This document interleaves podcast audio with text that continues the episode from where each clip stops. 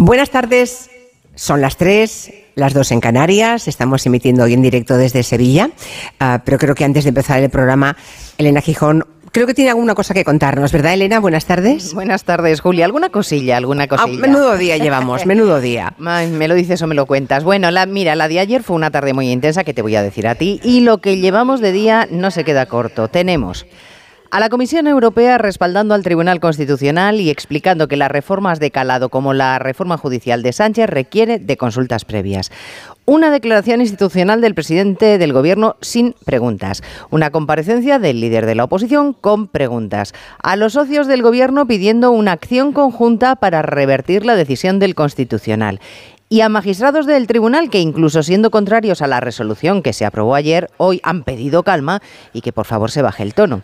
Así que en este relato que te estoy haciendo, cronológicamente lo primero fue la comparecencia de Sánchez confirmando que acatará la resolución, pero que va a hacer todo lo posible para poner fin al bloqueo del Poder Judicial. El Gobierno, como no puede ser de otra manera, aunque no compartamos la decisión, acatamos la resolución adoptada ayer por la actual mayoría conservadora del Tribunal Constitucional.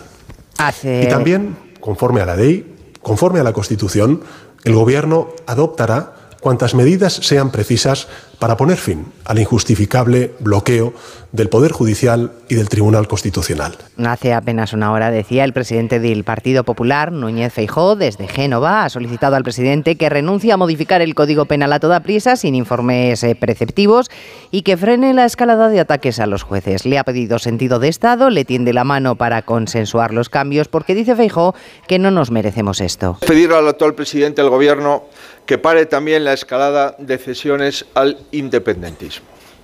Lo que ha ocurrido en las últimas horas no es algo puntual, es la tónica habitual de una legislatura estrambótica y le aseguro al presidente que esto no es hacer historia, es deshonrar la tradición democrática de nuestro país. Los socios de gobierno siguen con el lenguaje altisonante y grave, hablando de atropello a la democracia, de injerencia inaceptable, de tribunales de derechas golpistas.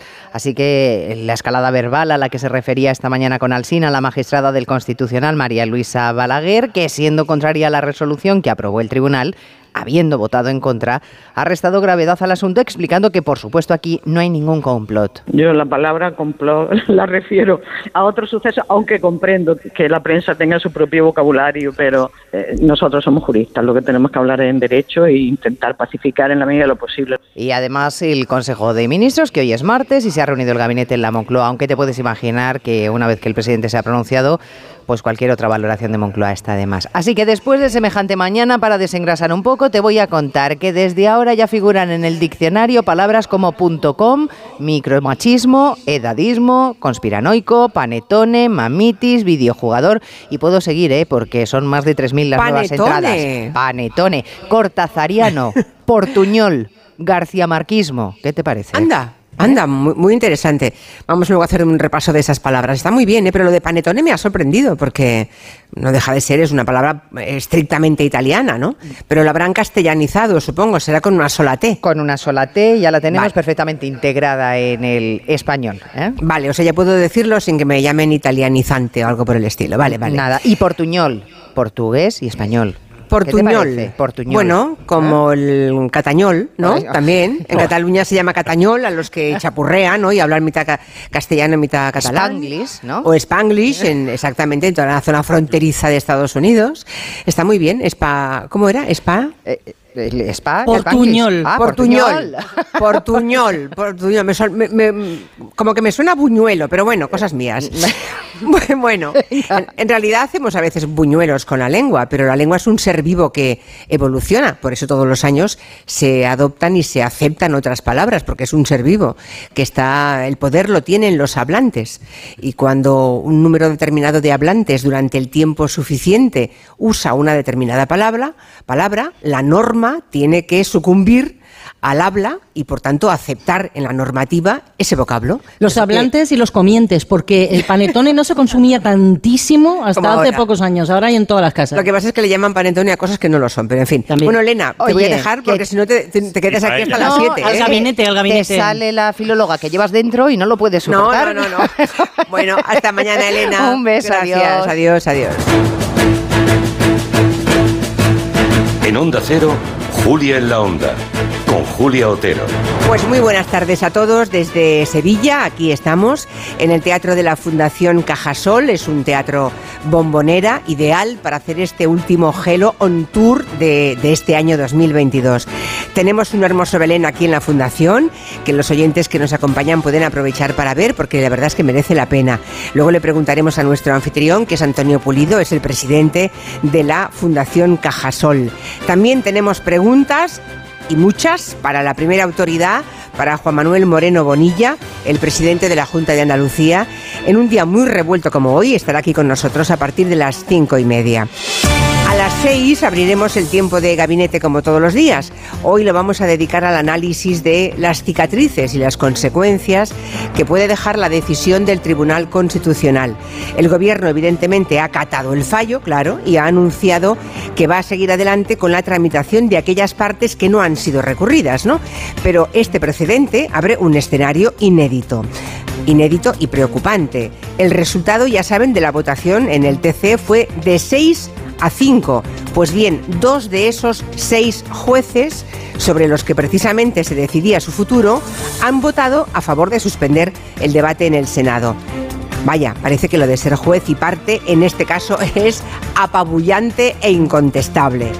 Nos preguntamos qué alternativas tiene la mayoría parlamentaria que sustenta el actual gobierno para renovar a los miembros del Tribunal Constitucional mientras el PP parece decidido a impedirlo a cualquier precio.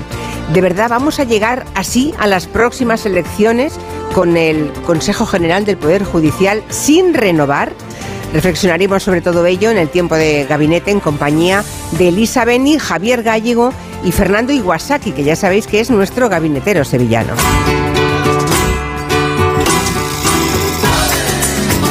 También sonarán villancicos, no solo es política, solo faltaría.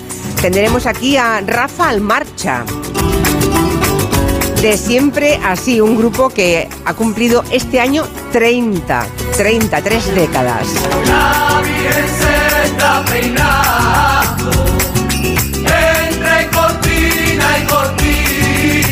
Por cierto, que los oyentes aquí presentes en esta bombonera, en este teatro de la Fundación Cajasol, han dicho, ellos muy sevillanos, que si se aplaude, se aplaude por sevillanas, que para eso estamos en Sevilla. Y entonces les hemos pedido una, una prueba de lo que es aplaudir por sevillanas y nos hemos quedado aquí. Y ya sabemos hacerlo, además. Vamos. Yo no. Eso es, ponerse mucho. Vamos a que ver, aprender todavía. señores del público aquí presente, vamos a aplaudir por sevillanas y a ver si sabemos seguirles el paso. Venga, va. Uno, dos y tres.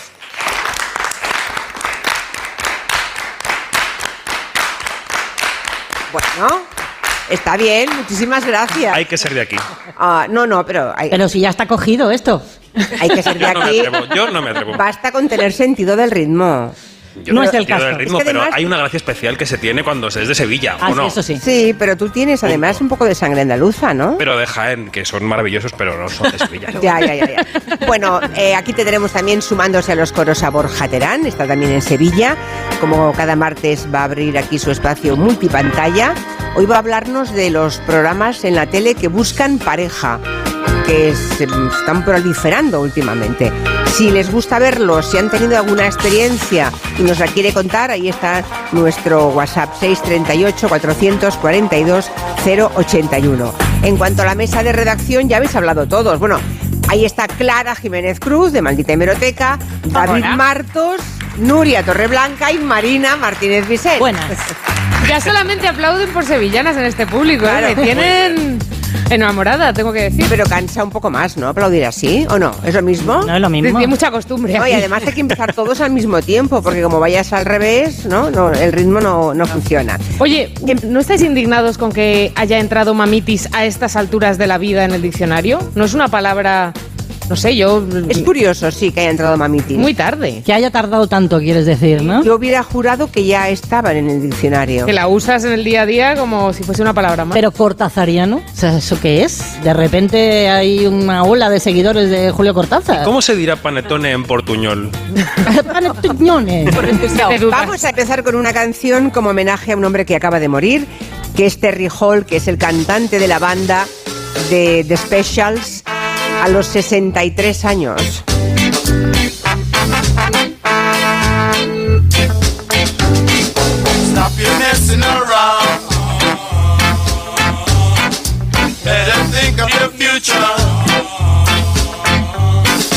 Time you straighten right out.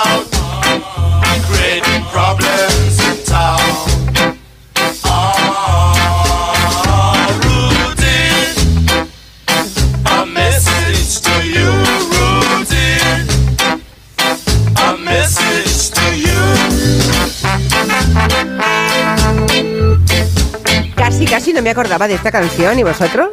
Nuria Torreblanca sí, Lo ¿te que hemos acordaba? bailado esta canción. Muy de Publi, ¿no? Me da la sensación de que lo he oído en algún anuncio hace Sí, poco. es muy de anuncio. Muy de Publi. De televisión, sí, sí. Yo la verdad es que por el título nunca hubiera dicho que era esta canción, pero una vez que la escuchas, es una canción que tiene recuerdo, ¿no? Que tiene nostalgia. Es como de apúntese a telefonía móvil 3472. ADSL y fibras. Exacto. Este programa arranca en una hora complicada en la que muchos españoles están haciendo la digestión.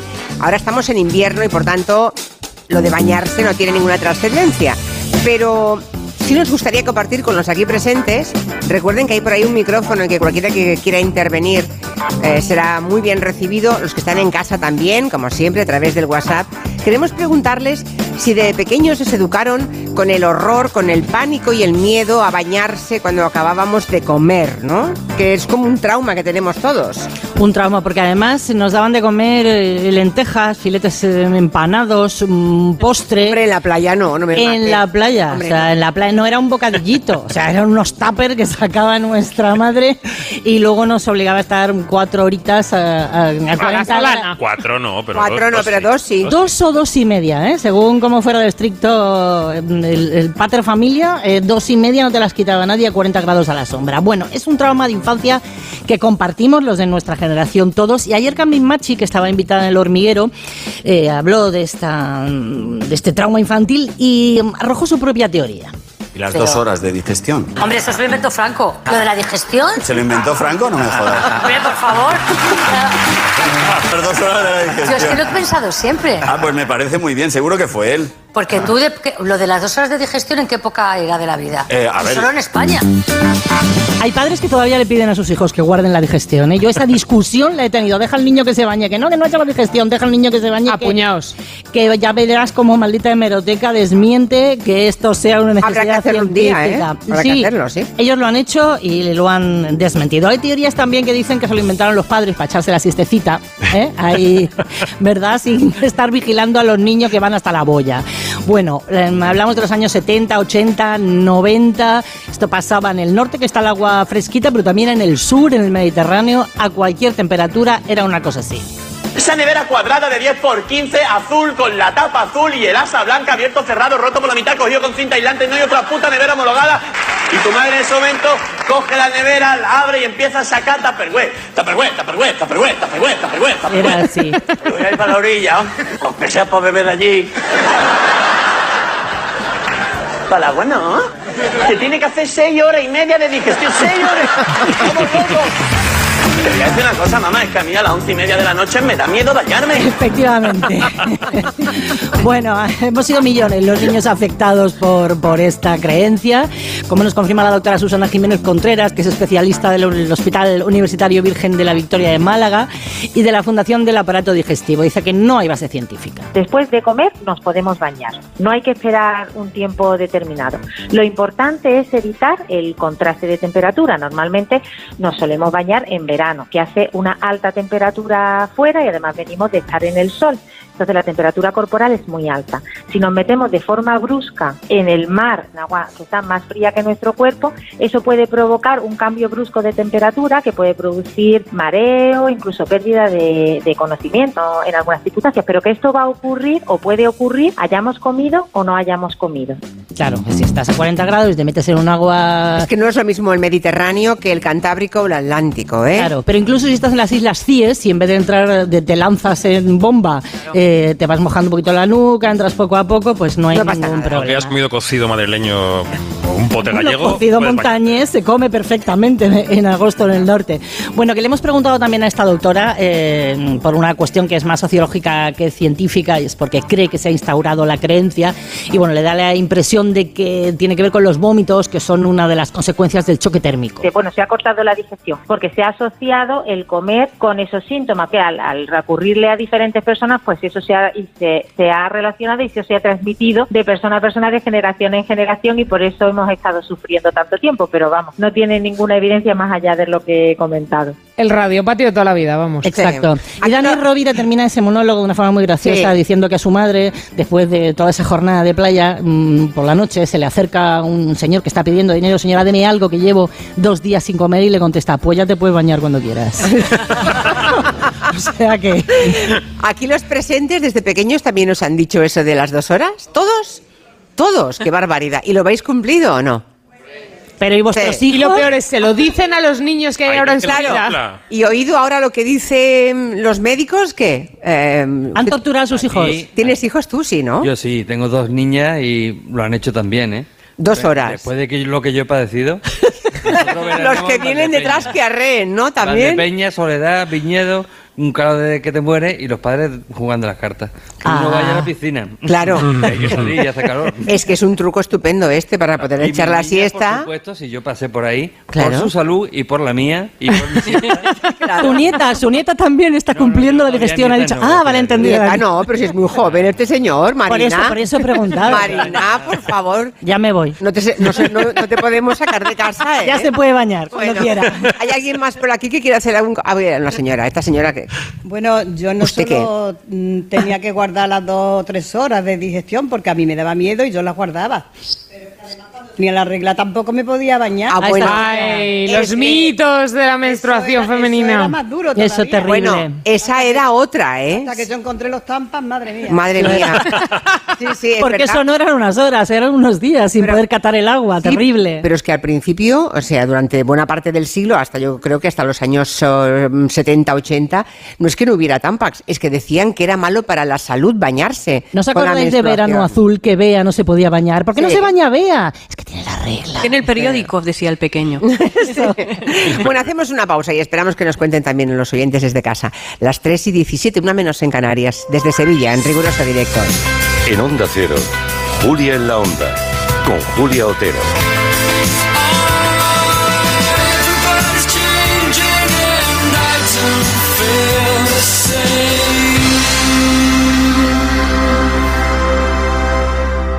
Miles de empresas de menos de 50 empleados ya están implementando las soluciones de digitalización del programa Kit Digital. Susana García, gerente de la pyme gijonesa García Rama, nos cuenta su experiencia. En nuestro caso, las soluciones digitales que priorizamos fue la de instalar un sistema que centralice la información de diferentes ámbitos de la empresa, como por ejemplo pues la del control de inventario, el de la relación con clientes, la contabilidad también y que estuviera todo enlazado. El trámite para solicitar el bono es muy sencillo porque a través de la plataforma te van guiando, no tiene ninguna dificultad. Estamos muy satisfechos porque estamos viendo ya los cambios. El Kit Digital nos ayuda a controlar todos los procesos. Esto nos va a facilitar mucho el día a día.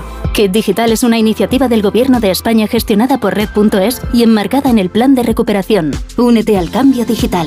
La transformación que tu empresa necesita es posible. Infórmate en el 900-909-001 o en www.acelerapyme.es. Colabora Cámara de Comercio de España, financiado por la Unión Europea. Next Generation, Plan de Recuperación, Gobierno de España. Dos cositas. La primera, ahora que necesito ahorrar más que nunca me has vuelto a subir el precio del seguro. La segunda, yo me voy a la mutua. Vente a la mutua con cualquiera de tus seguros y te bajamos su precio, sea cual sea. Llama al 91 555 5555. 91 555 5555. Por esta y muchas cosas más, vente a la mutua. Condiciones en mutua.es. Las noticias recientes nos dan pocas alegrías. Aún así, debemos disfrutar de la vida. ¿Ansiomet te puede ayudar?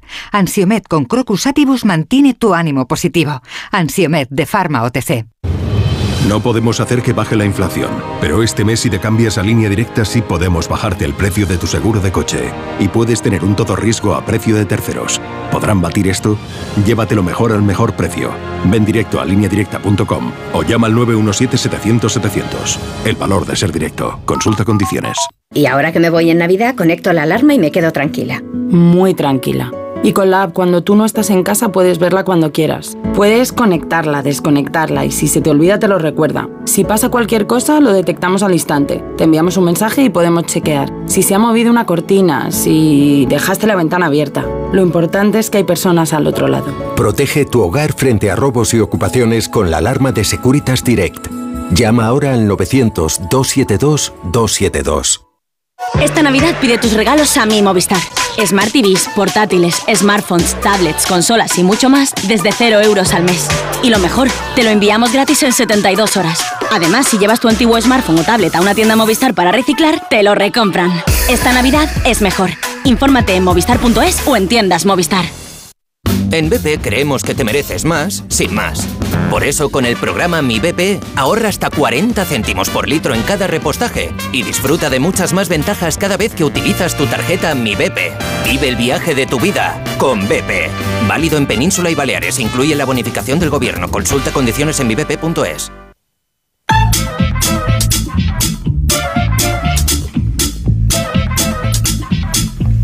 Bueno, seguimos ahora con la maldita hemeroteca. Ya saben que anoche el Tribunal Constitucional, y a eso vamos a dedicar el tiempo de gabinete, paralizó la tramitación parlamentaria en el Senado de una reforma en el sistema de elección de los magistrados, algo que hasta ahora nunca había ocurrido. Por eso estamos diciendo todos que es inédito en la historia. Sí, es la primera vez que el Constitucional paraliza la tramitación de una ley. En Cataluña suspendió varios debates simbólicos en el Parlamento, pero no eran debates sobre reformas legislativas.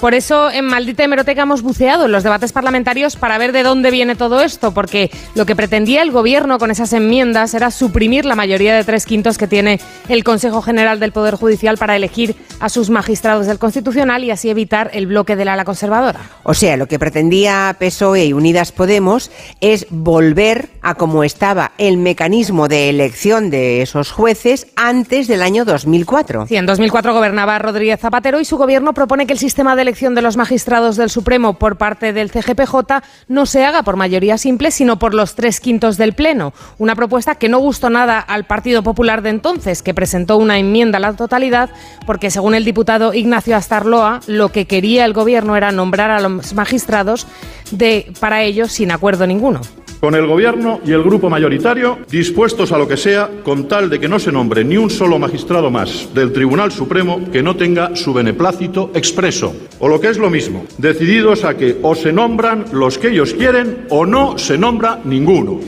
Increíble esta intervención porque lo que hizo la propuesta de Zapatero en aquel momento lo que iban a hacer era justo lo contrario, reforzar la mayoría del Consejo General del Poder Judicial a la hora de elegir magistrados del Constitucional. En lugar de mayoría simple, la mitad más uno, tres quintas partes. Eso es, mayoría reforzada. Bueno, para el Partido Popular la propuesta era una patraña incomprensible. Que en esta patraña incomprensible interviene el Grupo Popular por puro sentido de la responsabilidad ante los ciudadanos, a unas sabiendas de que este es probablemente el debate parlamentario más irregular, más espúreo y más desleal de toda la historia parlamentaria española.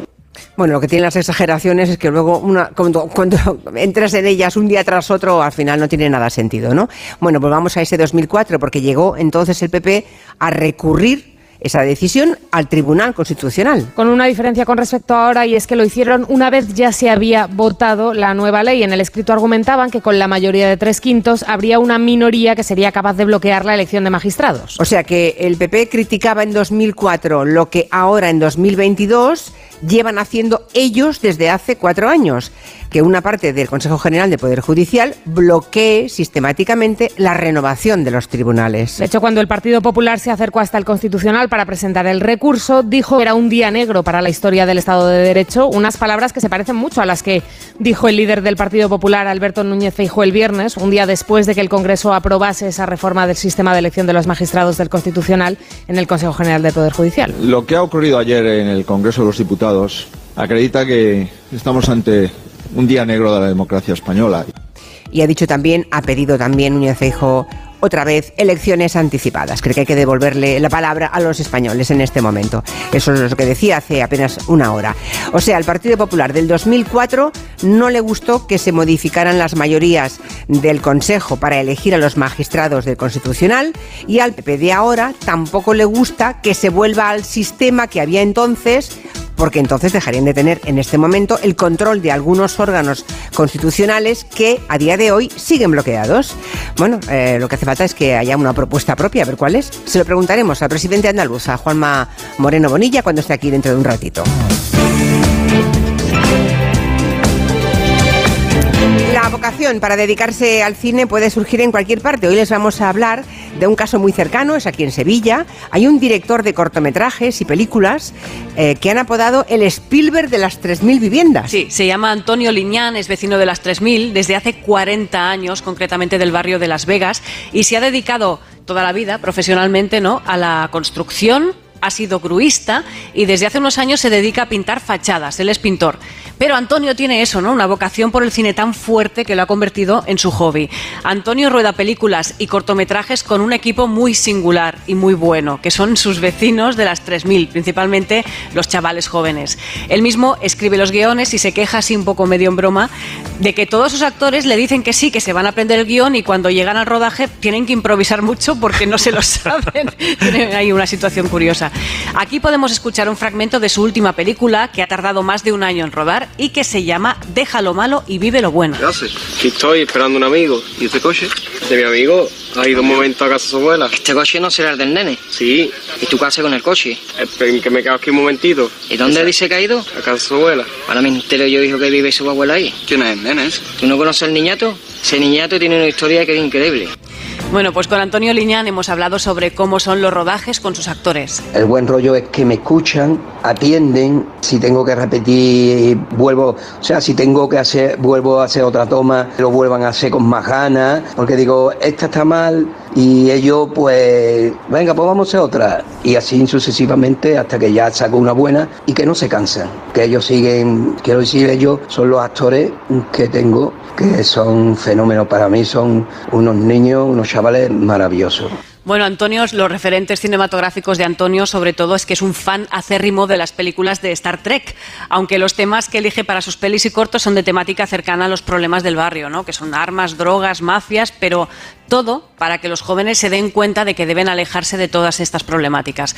Le hemos preguntado a Antonio si le gustaría dedicarse profesionalmente al cine. Nunca he tenido eh, los medios necesarios y entre, bueno, y el trabajo y todo, pues eso siempre, no sé, me ha sido muy imposible. Pero la pregunta sí, claro que me encantaría. Pues yo recomiendo mucho que le sigáis porque hay mucha verdad y mucho talento en estas películas que hemos podido ver de Antonio. Lo que nos cuentan los oyentes de momento es sobre el tema de la digestión a través de WhatsApp. Esto es lo que nos llega. Mi nona Paulina era absolutamente inflexible y exageradísima en, el, ah, en tener que aguantar esas dos horas eh, para hacer la digestión después de comer. La verdad que nos tenía absolutamente presos hasta poder ir al club a poder bañarnos y disfrutar de la, mm, de la, de la piscina, por supuesto. Y para más, Rinri pretendía que durmiéramos la siesta. O sea, un infierno, un infierno, afuera y adentro de casa. Pues mirad, yo tengo 74 años. En el Ebro, pues mm, lo hicieron como playa. Y, y- y vamos a la playa, comíamos allá. No me podía bañar porque tenía que esperar a las 3 horas.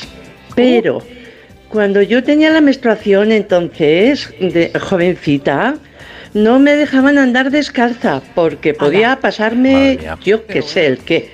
Eh, yo soy de Cabo Verde, a nosotros nos decía no solamente que no nos podía bañar hasta ahora, sino que cuando tuvieras la regla no te podías duchar en el tiempo que te duraba la regla, tenías que estar con pañitos, o sea, hasta que yo llegué a España y descubrí que eso era un bulo, o sea, hola. Hola, hola, hola, Claro. pro- civilización, progreso tremendo, ¿eh? Cuando más se quiere uno duchar, bañar, meter en el agua y todo. Pero es el colmo, ni siquiera ducharse, ¿eh? Bueno, ya ve esa oyente que está aquí, que se ha abierto, ha abierto usted un, un, melón. un melón muy interesante, ¿eh? Porque, claro, si la digestión es pesadito, lo de la regla duraba muchos más días Tampoco todavía. podías hacer mayonesa con la regla, porque se cortaba, cortaba. Es claro. otro de los mitos. Ni tocar plantas, porque se morían las plantas. Bueno, es que. No, no, tú no sabes. Poderes mágicos de la menstruación, que es que tiene unas Sí, cosas. tremendo. Quedan lugares en el mundo donde pasan cosas parecidas con... Y pe- bueno, y Peores. bastante peores. Hay mujeres en África que tienen que irse de casa porque están impuras durante el tiempo de la regla, así que por descontado es tremendo. Bueno, este pasado fin de semana ya hubo los premios Forqué y por tanto ya se ha inaugurado la temporada de premios. Y viendo los que han sido galardonados, seguramente ya podemos hacer alguna apuesta, ¿no? Para los Goya. Sí, estos premios suelen dar alguna pista de qué va a pasar con los Goya que se van a celebrar precisamente aquí en Sevilla, el día 11 de febrero en el, en el Fibes. Cuando salieron las nominaciones, si recordáis, dijimos que esos premios tienen siempre muchas más opciones para las películas industriales. Las más grandes, las de procesos más eh, espectaculares, efectos, sonido, etcétera, serían Modelo 77, Asbestas y Los Rengones Torcidos de Dios. Bueno, pues los Forqué son los premios de los productores y los productores han hablado. Y la ganadora mejor largometraje de ficción o animación es Asbestas. Pues nada, es que se han dicho todas estas cosas que tenían que decir. El año es increíble. Evidentemente, gracias a los productores por considerar que merecemos esto. Estamos seguros, puedo hablar por todos, estamos seguros que ha sido reñidísimo. Era Rodrigo Sorogoyen agradeciendo el premio para Asbestas que también conseguía mejor actor para Denis Menochet. No hay que olvidar que los Forqué, los premios de actuación, los dan los periodistas, que no son justamente los mismos que votamos en los Feroz, son distintas parroquias. Pero bueno, ahí ¿Tú, va. ¿Tú votas en estos? No. Yo soy convocado a votar en estos. Yo voté en la primera ronda, pero no en la segunda. Vale, y los feroz sí. Los Feroz sí. Vale. Voto todo. ¿Y eso porque de qué, de qué depende? ¿De la estatura, de la procedencia? No, los Forqué del color de los ojos? Los Forqué convocan a una serie de periodistas que consideran para votar sus premios de Vale, actores y los vale. Feroz son una asociación aparte, que Vale, son vale, colectivos distintos. Vale, vale. Lo que yo digo es que si Asbestas parece que va afianzando el camino hacia los. Goya, que yo creo que va esto por ahí. Parece, parece. Los Feroz podrían ser la opción para las películas dirigidas por mujeres más pequeñas, más indies, Alcarrás, Cinco Lobitos. Por ejemplo, la actriz de Cinco Lobitos, que es Laia Costa, ganó el Forqué el sábado. Y el porqué es para Laia Costa, por cinco lobitos. La verdad es que esto de los premios eh, tiene como algo de, de injusto, ¿no? Decía Porque que era injusto porque incluso actuar es un trabajo de equipo, Laia Costa. El mejor documental fue La Bordeta, un hombre sin más. Ayer estuvo la directora en Gelo, Paula La Bordeta. Sí. Eh, ganó el cortometraje Cuerdas, del que también hemos hablado aquí. Y de los Forqué, una cosa más. Esa emoción que habéis visto todos y todas de Antonio Resines recordando a Verónica Forqué hace un año que falleció la hija de José María Forqué que da nombre a los premios y, y es que a Resines se le quebraba la voz. Ha hecho un año, hace tan solo cuatro días, que nos dejó alguien muy especial. Ha sido un placer inmenso ser su marido, imposible continuar a Antonio Resines. En esta carrera loca de los premios eh, hay galas todo el rato, estamos en plena temporada. Hay que recordar que mañana miércoles, yo creo que cuando esté acabando Gelo incluso un poquito después, sabremos si Alcarrás ha pasado el primer corte de los Oscar. Mañana se da la shortlist de los Oscar Uy, uy, uy, uy. en la mañana de Los Ángeles, así que lo contaremos cuando lo sepamos. Vale, pues mañana se lo contamos. La alcaldesa de Almasellas, que es un pueblecito de la provincia de Lleida, ha multado a una señora. Y dirán, vaya, vaya Normal, notición. normal. Vaya notición, ¿no? Es que es su madre, tiene gracia la cosa, ¿no? El caso es que la señora, eh, la señora madre de la alcaldesa hizo unas obras en su casa, las hizo sin permiso municipal. Claro, se ha enterado su hija, la alcaldesa, y ha tenido que aplicarle una, una sanción de 800 euros. Y además ha dicho, si es mi madre como si es Rita la cantadora. ¿eh? Eh, mm, palabras textuales. Si es una infracción urbanística, pues hay que meterle un puro. Pretendía derribar una torre en mal estado y al final, bueno, la construcción cedió, los restos los enterró en un campo disimulando y acabó construyendo encima una plataforma de hormigón. Un vecino la denunció y a partir de ahí, bueno, pues pasó todo, ¿no? La alcaldesa, que es Vanessa Olivar, nos decía esta mañana que recibió un aviso de los técnicos municipales y que no le quedó otra. seguimos los trámites administrativos que tienen que seguir como cualquier otro vecino. Pues se hicieron una inspección, vino la- los de la Guardia Civil, vino los técnicos del ayuntamiento, vieron que no habían hecho lo de la recogida de los residuos y la sancionaron. Mi madre tuvo que pagar la licencia y después tuvo que pagar una sanción de 840 euros por no haberlo hecho correctamente. ¿Y que le retiró el saludo? Pues en absoluto, comprendió perfectamente que todos somos iguales ante la ley. Al final las leyes se han de cumplir y los, la gente de Almacellas se ha de tratar a todos por igual. Y cuando yo se lo expliqué a mi madre, pues bueno, pues no pasa nada, pues se, se paga lo que se tiene que pagar y ya está, todo legalizado y ahora ya se pueden hacer las obras que quieran. Yo me imagino a esa señora yendo a comer a casa de su madre. Claro. Diciendo, "Pero, ¿cómo tienes el patio, mamá? ¿Qué lío tienes aquí montado? ¿Qué es esto? Y dice que ya de paso que tomen ejemplo otros municipios y que todo el mundo actúe de la misma manera. Estamos aquí por vocación de servicio y estamos aquí para que el pueblo eh, funcione bien, que es nuestro deber. Y bueno, el primer expediente que he tenido que abrir es el de mi madre, pues mala pata. Y el primero, además, pobre. ¿Quién se ha, se ha estrenado así? ¿Hay alguien que esté en obras aquí en su casa? ¿Nadie está en obra? Qué suerte. Oh, qué suerte. Hay una señora Ay, que está- siempre hay alguien. A ver, cuéntenos qué está haciendo en su casa. A ver, cuéntenos. Y si tiene una hija Sí. concejala o algo. No, no, yo la voy a, em- la voy a empezar ahora. Vale. Y estoy al tanto de, de los permisos que hay que Claro, pedir claro, para claro. la recogida de residuos y bueno, un montón de cosas y todo a base de dinero, ¿eh? Todo, todo, todo. Hay que retratarse en taquilla constantemente. Sí, ¿Y qué sí. va a hacer la cocina? No, es una casa que he comprado y le tengo que poner ventana, puerta, Uh, suelo. Y cambiar el- la ducha por, o sea, el la ducha, ¿no? Todo. ¿Pero ha comprado una casa o un solar? Bueno, vamos a ver, si puedo lo explico. Y nos invita ya cuando termine. No, que es una casa que, bueno, la saquearon en su momento Ostras. porque no la pudieron habitar y entonces ahora ya han Ah. decidido de venderla, la venden más barata Vale. y entonces ahora ya la, mm, bueno, pues que la compre, en este caso yo soy una de ellas, Sí. la tengo que, que terminar. Ah, muy bien, o sea, hay que cavarla. De esas Sí. casas está toda la geografía, ¿eh? toda la piel de España está llena de esas casas Pero- que quedaron a medio construir en la gran crisis del ladrillo.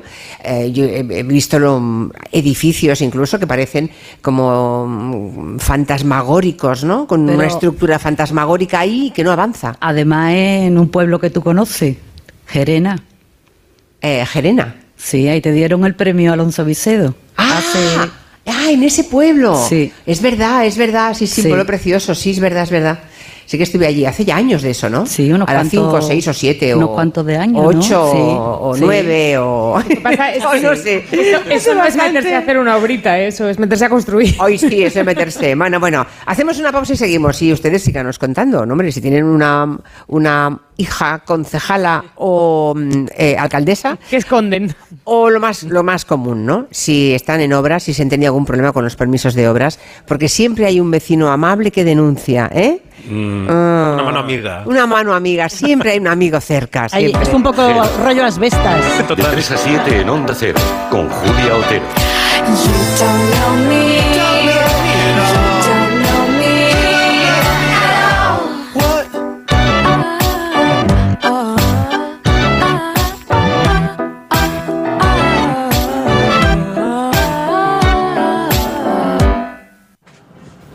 No estoy seguro. ¿Un masaje? Espera, no. ¿Tendrán paracaídas? Seguro. Las cajas de experiencia Smartbox en viajes el corte inglés lo tienen todo. O tal vez una caja cena para dos. Bueno, no, no, el masaje. Le vendrá bien, lo necesita. Todos lo necesitamos. Este año regala emociones. Este año regala Smartbox con viajes el corte inglés. Hablemos claro. De vuelta funciona. Funciona tan bien que si nos escuchas y no eres un temerario, pagarás muy pocas multas y nunca perderás el carné. Garantizado. Bueno, sí, porque yo no he vuelto a pagar multas, aunque vengan. Yo las escaneo a vosotros y la verdad que yo estoy muy contenta. Incluso os he recomendado. Encima pagáis. si te retiran el carnet, De vuelta. 900-200-240. 900-200-240 o devuelta.es. Mucho que ganar. Reacciona. ¿Dónde me dijiste que ibas de vacaciones? Te veo más joven, con unos ojos y una mirada que dan envidia. He ido a Clínica Barragán y me han hecho una blefaroplastia. A ver, cuéntame eso. Con láser o cirugía según el caso y en unos pocos minutos. Lo recomiendo. Llama 91300-2355. Clínica Barragán 91300-2355. ¿Qué pasa, chaval? Ahora llegan las navidades, los cubatitas también, y el remate final del aniversario de Factory Colchón. Mira, te lo voy a cantar. Venga, dale la zambomba ahí. En el Factory Colchón siguen de aniversario. Suelta ya el turrón y ven a comprar tu colchón. que sí, hombre, que sí. Ven a Factory Colchón y nos hacemos unos colchones. ¿Un espectáculo en el que se habla solamente de vaginas? Pues sí, porque la cosa da para mucho. Ven a reír y algo más con los monólogos de la vagina al Teatro Nuevo Alcalá con Olga Hueso, Rocío Madrid y Albanta San Román. Venta de entradas en butacaoro.com. Me preocupan las vaginas. ¿Y a mí? ¿Y a mí? ¿Y a ti? Lo tienes todo. ¿Que quiero un supermercado? Ahorra más en el Centro Comercial Valdebernardo. ¿Que hoy me siento un manitas o quiero mantenerme en forma?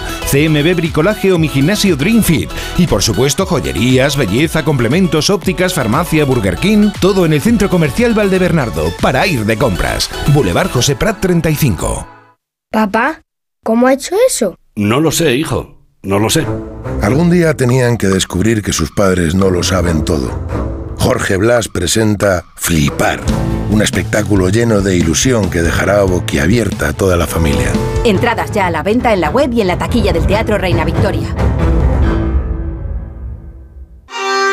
Restaurante Asfontes. Auténticos productos gallegos. Carnes, pescados, mariscos, caldo gallego, empanada, lacón y una amplia carta de vinos. Salones ideales para celebraciones y también terraza. Con el excelente trato de siempre. Asfontes. En General Laci 10 cerca de Atocha. Y ahora también en la calle Áncora 32. asfontes.com.es.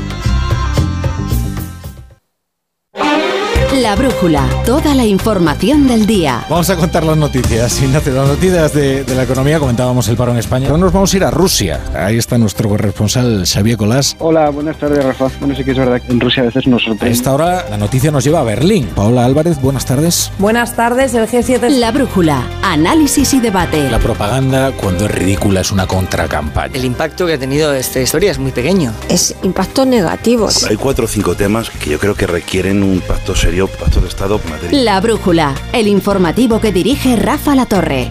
Cada tarde a las 7 y siempre que quieras en la web y en la app. Te mereces esta radio. Onda Cero, tu radio.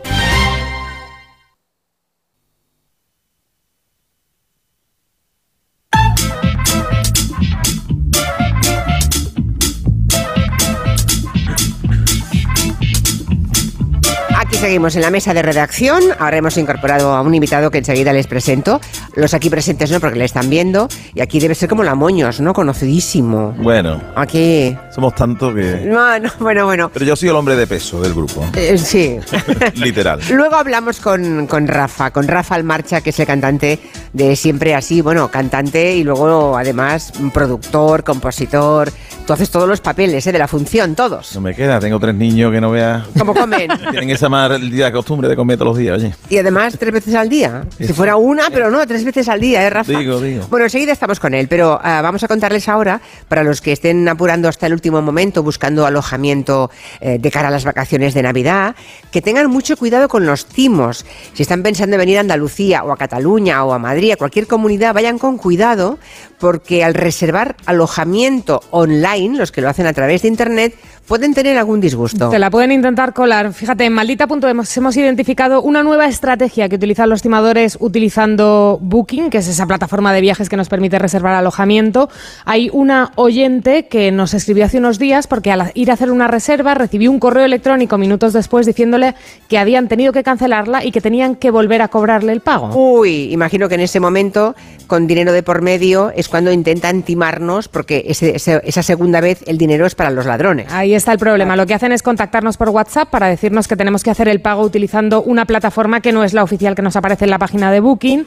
Booking no se va a poner en ningún contact- en ningún momento en contacto por nosotros, ni por teléfono ni por correo electrónico para pedirnos dinero y siempre piden que hay que hacerlo a través de su web, que es la plataforma de pago segura, no a través de una web que nos pase alguien por WhatsApp, que es el problema, que ahí es donde nos pueden intentar colar un pago que no es. Claro, el problema es que en las opciones que nos dan los timadores aparece un enlace que si no nos fijamos mucho parece un enlace oficial y ahí picamos. Claro, nos dicen los supuestos las supuestas personas que nos van a alquilar la casa que podemos utilizar Book and Pay, pero en realidad es una web que suplanta la página web oficial. La web trucha es booking-pay.top, mientras que la oficial es booking.com, pero sobre todo hay que quedarse con que nunca nos va a pedir Booking que paguemos ni a través de WhatsApp ni a través de correo electrónico y que ante la duda, ante la sospecha y quedarnos sin lo que nos vaya a costar la reserva de vacaciones, nos ponemos en contacto con Booking y estamos seguros de que estamos pagando lo que toca, no otra cosa. Muy bien, y si tienen alguna duda diríjanse a maldita.es, que aquí lo investigamos, eh, ellos lo investigan y luego lo contamos en la radio, que eso nos viene muy bien a todos. ¿Alguien se va de vacaciones en los próximos días? ¿Se van? Una señora allí. ¿Dónde se va? Cuéntenos, espere. va. Vamos con el micrófono.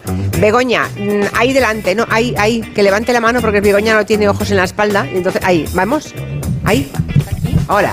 Hola. ¿Dónde mira, se va? Buenas tardes. Nos vamos a Zafra, al parador de Zafra. a Ah, muy bien. A pasar las Navidades. Maravilloso. Está bien, los paradores. Yo soy una fan de los paradores, ¿eh? Nosotros llevamos ya tres o cuatro años y nos va muy bien.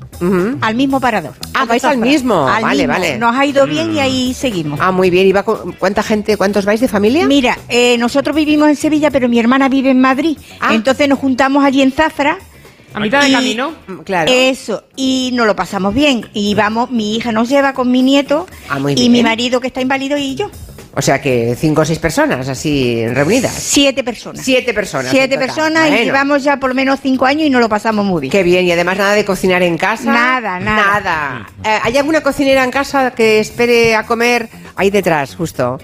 ¿Cuánta gente espera usted Navidad en casa? Diez, porque Oh. yo soy del norte, llevo en Sevilla 38, 39 años y cada uno estamos en un lado, Bilbao, Valencia, Almería, Sevilla y me toca cocinar para todos los hermanos. Soy la mayor, pero con mucho gusto toda la semana. Pero, La luego ayudan. Pero toda la Navidad vienen todos a su casa, van todos a su casa. La Nochevieja, el, el lapsus Ah. de Nochevieja. Vamos, el de- Vale. ¿Pero ponen y quitan la mesa o...? Bueno, ellos se ponen a jugar al mus por la noche, Ah, vale. a las- a- al póker a las tres con mis hijos y se acuestan a las 5 de la ¿Y el mañana. plato Evidentemente, estrella, el yo plato no- estrella cuál es? el plato estrella, las banderitas.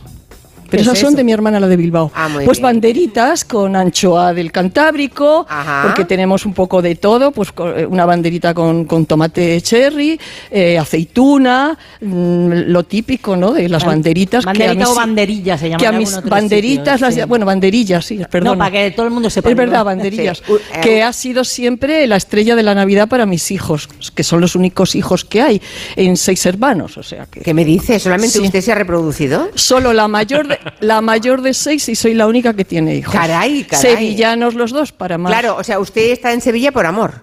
Yo estoy en Sevilla, bueno, sí, por amor. Sí, por amor. No, quiero, pero quiero decir, ¿se casó con un sevillano? Sí, vine de maestra, pues, de los funcionarios Vale. del Estatuto de Autonomía, que vinimos Vale. cantidad de gente de Castilla León en la época del Estatuto, y luego, pues bueno, te casaste por amor, desamor, amor, bueno. esa es Ah, la bueno, un poco de todo. vida. en detalle. Eso me recuerda, me recuerda el chiste aquel de ¿y tú por cómo te has casado con tu marido por amor o por interés? Y después de pensarlo mucho dice, "Pff, será por amor, porque no me interesa lo más mínimo. Claro, claro. Ay, pues eso. sí. Bueno, pues, por- que tenga muy buena noche vieja. Muchísimas gracias. Antes repasábamos tu noche vieja, Rafa, ¿dónde vas a estar? ¿Cantando villancicos o no? Bueno, eso por supuesto. Pero en Nochebuena, ¿no? Eh, Los villancicos, Nochebuena. En Nochevieja es más las uvas, eh, Sí. las fiestas. eh, Es verdad, es verdad, ¿no? Ahí ya es baile y Claro, ya es otra cosa, pero es verdad que el día de los villancicos es Nochebuena, claro. Claro, ahí lo damos todo. Y además, mi familia, yo soy el mayor de ocho hermanos, imagínate. ¡Guau! Sí, sí, ahí nos juntamos, mm, bueno, los ocho hermanos y además nos juntamos con mis primos, que tenemos un grupo que se llaman más hermanos que primos, son primos hermanos, pero son como hermanos y, y la verdad O sea que, que- es, muy bonito. O sea que la reunión familiar en casa de los Almarcha pueden ser 30, 40 personas perfectamente. Sí, sí, perfectamente. Perfectamente. Con los niños y eso, imagínate. Bueno. Bueno, se acerca la Navidad, vuelven los villancicos, como este Los peces en el río, que es la apuesta de Cáritas, por cierto, para su campaña navideña este año. Y los que cantan, no hace falta pensarlo mucho, son los siempre así. Es este grupo que acaba de cumplir 30 años. Lo estáis celebrando además, ¿no? Las tres décadas. Este 2022, ma- eh, pasado mañana, eh, el día 22 mm, del 22, además que es muy bonito, Ole. y el día de la lotería, pues Sí. termina esta gira que hemos titulado Siempre 30 así.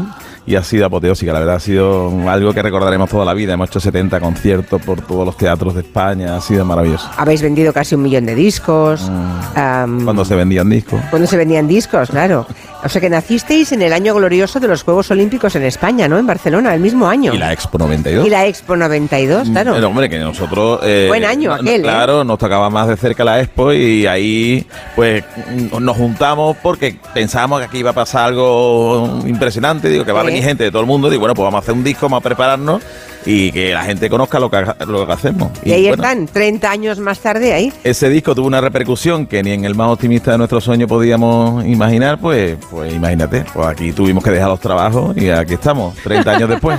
Que por cierto, eh, erais adolescentes en aquella época, ¿no? Estabais todos en un coro, en el coro de la Hermandad de Rocío de Triana, y ahí es donde os conocisteis, creo, parte de los miembros. Sí, en- con, en- con 16 años, 15 años nos conocimos en el coro de la Hermandad de Rocío Triana, allí pasamos unos años y después ya el grupo lo montamos cuando salimos del coro, tendríamos 21, 22, 23, por ahí andamos. ¿Y cuál era el más cafre de los adolescentes del grupo? Ah, bueno, Bueno, cafre, cafre no hemos sido ninguno, pero vamos, el más escandaloso es Ángel, siempre.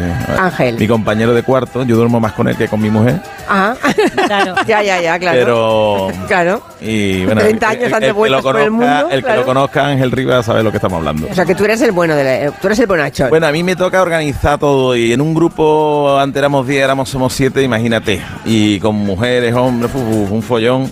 Ya. Pero realmente... mm, Pero no estáis los mismos componentes, ¿no? No Alguno está- ha cambiado, ¿no? No ha cambiado, eh, se han ido. eh, O sea, eh, seguimos los mismos, lo que pasa es que se fueron tres personas, que uno era médico y quería ejercer, otro se tuvo que hacer cargo de una empresa familiar y también lo tuvo que dejar y Rocío que también nos dejó hace poco y, bueno, hace poco, hace ya como cinco o seis años, pero permanecemos O sea, que el re- entiendo que el resto vivís de, del Claro, grupo. claro, claro, ah, vale, vale, vale, vale. Que no hay otra manera, además, de que con 70 conciertos, más No, no, toda la promoción, más todo, estamos de viaje todo el tiempo. Acabamos de llegar de México hace poco, hemos estado por, por Latinoamérica también vamos mucho, en fin, que la verdad que, que es un grupo que sentimos que es muy querido y que, y que donde vamos, pues la gente, nuestra música la ha hecho suya de alguna forma y estamos en los momentos felices de mucha gente y eso, es lo- eso es muy bonito. Luego hablaremos de los araos y de las grandes fiestas importantes en las que han estado siempre así. Mira esta que chula. y lo mejor de cada instante.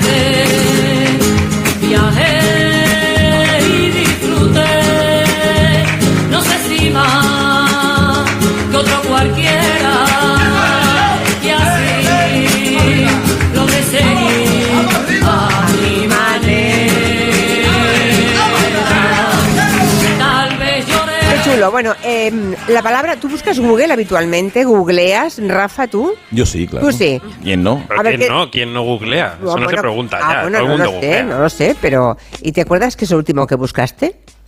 ¿Yo? Sí. Ahora mismo no, igual no te acuerdas, ¿eh? No. ¿Cuántos años cumplimos? Ah, no, no, pues mira, lo último que he buscado te lo voy a decir lo que es. Eh, ¿Cuáles son las fechas exactas del concurso de carnaval de Cádiz en el Falla? Anda, eso es lo que has buscado. Vale, vale, vale. Bueno, tenemos ya la lista de los conceptos más buscados en Google.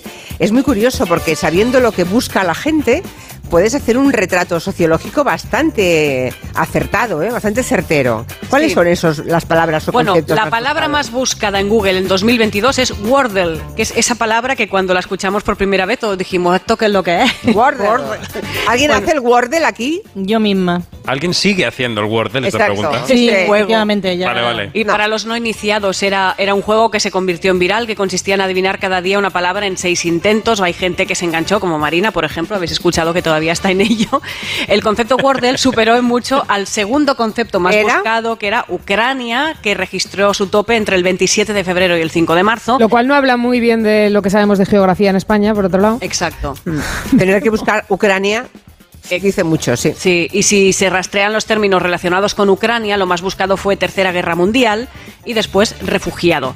En España también se ha buscado cambio climático, viruela del mono, precio luz hoy, huelga de transporte, elecciones Andalucía, síntomas Omicron, elecciones Castilla y León, Benidorm Fest y Reina de Inglaterra. Aunque el cotilleo también interesa, porque el personaje famoso más buscado fue Tamara Falcó, alcanzando un pico el 25 de septiembre cuando saltó la noticia de su ruptura sentimental.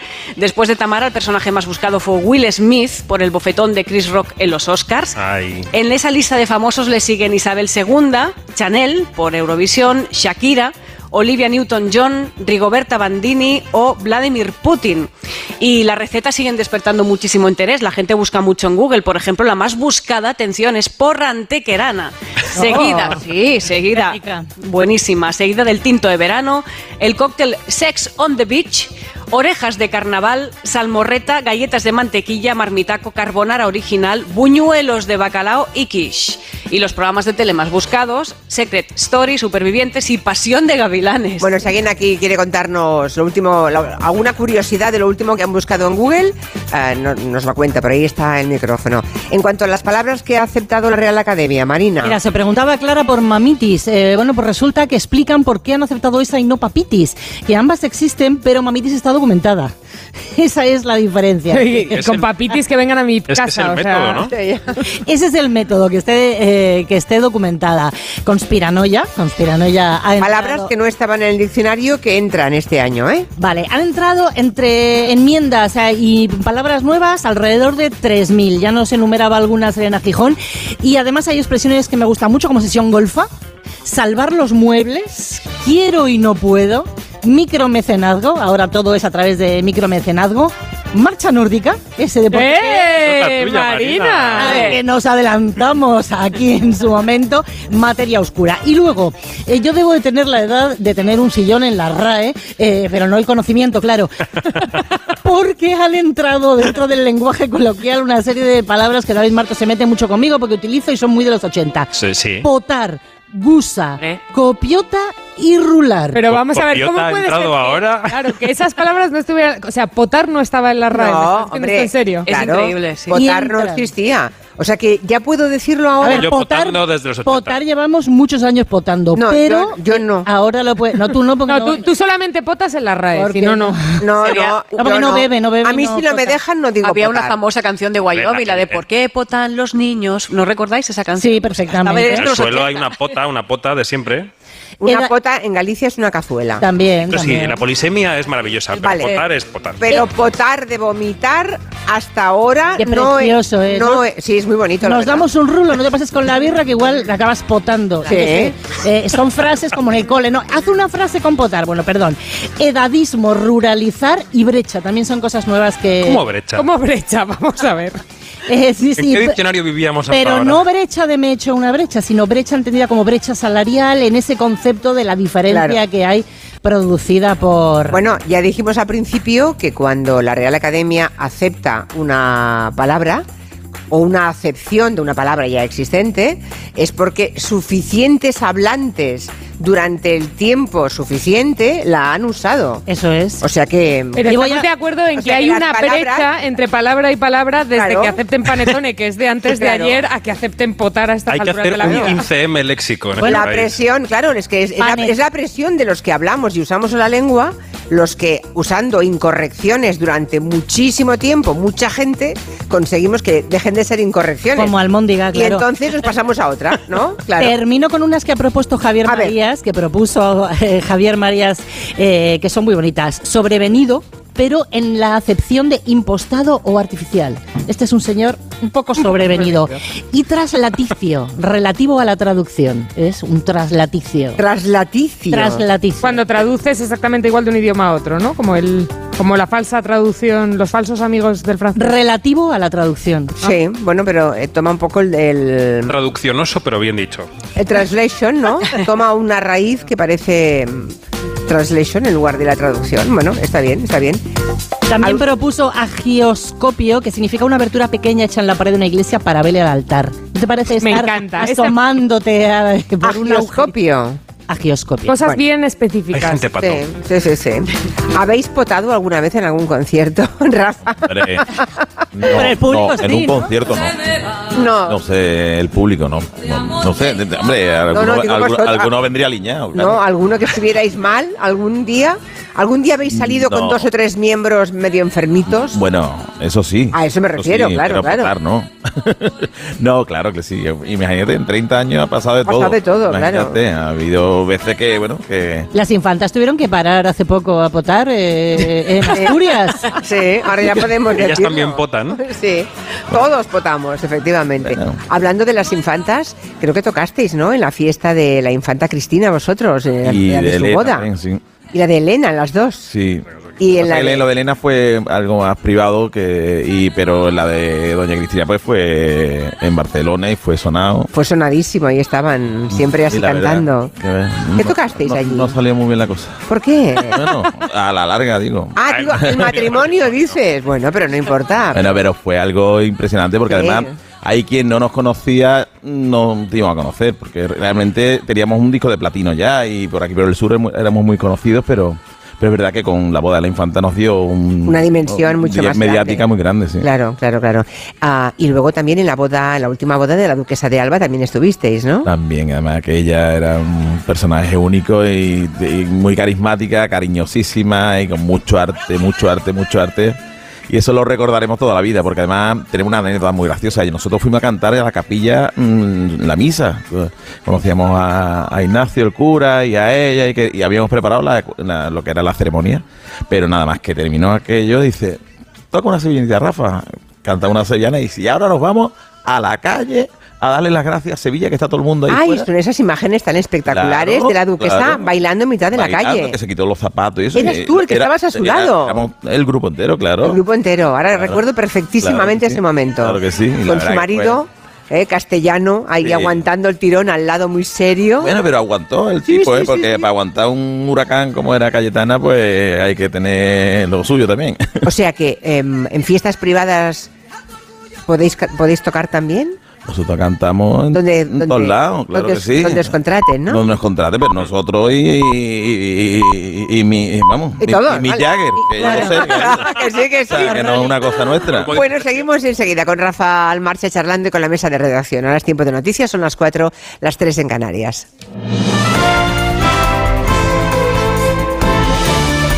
Noticias en Onda Cero. Buenas tardes. La Comisión Europea recuerda que las reformas de calado requieren de consultas previas con todas las partes implicadas. El portavoz de Justicia ha pedido que se cumplan las reglas y ha advertido de que se siguen de cerca todas las reformas. Corresponsal en Bruselas, Jacobo de Regoyos. La Comisión Europea, escuchamos a su portavoz de Justicia, Christian Wigand, está muy atenta a lo que está pasando en España. We follow uh, the situation in Spain very closely. Seguimos la situación de España muy de cerca. Estamos al tanto de la decisión del Tribunal Constitucional.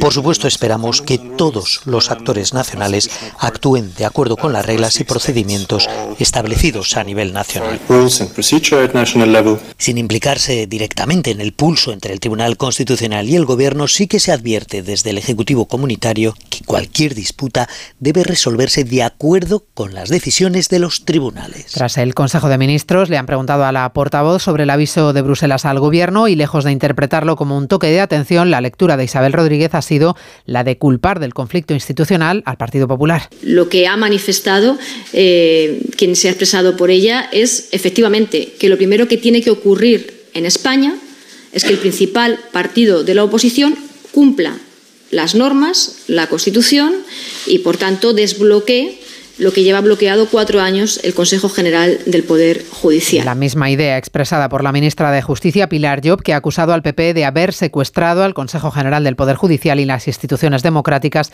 y a su líder Feijó de mentir. Hoy el presidente de los populares le ha pedido a Sánchez que consensúe la reforma del Código Penal o convoque elecciones. Y le ofrezco que lo haga cumpliendo lo que prometió a los españoles como candidato, que tipifique el referéndum ilegal, que mantenga el delito de sedición y que mantenga las penas por malversación. La otra salida es la celebración de elecciones. Negar esta posibilidad sería la prueba de que se quiere avanzar en una agenda política marcada por fuerzas contrarias al interés español y por una agenda política que no está validada en las urnas, dado que los electores la desconocían en el momento de las elecciones. La Comisión de Justicia del Senado ha aprobado la proposición de ley que deroga el delito de sedición y que retoca el de malversación. Es el paso previo para que el Pleno de la Cámara Alta debata el jueves la iniciativa. Solo cuatro de cada 100 hombres que viven en pareja realizan la mayoría de tareas del hogar y el cuidado de los menores también recae fundamentalmente en las mujeres. Según el INE, la brecha de género sigue siendo grande. Mercedes Pascua. El 46% de las mujeres se ocupa de las tareas del hogar frente al 14,9%. Cuando esa vivienda está ocupada por una pareja heterosexual, la situación es peor. Casi el 50% de mujeres se siguen encargando del trabajo doméstico, pero solo lo hace el 4,3% de los hombres. Ocurre lo mismo con dependientes y con niños. Una de cada dos mujeres asume el cuidado de mayores frente al 20% de los hombres, mientras que con los niños se ocupan de ellos 4 de cada 10 madres y solo lo hace el 5% de los padres. La encuesta del INE también analiza la movilidad. El 63% de los españoles usa el transporte particular para desplazarse frente al 16% que va andando al trabajo o a estudiar. De ellos, el 98% dice que está muy satisfecho de poder hacerlo. Alquézar en Huesca, Guadalupe en Cáceres y Rupit en Barcelona son los tres pueblos españoles que entran a formar parte de la lista de mejores pueblos turísticos del mundo. Belén Gómez del Pino. España es el único país que ha conseguido colocar tres pueblos en esa lista de 32 lugares de 18 países del mundo que reconoce a los municipios en los que el turismo es un impulsor de desarrollo, preservando a la vez los valores y los productos tradicionales. También han logrado entrar en la clasificación pueblos de Austria, China, Ecuador, Italia, México, Marruecos, Perú y Suiza, todos aportando dos municipios. Este reconocimiento internacional se otorga por elección de un Consejo Asesor Independiente de la Organización Mundial de Turismo que ha valorado las características de los 132 candidatos presentados. Y el deporte con esta Rodríguez. Se ha puesto ya en marcha la caravana que conduce a la selección argentina al obelisco epicentro de las celebraciones en Buenos Aires tras conquistar la albiceleste su tercera Copa del Mundo en Qatar. También Marruecos se ha engalanado hoy para recibir a su selección que hizo historia al convertirse en el primer país africano en alcanzar unas semifinales mundialistas. En nuestro país, el Consejo de Ministros ha aprobado una inyección de 7,5 millones de euros a la Federación Española de Fútbol por impulsar la candidatura a albergar el Mundial de 2030 junto a Portugal y Ucrania. De momento, la Copa del Rey es protagonista esta semana con una segunda ronda de la que se disputan este martes ocho partidos y el concurso de seis primeras, Athletic, Villarreal, Getafe, Mallorca, Español y Elche. En la sesión del miércoles, turno entre otros para el Sevilla, que mañana podría haber rescindido ya el contrato de Isco Alarcón. Las partes están negociando la salida del malagueño que llegó por petición de Lopetegui, pero que no rinde al nivel esperado por su actual entrenador, San Paoli. En el último tiempo, Isco no está como el resto de los jugadores para poder participar de los entrenamientos, entonces yo, yo siempre me involucro con los que están. Es una situación que no, que no, no me involucra demasiado a mí. La decisión de qué jugador llega o qué jugador se va no es muchas veces del entrenador, sino del club. Tendrán que dar respuesta el jugador y el club. El Atlético de Madrid, que juega el jueves, ha entrenado sin Joao Félix por una indisposición y el Barcelona, uno de los cuatro equipos exentos en esta ronda, sigue recuperando internacionales. Hoy ha vuelto Frankie de Jong, faltan Depay y Rafinha, también los franceses Koundé y Dembélé, que volverán la próxima semana. Terminamos, actualizamos la información en una hora, a las 5, las 4 en Canarias. La Brújula. Información y análisis con Rafa La Torre. Cada tarde le contamos todo lo que tiene que saber para estar bien informado. Pruebe, escúchenos y opine. Cada tarde a las 7 y siempre que quieras en la web y en la app. La Brújula con Rafa La Torre. Te mereces esta radio. Onda Cero. Tu radio. ¿En qué capítulo de tu vida estás ahora? ¿Quieres hacer una reforma cambiar de coche? ¿Tus hijos ya necesitan un ordenador para cada uno? ¿O quizás alguno ya empieza la universidad? ¿Habéis encontrado el amor y buscáis un nidito? En Cofidis sabemos que dentro de una vida hay muchas vidas y por eso llevamos 30 años ayudándote a vivirlas todas. Cofidis, cuenta con nosotros. Es noche de paz y de tranquilidad cuando proteges tu hogar, porque con la alarma de Movistar Prosegur, en caso de incidente, te avisan en menos de 29 segundos. Y también llaman por ti a la policía si fuese necesario. Celebra la Navidad con tu alarma por 34,90 euros al mes durante todo un año. Contrátala hasta el 31 de diciembre. Infórmate en tiendas Movistar o en el 900-200-730. ¡Ay, Pinzón! ¿Recuerdas lo de América? Mm, ya no se hacen descubrimientos así. Colón, espabila y descubre un nuevo servicio. Hazte un renting con Rentic y estrena un Samsung Galaxy Z Flip 4 por 49 euros al mes. Con seguro incluido y cambias cuando quieras. ¿Dónde? En Rentic.com, tiendas autorizadas y en Phone House. Porque comprar un móvil ya es historia. Hay una alegría tan grande como llevar agua potable donde no llega, tan vital como el acceso a la sanidad y a la educación en los lugares más olvidados, tan necesaria como alimentarse cada día. La alegría de vencer nuestra indiferencia y ayudar a hacerlo posible. No les des la espalda. Contra el hambre, actúa. Entra en manosunidas.org y colabora. Energisil Vigor. Con zinc contribuye al mantenimiento de niveles normales de testosterona. Energisil Vigor. En CEPSA estamos contigo. Por eso te damos descuentos en cada repostaje, sin límite de litros, pagues como pagues y sin descargarte ninguna app. 25 céntimos por litro para todos y 30 céntimos con porque tú vuelves. Incluye la bonificación del gobierno. Infórmate en cepsa.es y en las estaciones de servicio CEPSA. Esta Navidad, ¿cuál es tu deseo? En España, el 68% de las personas mayores pasarán las fiestas solas. Como tú, ellas también tienen un deseo. Volver a disfrutar de la Navidad en compañía. Entre todos, podemos hacerlo posible. Contamos contigo. Entra en amigosdelosmayores.org y descubre cómo. Álvaro, tío, ¿estás sentado? Bueno, pues que nos han dado la financiación. Sí, sí, sí, sí, sí, sí. Anda, vente, vente para acá y abrimos el cava. Que ya somos empresarios, tío, que somos empresarios. Sí. En Telefónica acercamos toda nuestra tecnología para seguir acelerando startups y así todos tengamos más oportunidades. Telefónica, cuanto más cerca estemos, más lejos llegaremos. En Mercadona ya estamos listos para tu Navidad. Esa que empieza con un jamón reserva y unos gambones. Sigue con una paletilla de cordero y un Rioja Arteso Crianza. Y termina con un turrón choco crujiente. Este año, la Navidad que necesitas está en Mercadona. Y en nuestro recetario y en tienda y web.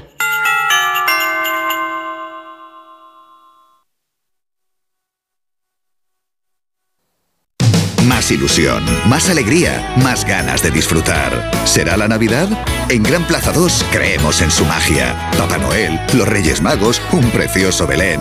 Ven y vive con nosotros una Navidad inolvidable. ¡Feliz Navidad! Gran Plaza 2 Bajada Onda, M50 salidas 79 y 83.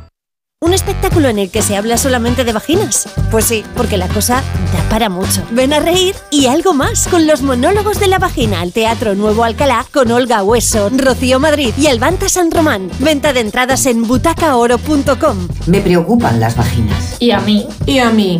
¿Y a ti? Llega la Revolu Plus, la Ocasión Plus. 7000 coches con descuento de hasta el 30%. Ahora es el momento. No dejes escapar esta oportunidad irrepetible. Hasta un 30% de descuento y solo hasta fin de mes. Ocasión Plus, 15 centros en Madrid, dos nuevas tiendas en Torrejón y una en Arganda. Localiza tu centro más cercano en ocasiónplus.com. Abierto sábados y domingos.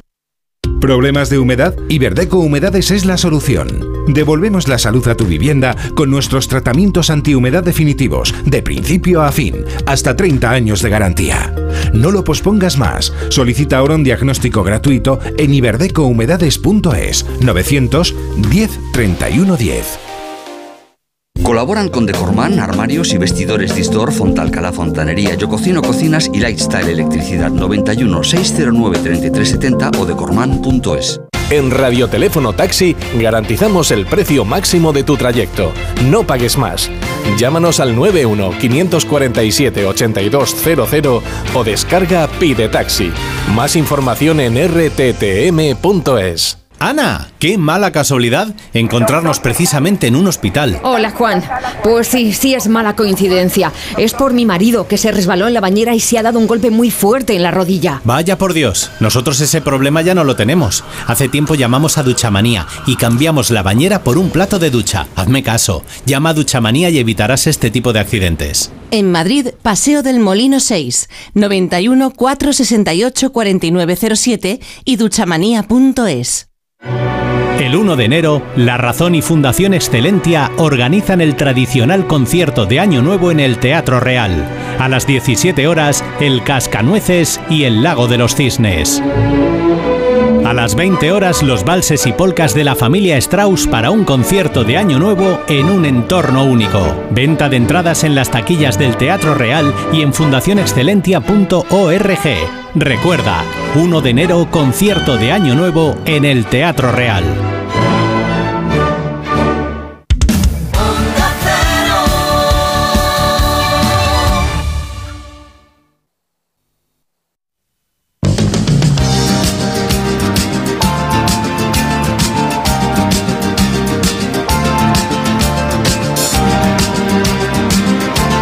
Onda Cero, Julia en la Onda, con Julia Otero. Hoy en nuestra última salida del 2022, habrá otras a partir del 2023, estamos ah, felizmente en Sevilla, estamos en la Fundación Cajasol, en un teatro bombonera precioso, en el que el público sevillano que nos acompaña nos va a obsequiar con un aplauso por sevillanas. A ver cómo suena eso, a ver, a ver, a ver. Ole. Oye, muy bien.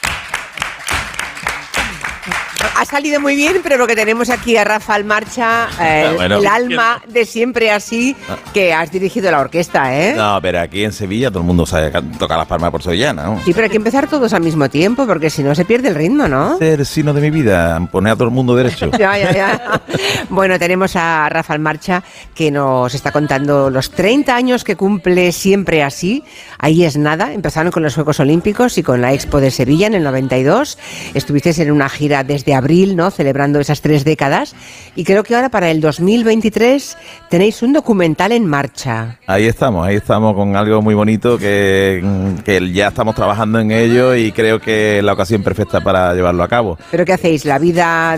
Es un poco, sí, es un poco un día a día nuestro, pero siempre también basando, porque es que estuvimos en julio, eh, tuvimos la suerte de cantar en, en la Basílica de San Pedro en el Vaticano. Cantamos. Bueno, me han contado que fue apoteósico, ¿no? Fue algo increíble, de verdad. Fue algo, un sueño, porque tú lo preparas mejor y no sale. Hasta el Papa no tuvo el detalle de saludarnos y felicitarnos por Ah, nuestros pero 30 estaba el años. Papa y... El Papa vino al día siguiente a- desde su balcón y dice, felicidades, siempre así. Digo, todo el mundo, ¿eh? Pero es que fuimos con más de 400 personas desde Sevilla y de toda España. Y de, bueno, y Latinoamérica vino gente de Santo Domingo, de Perú, de, de Ecuador. Fue precioso. Muy emocionante. ¿Y qué le tocasteis al Papa? No, no, bueno, cantamos Bueno, la canción de siempre así, cantamos muchas cosas y, y allí en, en en el altar de la Cátedra de San Pedro, en el Vaticano, pues cantamos la Misa de la Alegría, que es un disco muy especial para nosotros, que, que un, bueno, pone en valor mm, nuestros valores cristianos de alguna forma, de, de- de- de que el, el mensaje de Jesucristo nunca pasa de moda, que el perdón no pasa de moda, el amor no pasa de moda, eh, la caridad no pasa de moda, en ese, en ese tono está y un tono festivo y son canciones que se pueden cantar dentro y fuera de los templos. Y Desde bueno, luego. y para nosotros es algo que, que- Ojalá le hiciéramos más, más caso a esos mensajes de Cristo, ¿no? claro. Si la sociedad siguiera los mandamientos y los cánones que mandó Jesucristo, otro gallo nos cantaría, ¿no? El problema es que hay algunos que dicen que son cristianos, pero no practican el cristianismo. Bueno, eh, cada uno lo lleva como puede. No, no, no, no me refiero a practicar de a practicar de ir a misa, ¿eh? Digo Ah. de los valores, Bueno. esos valores y principios que defendía Jesucristo. Sí, sí. Bueno, nosotros no, nosotros no vamos de santo ni vamos pregonando nada. Simplemente con toda la naturalidad, pues, pues nos hemos educado, nos, nos hemos educado Claro. en eso y, y realmente sentimos que ha enriquecido nuestras vidas y, y se lo transmitimos a nuestros hijos. Claro. Y ya está. Y en, en cada concierto de siempre así acabamos con la salve rociera y dando gracias a la Virgen. Qué Dios, bonita es la salve rociera, Es ¿eh? la obra maestra de Manuel Parejo Obregón, que, que era un compositor Sí, impresionante. es verdad, eso de las obras maestras, ¿eh? Eh, Mm. uno supongo que no es consciente cuando está componiendo, te lo digo a ti que eres compositor Claro. también y productor, lo que estás haciendo en ese momento, la trascendencia, la relevancia que le va a dar el público después. Seguro que no. O sea, tú cuando lo estás haciendo, lo que estás es escribiendo algo que sientes desde lo más adentro y que necesitas este va afuera y compartirlo. Porque al final, cuando tú haces una canción, ya esa canción no es tuya, ya es de, está en el aire y, y la coge el que quiera para lo que quiera. Hay canciones que se convierten en himnos, ¿no? Después Exacto. de una generación, de lo- y, y hay canciones que ya nacen como himnos, ¿no? Como la del centenario del Sevilla, esa que hiciste con Jorge Cadaval. No, no, bueno, eh, verdad, eh, la hizo Ja- Javier el Arrebato, que fue el que la cantó y la compuso, Sí. y yo, bueno, fui el productor y, digamos, el que organizó toda la orquestación y todo eso, junto a César Cadaval. Pero- vale, vale. Pero esto para un sevillano sevillista debe ser lo más, ¿no? Pues para mí, que soy sevillano y sevillista, es Por lo eso. más, desde Por luego. eso, Y, y- y os digo que ha sido de los trabajos más bonitos y que más he disfrutado en mi vida. Aquí estamos contigo, Sevilla, compartiendo ¿Qué te ha parecido el resultado del Mundial, por cierto? ¿Contento, feliz? Pues ¿Los yo sí, yo sí, ¿no? yo sí, porque tengo amigos argentinos, además hablan el mismo idioma que nosotros y después creo que Messi merecía esta, esta retirada, digamos, ¿no? Aunque dice que no se va a retirar. Bueno, pero sí, es un fin de fiesta, ¿no? Es un lazo final a toda su carrera. Pues Rafa Almarcha, esperamos ese documental, a ver si nos gusta. Seguro que sí, porque Ojalá. es toda vuestra vida desde el principio, ¿no? Hace con cariño, sí, la sí, historia. sí, pero sobre todo va a estar enfocado en, en el milagro sociológico que es siempre así, que 10 amigos que se conocen desde niños eh, pues permanezcan juntos tanto tiempo, mm, trabajando, conviviendo y, y bueno, que eso creo que merece la pena contarlo. Eh, pues a ver cómo te despiden los sevillanos. Pam, pam. Ahora, ahí. Muchísimas gracias, gracias, gracias Julia, gracias. Gracias, Rafa. Hasta pronto. Últimas horas nos han llegado dos noticias navideñas desde Hollywood, muy divertidas, distintas entre sí. Una es de Robert De Niro. A ver, ¿qué le ha pasado a Robert De ¿Qué, Niro? qué le ha pasado a Robert De Niro? Yo es que estoy desde que he leído esto que no me explico cómo ha podido ocurrir una escena tan cinematográfica en casa de Robert De Niro. La cuestión es la siguiente. La policía en la calle está persiguiendo a una chica, una joven llamada Shanice Avilés, que había sido ya detenida como una treintena de veces por hurtos, por pequeños delitos. La están persiguiendo, dos de la mañana en, eh, en Nueva York, en el Upper East Side, y de repente la chica se mete en una casa de Park Avenue. La policía deja que se meta la chica en la casa de Park Avenue, y la chica empieza a robar los regalos de debajo del árbol de Navidad en la casa que es la casa de Robert De Niro. Y entonces Robert De Niro baja esa escalera y se encuentra esa escena con la policía deteniendo a la chica, robando los regalos. Había un iPad, parece incluso en ese árbol. Yo me imagino la escena con Robert De Niro diciéndole algo como esto. Sal ratita, quiero verte la colita.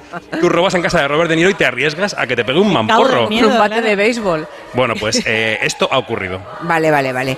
Curioso, ¿eh? Que la policía dejara que entrase la chica. Está bueno, claro en fin. ocurrido. Ahora, eh, puntería tuvo, porque entrar a robar bajo el árbol de Robert De Niro seguro que da más alegrías que en muchos otros árboles. Bueno, en ese barrio me imagino que todos los árboles estarán bien nutridos. Seguramente. Y luego tenemos otra noticia de Tom Cruise, también una Navidad muy especial. Este hombre, este hombre tiene mi edad prácticamente, ¿no? Tiene mi edad y está hecho un campeón. Tiene 60 años y está mejor que yo con 38. Ya. A ver, cuéntanos O qué sea, ha hecho. supongo que habéis visto esa felicitación navideña que ha enviado al mundo a bordo de un avión, sol, la costa sudafricana, muchos metros de altura. Estoy aquí en este avión, aquí está el director de mi próxima película, saluda a Christopher. Christopher Iceola, es la nueva misión imposible, la están rodando en Sudáfrica. Él, colgado así de un avión, como quien está colgado de la puerta de su casa, da las gracias por este año de cine, porque mucha gente ha ido a ver Top Gun Maverick, lo hace así. Everyone, here we are over stunning South Africa, and we're filming Mission Impossible Dead Reckoning, Part 22. Bueno, es que está entre el viento, el inglés, eh, diciendo, 22, habéis venido a ver mi película, gracias, no sé qué, y este año más. Y entonces se tira tranquilamente, tumbado así, bajando los metros, y luego él se abre el paracaídas. Quiero decir que es un señor que puede hacer lo que él quiera. Ya. Feliz Navidad, Tom Cruise, que nos dure muchos años. Pero un poco de numerito, ¿no? De- bueno, Está un poquito Es sobreactuado. el rey de la yo. promoción, es maravilloso Tom Cruise. Es normal. él, él siempre reivindica que no usa dobles para buena parte de las secuencias de acción. Algunas seguro que sí, ¿no? Pero él siempre reivindica que mm, no quiere dobles para Lo que se dice es que lo parte. que él puede hacer, lo hace. Ya. ¿No llegó a un festival pilotando su propio avión hace no mucho? A la presentación de Top Gun Maverick. ¿Qué te parece? Que aterrizó. Eh, el, el ejército francés hizo un vuelo eh, con la bandera francesa sobre el Festival de Cannes para homenajear a Tom Cruise. Es decir, todo el mundo eh, hinca la rodilla ante Tom Cruise. Aquí, hay, aquí los presentes sois más de, de Tom Cruise o de Robert De Niro. De Robert a ver, a ver, a ver. De Niro. De Robert De Niro. Y por ahí detrás hay alguien que se. Nadie es de Tom Cruise, no me lo puedo creer. Oye, pero- Oye, A ver, la gente a ver, sensata del fondo, por favor. Pero razonen, razonen su respuesta. A ver, por sí, favor. ¿por qué Tom Cruise? Hola. Hola. Bueno, en realidad, en realidad me gustan los dos muchísimo. Los dos. Pero Tom Cruise, pues esa carita tan dulce que tiene me encanta. Sí. Sí. No, y además, para tener 60 años se mantiene muy bien, ¿eh? Se mantiene, se mantiene sí. estupendo. sí, Tiene- sí. Usa un farmatín eh, de un color muy adecuado. ¿Queréis que se tiñe el pelo, Tom Cruise? Sí. ¿Qué va? Hombre, claro. Voy con este, sé, pro- no tengo con este datos. problema. A ver, ¿quién más por ahí? ¿Alguien que sea su mito erótico? Por ahí hay una chica también. ¿Mito erótico Tom Cruise? bien. ¿sí? Es un poco asexuado, ¿no? Eh, ¿Qué va? No tiene mucho tirón en ese sentido. Pero vamos a ver, Marina. Que no sea tu tipo no quiere decir que no, no, hombre, no no. le conozco club de fans eh, a su sex appeal. Sí, hombre, sí. Mira, una- esa señora te lo va a decir, ¿a que sí? Cuente, cuente. Ya verás cómo no. Hombre, tanto como mito erótico. Toma. Cuando salió, yo tenía 15 años y yo estaba loquita por él, pero ya a la vez. A la vez. 15, ¿qué haces? A ver, sé qué. Pero a la vez todo se pierde, ya, ya no es lo que era. Ahora, ahora ¿quién te gusta entonces? Thor, a lo mejor Thor, No, para mí, mi súper de toda la vida, Paul Newman. Ahí estamos. Ah, No. Hombre, pero es mucho más mayor. Sí, mira por aquí aplaude. Incluso, Tímidos incluso ha aplausos. muerto, pero eh, son tan lejanos a nosotros, eh, da, da igual la edad que tengan. O sea, en realidad estamos mirando sus películas y sus fotos. Pues a mí me gusta Tom Cruise, que, te- que te diga. Muy bien. A mí Yo lo he tenido así delante en una entrevista y es bajito. Sí, es lo único. Pero todo lo demás bien. Le falta un palmo, bueno, vale, pero... ¿Y como actor qué tal? Como productor, muy bien. Y como actor no está mal como actor. A mí creo que es muy buen Es un buen actor, actor, es un buen, Pero es un claro, buen actor. Robert De Niro es un Se le perdona. Ah, bueno, claro, Robert De Niro... Es sí. Dios. Sí, sí, Yo pero- creo que es la única persona con la energía suficiente para subir una montaña contigo y no mm, echar el bofe. Bofe está en el diccionario. Por favor, qué para fama, 2023. qué, qué fama tengo de escaladora, madre mía. Bueno, Triana, esto que va a sonar es Triana, uno de los grupos musicales más importantes de la música española, una banda que nació pues por aquí, las calles en las que estamos, en Sevilla, ¿no? En enero Triana arranca una gran gira con un espectáculo que rinde homenaje a ese grupo. Sí, un espectáculo que lleva por nombre Una noche de amor desesperada y que pone en marcha al guitarrista Eduardo Rodríguez Rodway, que es el único componente original de Triana que queda vivo. Recordemos que el primero, bueno, Jesús de la Rosa nos dejó en 1983 por un dramático accidente de coche y Juan José Palacios Tele, el batería, murió en 2002. En los primeros tiempos de Triana, recordemos que contaron con dos componentes más. Hace muchísimos años también estaban Dolores Montoya y Manuel Molina, Lola y Manuel, nada más Sí. y nada menos, Sí, sí. que dejaron el- ese proyecto para crear su propio dúo. ¿no? Los Triana fueron importantísimos en la historia musical de este país con su mezcla de rock progresivo y psicodélico eh, con el flamenco. ¿no? En este espectáculo que se, se- prepara esto, eh, se prepara ahora y que arranca la gira en enero, el elenco de cantantes que podrán voz a estas canciones van a ser Nacho Campillo, Manuel Escudero, Diego Martín y Shuarma del grupo Elefantes. Shuarma nos ha contado, nos ha hablado la- de la influencia que ha tenido Triana para los músicos españoles que vinieron después. Considero que la influencia de Triana es, es absoluta, es inmensa, es grandísima, incluso a bandas que no saben que probablemente parte de su música viene de ahí, ¿no? de aquel momento tan importante, de aquella mezcla tan importante que provocó Triana, que creo que tiene una estela que a día de hoy eh, perdura. ¿no? Creo que cambiaron el rumbo de una parte fundamental de la música de nuestro país. De alguna manera estamos influenciados por el cambio que ellos provocaron. Claro, cuando uno es tan fan, imagino, cuando es cantante y es tan fan, pues significa muchísimo participar de este espectáculo. Desde luego para mí Triana es una banda capital, una de mis máximas influencias como puede ser Dylan, como puede ser Bowie, como puede ser Jacques Brel, ¿no? una de las patas de la mesa sobre las que, las que yo escribo las canciones. ¿no? Con lo cual para mí participar en un, un homenaje como este, eh, que además se hace desde el cariño absoluto y el respeto absoluto, pues es un regalo. Erais fan de. Bueno, yo soy muy fan de Triana, no sé vosotros, ¿Has pero. estado en algún concierto? No, yo- claro, no. yo no los vi en directo ya, pero, pero vamos, los, los discos de Triana están en casi el 70% de los hogares españoles. Aquí supongo que habréis estado en algún concierto de Triana, ¿no? ¿Algunos o no? Sí, por ahí delante tenemos una señora que sí. Bueno, ahora ha bajado la cabeza. ¿Nos lo quiere contar o no? Ah, no, no, no, dice que no. Vale, vale, pues nada. Pues le contamos entonces lo de Tiburón. Oímos esta música y estamos instalados psicológicamente Mejor hacer la digestión. en la, sí, en la secuencia de la película. Me gusta mucho lo que ha hecho Steven Spielberg, que es pedir perdón públicamente por haber contribuido con esta película a la diezma de los tiburones, porque la reputación que ha conseguido que tengan los tiburones por el resto de la eternidad después de su película creo que no la va a cambiar nadie ya, eh, parece inexorable. Sí, yo le pongo un mini asterisco que no le quita valor, que es que está de promoción de la película que tiene ahora, que es de Fablemans. Entonces, bueno, pues ahora a él le conviene un poco la cara amable y pública. Pero dicho esto, está muy bien lo que ha dicho.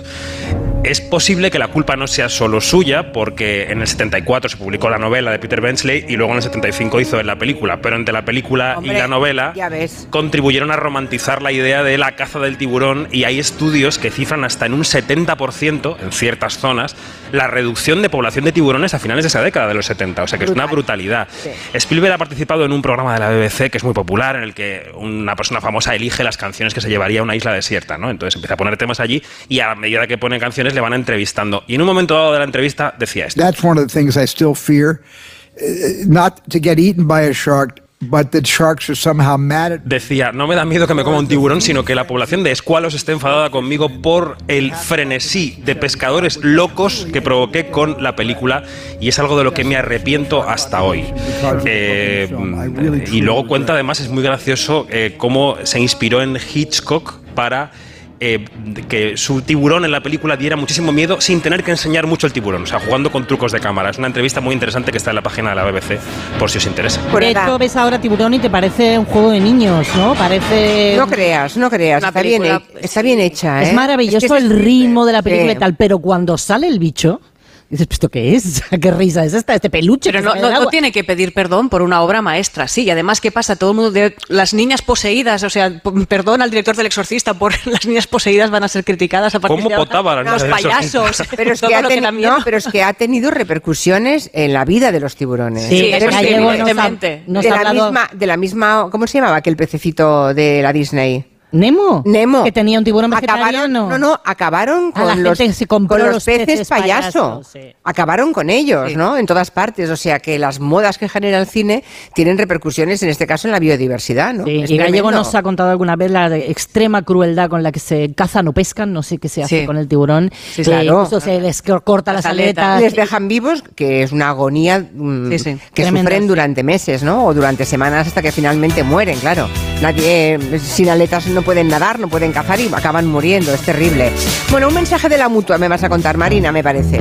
Sí, porque hay gente a la que nunca le han puesto una multa y en vez de darles un premio, pues resulta que les suben el precio del seguro. Bueno, pues yo les diría dos cositas. La primera, me ha subido el precio del seguro a pesar de que a mí nunca me han puesto una multa. Y la segunda es, yo me voy a la mutua. Porque si te vas a la mutua con cualquiera de tus seguros, te bajan el precio, sea cual sea. Llama al 91 555 5555 y cámbiate por esta y muchas cosas más. Vente a la mutua. Son casi casi las cuatro y media, una menos en Canarias. Seguimos en la Fundación Cajasol, en este teatro que es como una pequeña bombonera, acompañados de muchísimos amigos que eh, habitualmente escuchan el programa. Hoy además han venido a ver cómo lo hacemos y enseguida vamos a charlar con el presidente de la Fundación, con Antonio Pulido. No se vayan. Silencio. Silencio. Gelo. De 3 a 7 en Onda Cero. Con Julia Otero. Silencio. Y ahora que me voy en Navidad, conecto la alarma y me quedo tranquila. Muy tranquila. Y con la app, cuando tú no estás en casa, puedes verla cuando quieras. Puedes conectarla, desconectarla y si se te olvida te lo recuerda. Si pasa cualquier cosa, lo detectamos al instante. Te enviamos un mensaje y podemos chequear. Si se ha movido una cortina, si dejaste la ventana abierta. Lo importante es que hay personas al otro lado. Protege tu hogar frente a robos y ocupaciones con la alarma de Securitas Direct. Llama ahora al 900-272-272. Si las facturas hacen que tu hogar sea un poco menos dulce, es hora de endulzarlo. Asegura tu hogar con línea directa y además de bajarte el precio, tendrás coberturas tan dulces como daños por fenómenos meteorológicos, el servicio de manitas, ven directo a lineadirecta.com o llama al 917-700-700. El valor de ser directo. Consulta condiciones. ¿Y los exámenes te quedas en blanco? Prueba con The Memory Studio. The Memory contiene vitamina B5 que contribuye al rendimiento intelectual normal y eso se nota en exámenes. The Memory Studio, de Pharma OTC. Dos cositas. La primera, según están las cosas, necesito que me ayudes a ahorrar. La segunda, yo me voy a la mutua. Vente a la mutua y además de tener descuentos en carburante, te bajamos el precio de tus seguros, sea cual sea. Por esta y muchas cosas más, vente a la mutua. Llama al 91 555 5555 91 555 5555. Condiciones en Y ahora que me voy en Navidad, conecto la alarma y me quedo tranquila. Muy tranquila. Y con la app, cuando tú no estás en casa, puedes verla cuando quieras. Puedes conectarla, desconectarla y si se te olvida te lo recuerda. Si pasa cualquier cosa, lo detectamos al instante. Te enviamos un mensaje y podemos chequear. Si se ha movido una cortina, si dejaste la ventana abierta. Lo importante es que hay personas al otro lado. Protege tu hogar frente a robos y ocupaciones con la alarma de Securitas Direct. Llama ahora al 900-272-272. ¿Tú te fías de esta gente? Esta gente salva el mundo. Los malos están ahí fuera, no aquí. Es que pone aquí que mató a un montón de chicos con poderes. Y estoy convencido de que mis hijos están en peligro. Los protegidos, ADN. Ya disponible solo en A3 Player Premium. A3 Player Premium. Sin publicidad por solo 4,99 al mes. Hola mamá. Adivina, he conseguido el trabajo. La verdad es que aún no me lo creo. Estoy súper contenta. Al final vas a tener razón cuando me decías que saliera de mi zona de confort y que aprendiera cosas nuevas. Si es que eres la mejor, la mejor. En Telefónica acercamos toda nuestra tecnología para seguir formando a personas para el empleo y así todos tengamos más oportunidades. Telefónica, cuanto más cerca estemos, más lejos llegaremos. Un viaje es mucho más que desplazarse de un lugar a otro. También es componer una canción o escribir historias que nos hagan viajar. Un viaje es crear una receta única.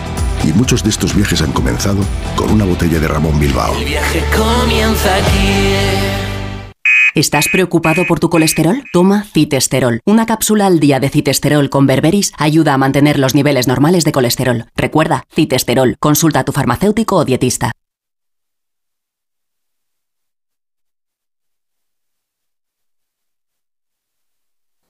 Cuando crees que conoces Cabify, pero te enteras de que puedes colaborar con flexibilidad mientras rentabilizas al máximo tu licencia con nuevas comisiones reducidas en una app 100% española con la tecnología más innovadora, Ay, te das cuenta de que no conocías Cabify. Regístrate como colaborador y descubre la mejor forma de ganar al volante. En Seniors somos más que cuidados, somos confianza. Mejoramos la calidad de vida de personas mayores y dependientes gracias a nuestros cuidadores y cuidados a domicilio. Estamos acreditados por la Comunidad de Madrid para la solicitud del cheque servicio. Contáctanos en seniors.com, seniors con doble N, en el 91 934 1944 o ven a visitarnos a la calle Arapiles 17. Todo va a mejorar. La última novela de Almudena Grandes. El legado de una gran narradora que logra de nuevo emocionarnos y despertar conciencias. Todo va a mejorar. De Almudena Grandes. Y está aquí, y está aquí la Navidad. Desde la Fundación Alquiler Seguro seguiremos trabajando este 2023 para que ninguna familia pierda su futuro. Tranquilo en tu futuro con alquiler seguro. Fundación Alquiler Seguro te desea una feliz Navidad y un 2023 en tu hogar. Estas fiestas, decora tu hogar con Muebles a Dama. Ven a la calle General Ricardo 190 o entra en su web mueblesadama.com.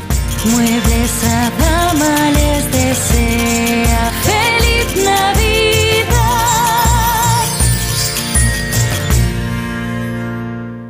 Estas navidades el mejor regalo no es ni incienso, ni mirra, ni oro. Es chocolate. Reales Seguros presenta Charlie y la fábrica de chocolate, el musical. Regala un viaje único a la fábrica de chocolate más famosa del mundo. En Espacio Ibercaja Delicias. Entradas a la venta en charlieylafabricadechocolate.es. Restaurante Carlos Tartiere, lo mejor de Asturias en Madrid. Faves con almejas, fabada tradicional, arroces, pescados y mucha sidra. Calle Menorca 35, restaurantecarlostartiere.es. La brújula. Toda la información del día. Vamos a contar las noticias. Ignacio, las noticias de, de la economía, comentábamos el paro en España. Ahora nos vamos a ir a Rusia. Ahí está nuestro corresponsal Xavier Colás. Hola, buenas tardes, Rafa. Bueno, sí que es verdad que en Rusia a veces nos A sorprende. esta hora la noticia nos lleva a Berlín. Paola Álvarez, buenas tardes. Buenas tardes, el G7. La brújula. Análisis y debate. La propaganda, cuando es ridícula, es una contracampaña. El impacto que ha tenido esta historia es muy pequeño. Es impacto negativo. Hay cuatro o cinco temas que yo creo que requieren un pacto serio, pacto de Estado en materia. La brújula. El informativo que dirige Rafa La Torre. Cada tarde a las 7 y siempre que quieras en la web y en la app. Te mereces esta radio. Onda Cero. Tu radio. Onda Cero Madrid 98.0.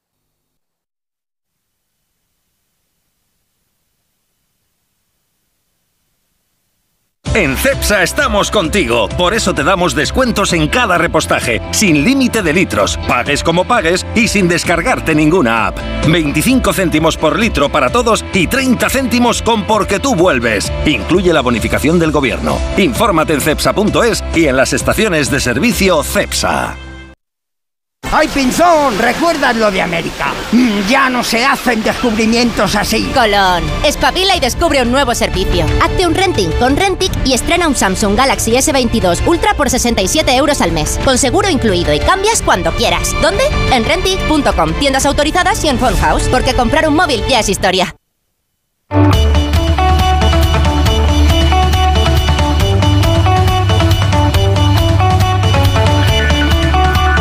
En Onda Cero, Julia en la Onda, con Julia Otero.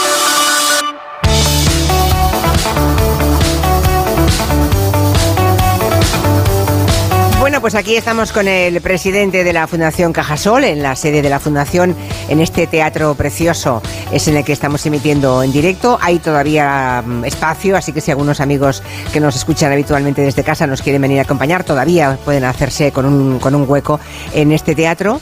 Em, aquí tenemos a Antonio Pulido, el presidente de la Fundación. ¿Cómo está, señor Pulido? Muy buenas tardes. Encantado de que estés por aquí. Muchísimas gracias. Me llegaron sus recuerdos y sus saludos hace un año cuando estuvo por aquí, no en Sevilla, en Málaga. En Málaga estuvo Maricarmen Juan, sí. Me llegó, me llegó. Muchísimas gracias, Antonio. Por cierto, me estaba contando el señor Pulido que este lugar en el que estamos, ustedes saben, ¿no? Los aquí presentes, lo que ocurrió en esta misma sala hace 40 años. ¿No lo saben? Pues vamos a tener que contárselo, señor Pulido. Creo que fue nada menos que la sede de la reunión del primer Parlamento andaluz, cuando aún no tenía un lugar físicamente en el que asentar esa sede. Sí, efectivamente. ¿Fue aquí? Sí, fue aquí. No, la, la, la sesión constituyente se hizo en el Alcázar de Sevilla hubo dos o tres sesiones, la constituyente y alguna más, pero evidentemente no había espacio y fue una sesión de la entonces, estaba aquí la Caja San Fernando, se desmanteló un poco este salón de actos, se pusieron pupitres como si fuera una escuela y fueron casi dos años y medio lo que estuvo el Parlamento de Andalucía uh, aquí. O sea, aquí en este escenario en el que estamos estaba la presidencia del Parlamento sí, sí. y su señoría los diputados estaban pues ahí sentados ahí. en la platea, ¿no? Dos años y medio. Dos años, no, no o sea, no, no es que fuera un mes por obras, no, no, no dos, dos, años, y medio. Y incluso el despacho estaba aquí. Del sí, el despacho del presidente estaba aquí, estaba aquí, en la primera planta. Supongo que esto se recuerda en alguna placa, ¿no? En algún lugar. Hasta en la entrada. Ahí al fondo, a la derecha, a la derecha. hay una placa ¿Mm? precisamente recordando los eh, el tiempo que estuvo aquí el Parlamento de Andalucía. Bueno, pero los que han llegado hoy aquí se han sentado y no lo sabían, ahora ya saben físicamente en el lugar en el que están, eh, bueno, pues que está vinculado a la historia en algo tan importante como eso. Antonio Pulido es el presidente de la Fundación Cajasol, que tenéis, y hay que, hay que felicitaros, una de las obras sociales más importantes que tiene España, ¿no? La obra social de, de Cajasol es muy potente, es en, en Andalucía, en Castilla-La Mancha, en Extremadura, en otros lugares también, pero en esas tres comunidades muy especialmente. Te añado obra social y cultural, porque también estamos muy, muy comprometidos con todo lo que son la acción social. Nuestra base, fundamentalmente, evidentemente, es aquí, en Andalucía, pero también tenemos extensión principalmente en Castilla-La Mancha y también en colaboración con entidades muy importantes en Madrid, como el Teatro Real, la Residencia de Estudiantes o la Real Academia Española de la Lengua, por citar a algunos, el Consejo Superior de Investigaciones Científicas. Y lo que yo digo siempre, tenemos la suerte y la oportunidad de devolverle a la sociedad pues lo que nos ha dado durante tantos años, porque esto es una entidad que va a cumplir 200 años. Entonces llevamos 200 años, casi 200 años, eh, devolviéndole a la sociedad a través de obra social y de obra cultural, pues muchas actividades. ¿no? Hay que recordar, para los que anden un poco perdidos, que eh, la Fundación Cajasol nace de las fusiones de las antiguas cajas de ahorros, ¿no? Sí, sí. Al final todo se reúne en torno a Cajasol. Efectivamente, esto es la fusión de, de un montón muchas de cajas. cajas ¿sí? Caja Jerez, Caja Huelva, Caja San Fernando, el Monte de Sevilla, Caja Guadalajara. Entonces todo esto ha ido confluyendo a lo que es hoy la Fundación Cajasol, que este año también vamos a cumplir 10 años, porque ya la, un poco la desmembración de las cajas de ahorro pues, ocurrió en el 2012 y ya la constitución de las fundaciones bancarias. ¿no? Antonio Pulido, eh, obviamente es economista, es profesor universitario, ha escrito muchos artículos y libros en torno a la economía y eh, es la persona ideal para preguntarle qué previsiones tiene para el 2023. Lo digo porque los agoreros, eh, se acordará, antes del verano decían que el otoño iba a ser horrible en España, que iba a ser catastrófico, que habría recesión y resulta que, bueno, pues que la economía española está resistiendo uh, mucho mejor que otras economías de países mucho más grandes que el nuestro, ¿no? Yo soy un poco más optimista que hace un mes quizá o que hace mes y medio, ¿no?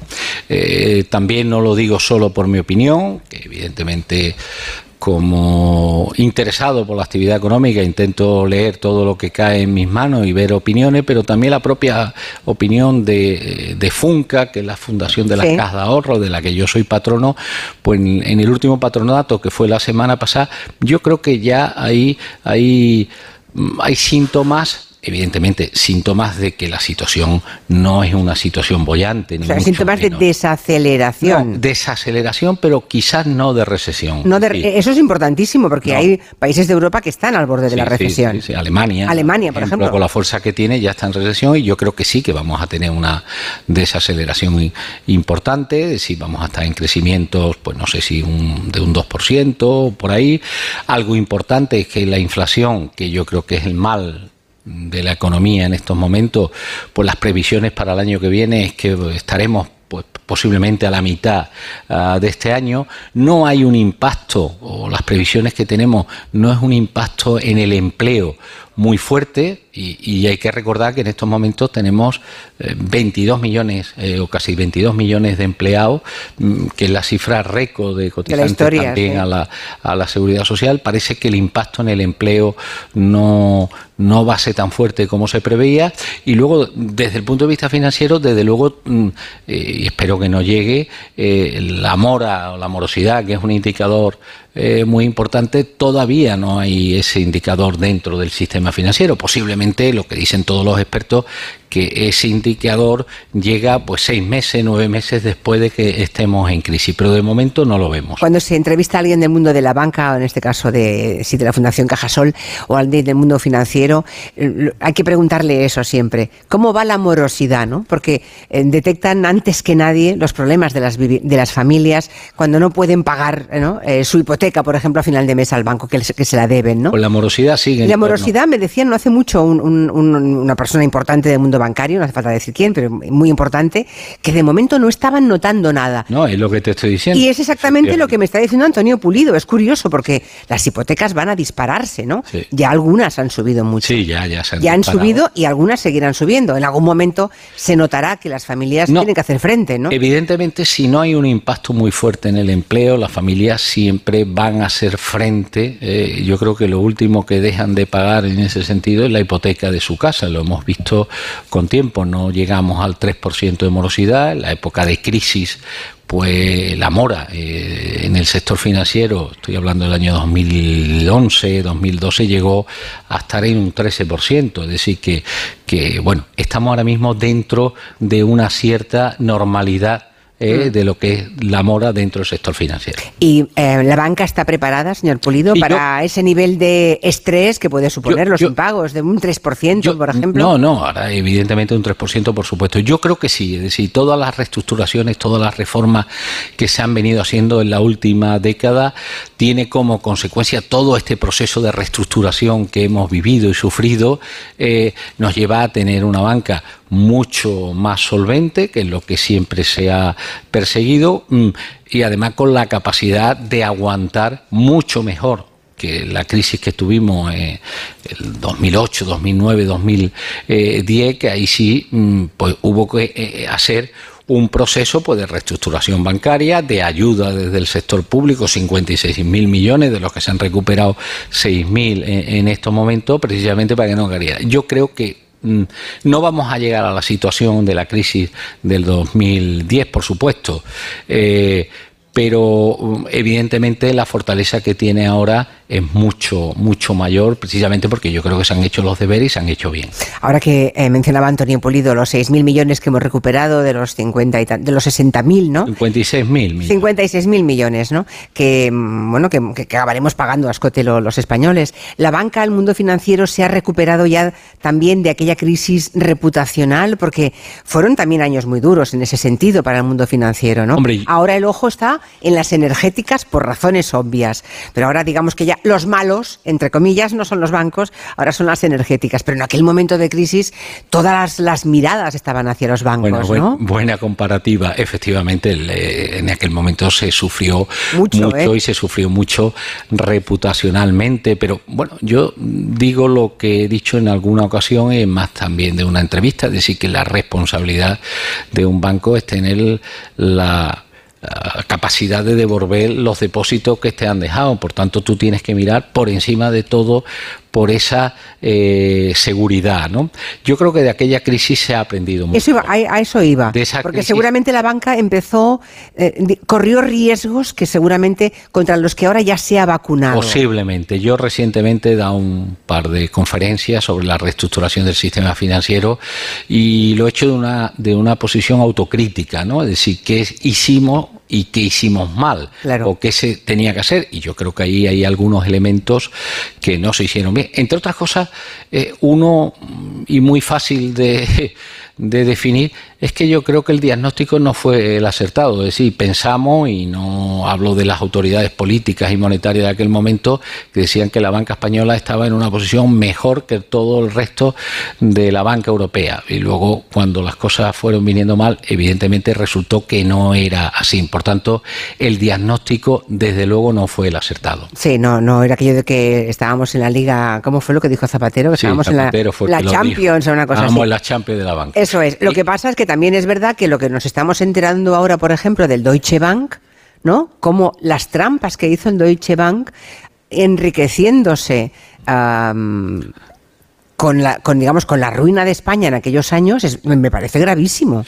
Hombre, yo no tengo datos, no tengo datos y conocimiento eh, exacto de lo, que. Lo que ha dicho la propia Comisión Europea, la Unión Europea lo ha dicho. Lo ¿eh? mismo que tú he leído, he leído en ese sentido y efectivamente, yo es que voy más allá querida Julia, lo he dicho en alguna ocasión, y, me ha sacado un tema que es el de Alemania, es que yo creo que las cajas de ahorro se podían haber salvado las cajas de ahorro españolas, a pesar de las dificultades. ¿Ah, lo mismo, yo sí, yo lo pienso y además lo estoy diciendo en, algunas entrevistas, algunas conferencias. ¿Y por qué no se salvaron? ¿Porque nos obligó Europa? Las alemanas, por ejemplo, que no creo, las que están además adscritas a los landers, eh, prácticamente están salvadas todas. Bueno, yo creo que aquello, y no quiero entrar en, en, decir nombres y apellidos porque tampoco me puedo equivocar, pero yo creo que fue una, eh, se confluyeron una serie de intereses intereses potentes, políticos, económicos y financieros, también eso, incluso de Europa, que dijeron, oye, este es un actor un actor que quizá no nos venga bien en estos momentos. Las cajas de ahorro representaba o representábamos en aquel momento mucho más que la banca y que las cajas, bueno, las cajas rurales no, no representa, pero el 51% del sistema financiero eran, eran cajas de ahorro, por tanto, era un actor potentísimo en ese momento. Pero repito, creo que confluyeron muchos intereses muy fuertes y bueno, pues se decidió que era un modelo. Hay que decir también que en otros países ya lo habían decidido antes, por ejemplo en Italia con la ley Amato, tal, pero repito, en Alemania que no creo, estoy seguro y datos tengo que estaban en una no estaban en una situación mejor que las españolas, siguen sobreviviendo. Pero fue el austericidio que se decidió, ¿verdad? Eso, fue Con condiciones tremendas. Sí, sí. Sí, en aquel momento. Y pensando en, recuperar la actividad después de la pandemia, creo que en, en, Cajasol lo habéis recuperado ya, ¿verdad? Sí, yo creo que... Estáis en el nivel del 2019 sí, Sí, estamos en, el niveles del 2019. Estamos, este año ha sido ya de explosión de nuevo en todas las actividades que te decía, actividades sociales, muchas actividades culturales y también tenemos un compromiso muy importante con la formación y el emprendimiento. Por tanto, ya lo que estamos pensando en el año 2023, eh, hemos aumentado, pues ya se han hecho los presupuestos, las actividades, ya está todo un poco definido la línea actual, incluso vamos a crecer en torno a un, a un 10%, esperemos que todo vaya bien y que se cumpla. Los presupuestos tú sabes que es una guía para la acción, pueden que se cumpla o no luego, pero bueno, en ese sentido somos, somos optimistas y, queremos crecer este año pues en todo, en actividades y en, exposiciones, en muchas de, las de los eventos que esta casa hace durante todo el año. Ahora estamos viviendo uno de ellos. La Navidad, tenéis aquí un Belén montado en el sentido estricto de la palabra, maravilloso, ¿no? Los pozos de diciembre, un Belén que yo no sé si es de los mayores de España porque ocupa más de 250 metros de superficie, 5 metros de altura, una volumetría eh, enorme por aquí, pues pasan casi 5.000 personas diarias nada más que al Belén. ¿eh? Nada más bueno, he visto también el rinconcito en el que algún paje o rey mago em, estará recogiendo... Eso lo, pondremos a partir del día. Pero ya he visto el rinconcito, me ha recordado cuando era pequeña. Hoy tenemos... Ese lugar, ¿no? Que todos hemos recorrido alguna vez sentados eh, en, las rodillas de un paje o de un rey que venía a recoger la carta. Aquí. Yo creo que no se entiende la parte de la Navidad sevillana y andaluza en general, porque tenemos sede por, por muchas capitales de provincia en Andalucía, sin las actividades que organiza la Fundación Cajasol, no solo los belenes, sino actividades de conciertos. Hoy tenemos un concierto extraordinario en el Teatro Maestranza, porque llevamos 40 años, también se cumplen 40 años de Así canta nuestra tierra por Navidad, un disco donde han participado desde Rocío Jurado a Rafael, este año lo encabeza eh, María del Monte. Bueno, María del Monte la hemos invitado para que viniese, le hubiera encantado, pero creo que tenía un concierto. Sí, concierto nuevo. Tiene un concierto, y es que tengo un concierto precisamente hoy. Claro, enviamos desde aquí un abrazo y que le salga muy bien, que estoy pues, segura de pues que este concierto es un disco que patrocinamos nosotros desde hace 40 años. Hoy en el Teatro Maestranza canta ella, María del Monte, José Merced, José Manuel Soto, Laura Gallego, Laura Marchina, muchos artistas eh, muy importantes de, de esta tierra y está todo lleno. Es decir, el Teatro Maestranza, que es el más grande que tenemos aquí en Andalucía, está lleno el concierto con que eh, estás invitada y todos los que nos acompañan estás invitados que a las 8 en el Teatro Maestranza. ¿Es, gratis? No, hay ah, que pagar, pero sí quiero decir una cosa. Eh, los beneficios van es una acción social, una acción cultural y social. Los beneficios van a la Fundación Alalá, que es una fundación que actúa aquí en las 3.000 viviendas, el barrio de los más pobres de Europa, y que actúa también a través de, del flamenco, fundamentalmente, intentar sacar a aquellos niños y niñas de la exclusión social. Muy bien, bueno, merece la pena, será una entrada, seguro que es un precio muy razonable, ¿no? Muy razonable. Bueno, hace pocos días, como todos los meses de diciembre, creo que ah, asistió Antonio Pulido al patronato de la Fundación Pro Real Academia Española de la Lengua, ¿no? Eh, en el Palacio Real fue, de, en el Pardo, creo, bajo la presidencia del rey, ¿no? ¿Cómo son esas reuniones? Cuénteme un poco. Bueno, esas son unas reuniones... ¿De qué se habla en esas reuniones? Bueno, pues se habla de la lengua española, fundamentalmente, y de los peligros que tiene, de la expansión que tiene, de cuáles son... Pues mira, se habla... Hoy hemos hecho la lista de las palabras nuevas, aceptadas mm, y, hemos visto que hay un montón de palabras de uso común muy mm, que todos, y hace bastante tiempo que las usamos, que hasta ahora no habían entrado, como por ejemplo potar, en lugar de vomitar, ¿no? Rular, hay un montón, mamitis, Pero mira, allí conspiranoico. lo que nos lo que nos explica un poco la situación, el apoyo que se hace, bueno, pues habló de el Congreso de todas las academias de la lengua que es en Arequipa, en Perú, que se va a tener que suspender por la situación que se vive, pero bueno, por señalar dos cosas que a mí me, que se trataron allí, que a mí me, me resultaron curiosos. Tratar de influir en, el lenguaje digital, es decir, se emplean, pues las máquinas están empleando el castellano, quizá no lo correctamente. Eso tiene que velar la, la Real Academia Española de la Lengua, por supuesto también la Fundación está también detrás de, de todo eso y que hay que hacer acciones para velar por el uso correcto de la lengua española de las máquinas, de alguna forma, por señalarte alguno, ¿no? Y otro tema que me resultó curioso eh, que se habló es del tema de eh, dónde, cuál es el, segundo país donde más se habla y donde más se va a hablar castellano o español en Estados Unidos. Ese va a ser el, segundo país de lengua eh, española. El primero es México, ¿eh? el segundo va a ser Estados Unidos. Es decir, de las acciones que habría que hacer también en un país como Estados Unidos, que es angloparlante, pues del español allí, y no solo que va a ser el segundo, sino que va en aumento los eh, castellano parlantes en Estados Unidos. Por señalarte algunas de las cosas que, se hablan allí, además, mm, yo creo que es un patronato muy interesante porque está la sociedad civil española, hasta los representados por las grandes empresas de este país y fundaciones, y hay una comunicación entre esa Real Academia y esa sociedad civil y económica de este país. Y esa es la, vinculación que tiene Cajasol con la RAE. Sí, sí. Vale, vale. Nosotros participamos en, eso y colaboramos pues en algunas de las ediciones, en el diccionario, etcétera. ¿Y lo del emprendimiento que decía antes, señor Pulido? Que también les importa muchísimo el tema del emprendimiento. ¿Eso qué quiere decir? Que si alguien tiene una buena idea ah, y un buen estudio de viabilidad, ¿ustedes mm, apuestan por ese negocio? Sí, sí, nosotros tenemos un programa de microcréditos. Un microcrédito es un crédito pequeño que se da sin ningún tipo de garantía, ¿eh? de hasta 30.000 euros llamamos al programa 100 Caminos al Éxito, ¿eh? donde eh, financiamos ideas, proyectos. Financiamos con la idea de devolverlo, es decir, que no es una subvención ni mucho menos. Yo tengo que decirte que prácticamente el 95% de los microcréditos que se dan se devuelven. Eso es maravilloso. Claro, es decir, ah. quiere decir que el proyecto son proyectos viables, son proyectos factibles y tal. Datos que te doy de esto del emprendimiento, pues curiosamente en estos 100 caminos al éxito ya hay casi más de la mitad son mujeres, 60% son mujeres.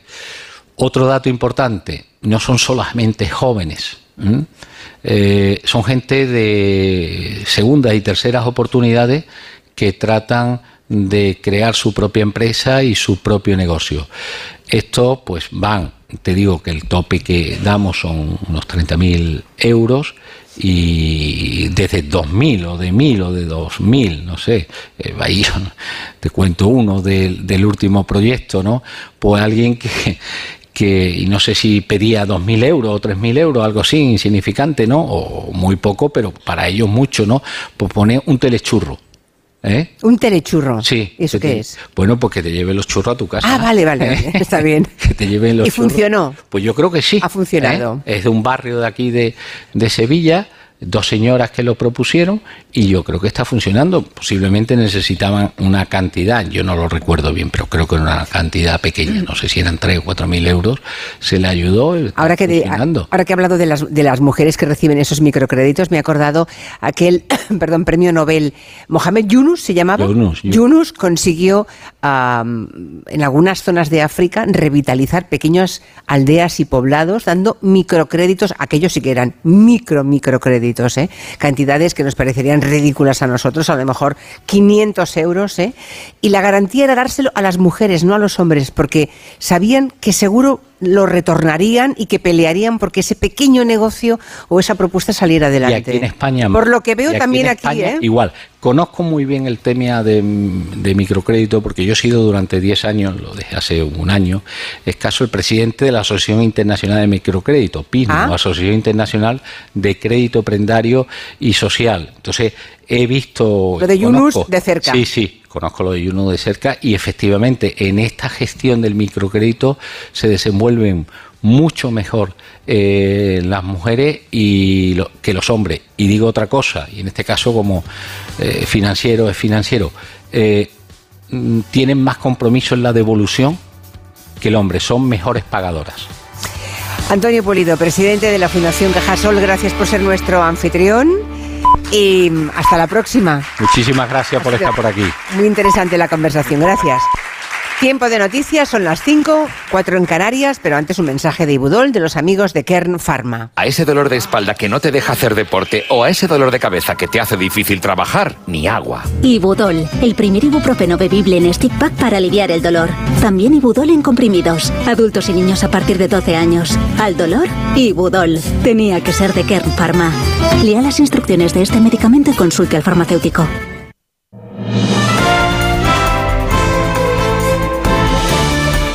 Noticias en Onda Cero.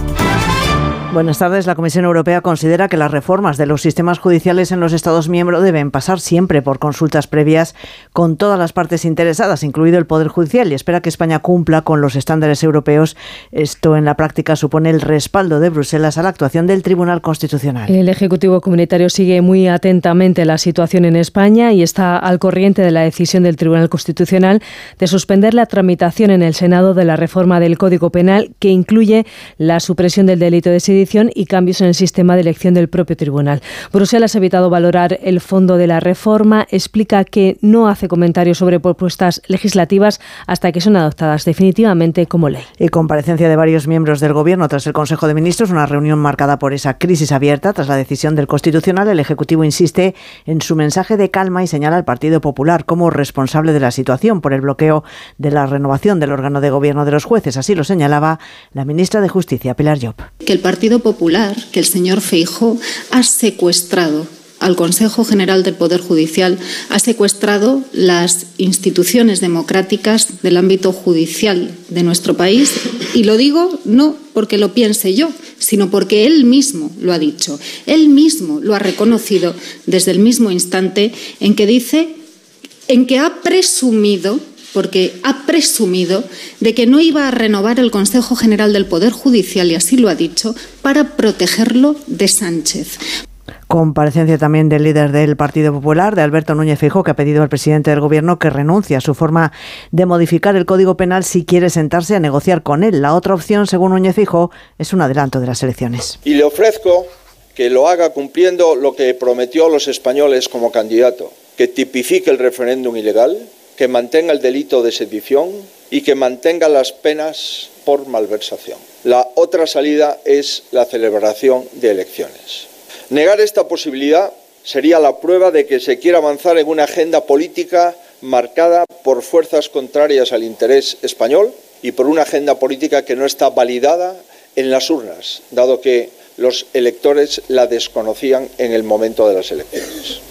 Un informe de la Asociación de Usuarios de Banca, su fin, revela que todavía queda mucho margen de mejora en el protocolo firmado por bancos y administraciones para mejorar la atención a los mayores. Un 42% de los encuestados, por ejemplo, tiene dificultades para usar los cajeros automáticos. Belén Gómez del Pino. Y es una operación a las que les obligan para determinadas operaciones como obtener un extracto de la cuenta bancaria. La figura del asesor personal anunciada por los bancos no está presente en el 70% de las oficinas y muchas de las operaciones que se realizan en ventanilla, como la entrega de efectivo lleva un sobrecoste que muchos mayores no pueden asumir. A su fin detecta avances como la ampliación de horarios de atención, aunque con diferencias entre el ámbito rural y el urbano. Las comunidades con más tiempo de espera son Cataluña y la Comunidad de Madrid y ve mucho margen de mejora en la digitalización. El 81% de los mayores no ve sencillas las aplicaciones bancarias en el móvil. Y a la espera de la declaración este jueves ante el juez de la ya ex vicepresidenta de la Eurocámara, Eva Kaili, los los diarios Le Soir y La República aseguran que está reconocido ya la policía, que sabía que algo pasaba,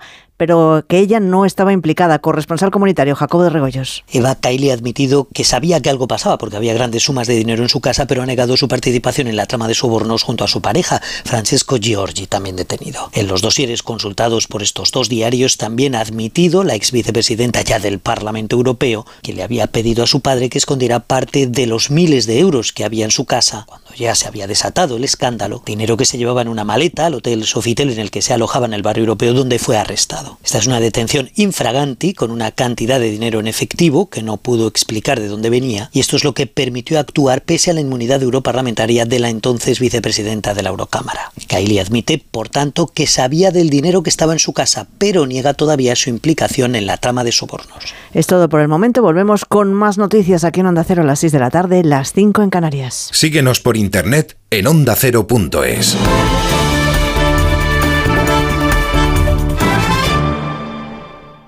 Sonora es la puerta a todo un universo de entretenimiento en audio. Tío, problemón, problemón. Ha venido gente, o sea, ha venido gente aquí. Tranquilo, ocurre. Tío, son todos panes de la misma masa. Un conglomerado humano, global y uniforme. La mochufa. La mochufa. La mochufa. Me gusta el nombre. Bueno, será lo único de ellos que te vaya a gustar. Son unos malnacidos, tío. Unos asquerosos. Los asquerosos, de Santiago Lorenzo. Sí, señor. La mochufada pura. Descarga la aplicación y escucha todo su catálogo por 4,99 euros al mes o 39,99 al año. Sonora. Gente que escucha. No se lo cuentes a nadie. Es un secreto. Pero la magia existe. Porque esta Navidad ha pasado algo mágico. He conocido un reno que vuela. De verdad. Pero como es muy pequeñito, aún no lo hace muy bien. Creo que me lo voy a quedar hasta que aprenda a volar muy alto y un día pueda ir por todo el mundo repartiendo regalos. Es magia, es Navidad, es el corte inglés. Dos cositas. La primera, un motero siente la libertad del viento en su cara. La segunda, un mutuero siempre paga menos. Vente a la mutua con tu seguro de moto y te bajamos su precio sea cual sea. Llama al 91 555 5555. 91 555 5555. Por esta y muchas cosas más, vente a la mutua. Condiciones en mutua.es. Sephora. Estas navidades en Sephora hacemos tus deseos realidad. Los mejores regalos de belleza de tus marcas favoritas. Lancôme, Carolina Herrera, Benefit y muchas más. Además, no te pierdas nuestros descuentos de hasta un 30% en la colección de Navidad. Visita nuestras tiendas y sephora.es y pide un deseo. Sephora, the unlimited power of beauty. Hola, soy Félix, árbitro experto en pitar penaltis y fueras de juego. Pero cuando tengo que revisar mi contrato de alquiler, siento que me falta el aire. Por eso soy de legalitas, porque sé que con una llamada un experto me ayuda a resolver lo que yo no domino. Hazte ya de legalitas. Y ahora por ser oyente de Onda Cero, y solo si contratas en el 91661, ahórrate un mes el primer año. Legalitas, y sigue con tu vida. Las noticias recientes nos dan pocas alegrías. Aún así, debemos disfrutar de la vida. ¿Ansiomet te puede ayudar? Ansiomet con Crocus Atibus mantiene tu ánimo positivo. Ansiomet de Pharma OTC. Esta Navidad es mejor, muchísimo mejor, porque por ser de mi Movistar puedes pedir a los Reyes Magos no un Samsung, sino cuatro. Un smartphone Galaxy S21 FE 5G para tu padre, una tablet Galaxy A8 para tu abuela y dos Galaxy Watch 4 para ti y tu hermana. Y lo mejor, los cuatro desde 9,20 euros al mes y en casa en 72 horas. Infórmate en el 1004 o en tiendas Movistar. Muchas mujeres mayores de 65 años se han acostumbrado al control, la amenaza y la humillación. Hoy mismo es el día para jubilarse de este maltrato. Llevar muchos años aguantándolo no es una razón para seguir sufriendo. Pide ayuda, da el primer paso. A3 Media Televisión, la televisión de un gran país. Antena 3 Noticias y Fundación Mutua Madrileña. Contra el maltrato, tolerancia cero. ¡Feliz Año Nuevo! Parece que Mutua ha tomado la delantera a los Reyes Magos y ha dejado un montón de coches nuevos por la ciudad para que te des un voltio. Voltio, tu nuevo car sharing en Madrid.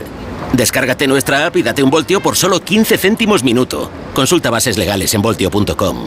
Es fácil.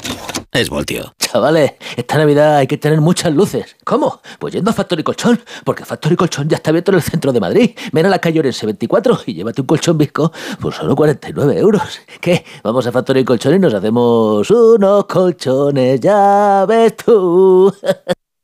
Si estás pensando en diseñar o redecorar tu local, si necesitas que alguien de confianza se haga cargo de tu obra, llama a Decorman, porque Decorman se encarga de todo sin anticipo de cantidades y llave en mano. Confía en Decorman para diseñar y reformar tu negocio y encontrarás la verdadera tranquilidad. Decorman 91 609 3370 o decorman.es. Estas fiestas llegan a Motor Mecha cargadas de mega descuentos. Porque ya están aquí los Super Days con los precios más increíbles. Hasta 15.000 euros de descuento en tu nuevo Mercedes-Benz. Solo tres días, del 20 al 22 de diciembre. Apúntate ya en el Facebook de Motor Mecha. Te esperamos en los Super Days de Motor Mecha, tu concesionario Mercedes-Benz en San Sebastián de los Reyes. Los mejores colchones en las tiendas Omnium Flex, Tempur, Picolina hasta el 50%. Apuesta por la calidad y por tu salud. 14 tiendas Omnium en Madrid. Encuentra la tuya en la tienda somnium.es. En la ganadería Organic producimos la mejor carne del mundo.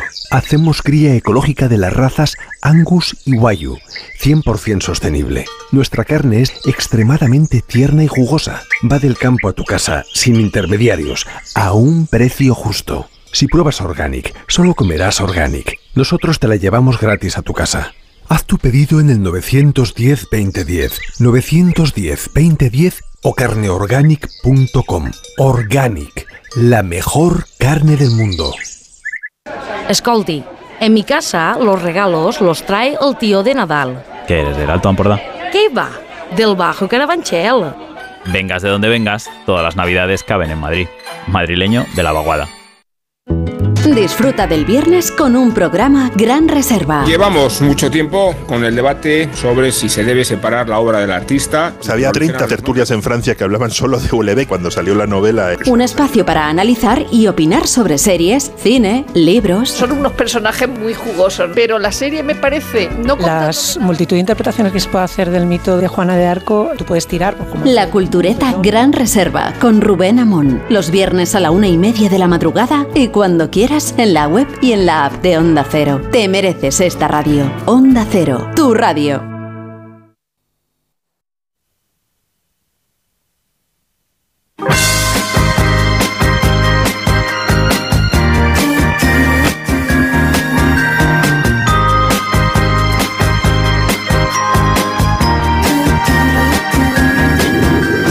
5 y 11 minutos, una hora menos en Canarias. Aquí seguimos en el Teatro de la Fundación Cajasol, am, con muchísimos amigos que ahora, bueno, claro, es que aprovechamos eh, los momentos de pausa para ir y volver del lavabo, para tomar algo, para y ahora estábamos es así como con un nivel de murmullo, Borja, Sí.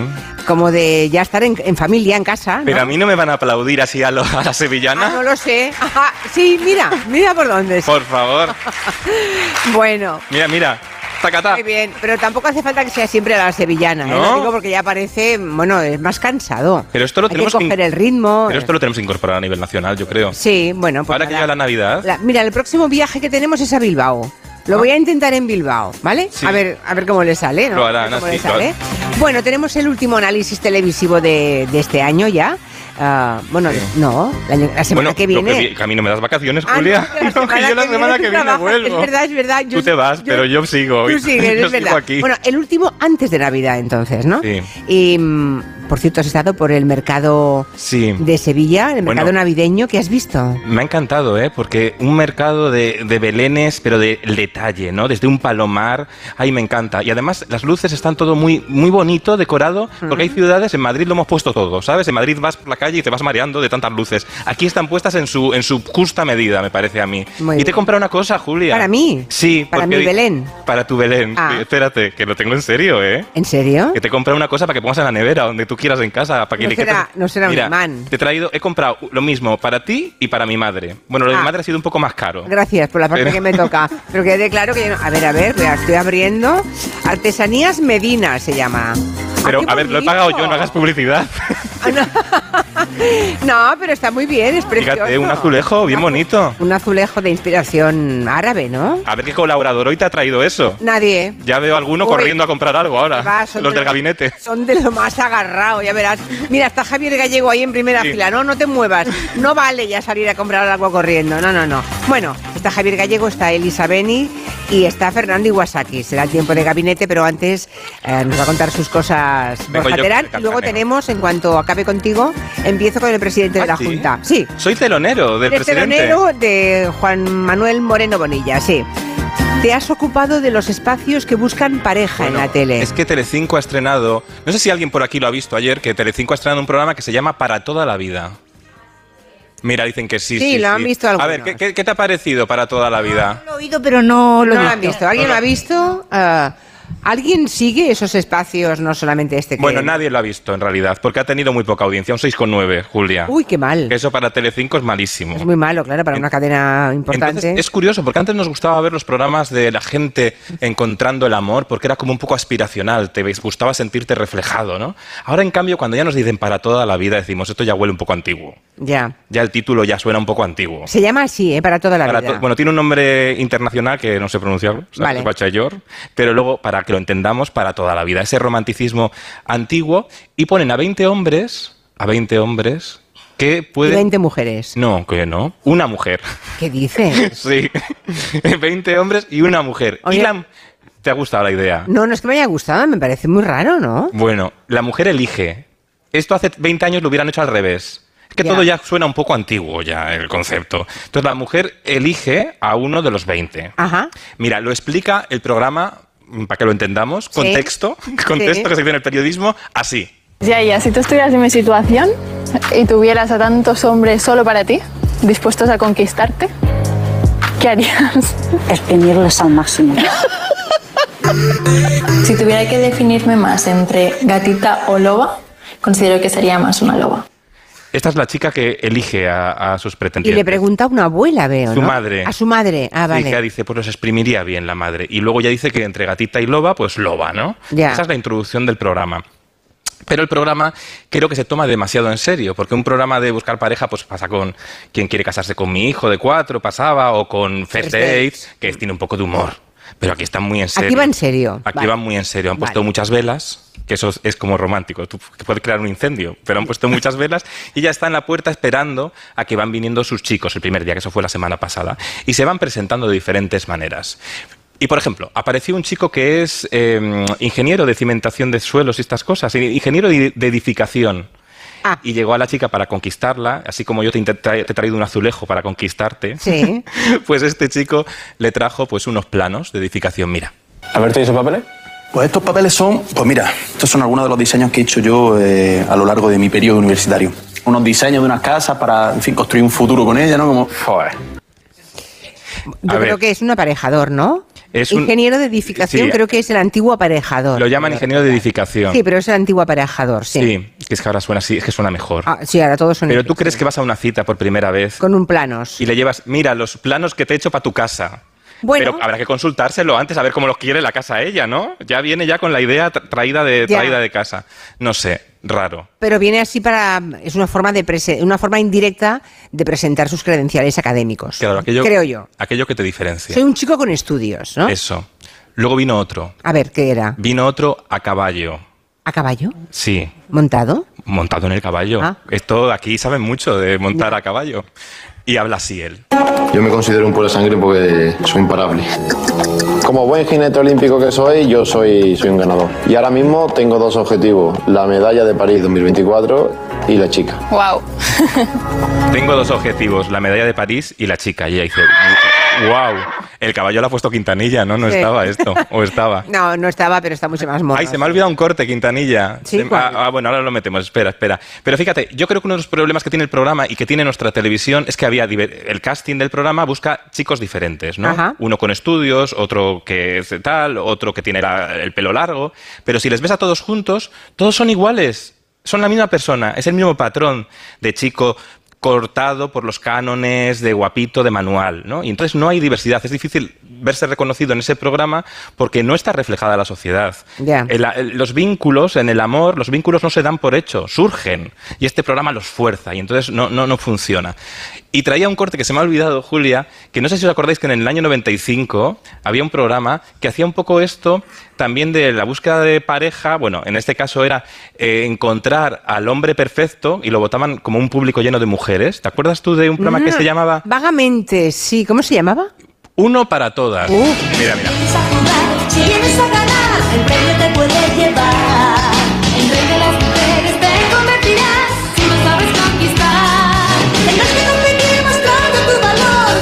Oy, oy, oy, oy, oy, oy, la cancioncita. Pero a, que- a que de la canción os acordáis muchos aquí.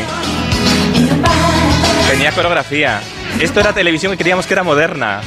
Porque eran muchas mujeres eligiendo al mejor hombre, que daba la vuelta a la Daba tortilla la- del, claro, del claro. concurso de Miss, digamos. Ya, ya, típico, ya, ya. ¿no? Ah, Pero claro, esto igual no hemos cambiado tanto como creemos. No. O sí, o igual por eso este programa ha tenido tanta poca audiencia, el que ha estrenado Telecinco sobre las búsquedas de pareja, ¿no? Porque igual ahora vivimos en la sociedad más diversa y quizá la televisión se olvida de mostrar esa diversidad.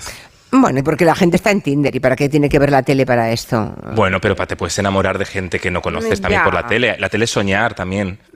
Soñar, pero creértelo, porque si lo ves todo tan fingido. Bueno. lo presenta Jesús Vázquez este programa, ¿eh? ¿qué tal? Bueno, Jesús es un gran sí, presentador. que nos pero- escucha mucho. Jesús, Ya. espero que hayas cambiado a transmisora en este rato. Ya, bueno, me tendrías que haber empezado por ahí. que programa- bueno, pero seguro que lo hace bien. Es un chico muy aseado. Muy bien, eh, muy bien. Un gran presentador y muy buen comunicador. Pero bueno, bueno, hacemos una pequeña pausa. Luego hablamos de la voz. Creo que te- me quieres Sí. hablar algo de la voz, ¿no? Venga, sí. Han llegado al la final. cara y la cruz. Esto ha sido la cruz y ahora vamos a la cara. Ahora vamos a la cara, pero antes vamos a hablar de Naturgy para aquellos que son clientes ya de Naturgy, porque mm, hay algo que, que les va a contar Nuria que les puede interesar. Son los clientes de Naturgy, ¿eh? Sí, vayan apuntando. Ahora todos los clientes de Naturgy tienen una manera más fácil de pasarse a la tarifa regulada de gas este invierno.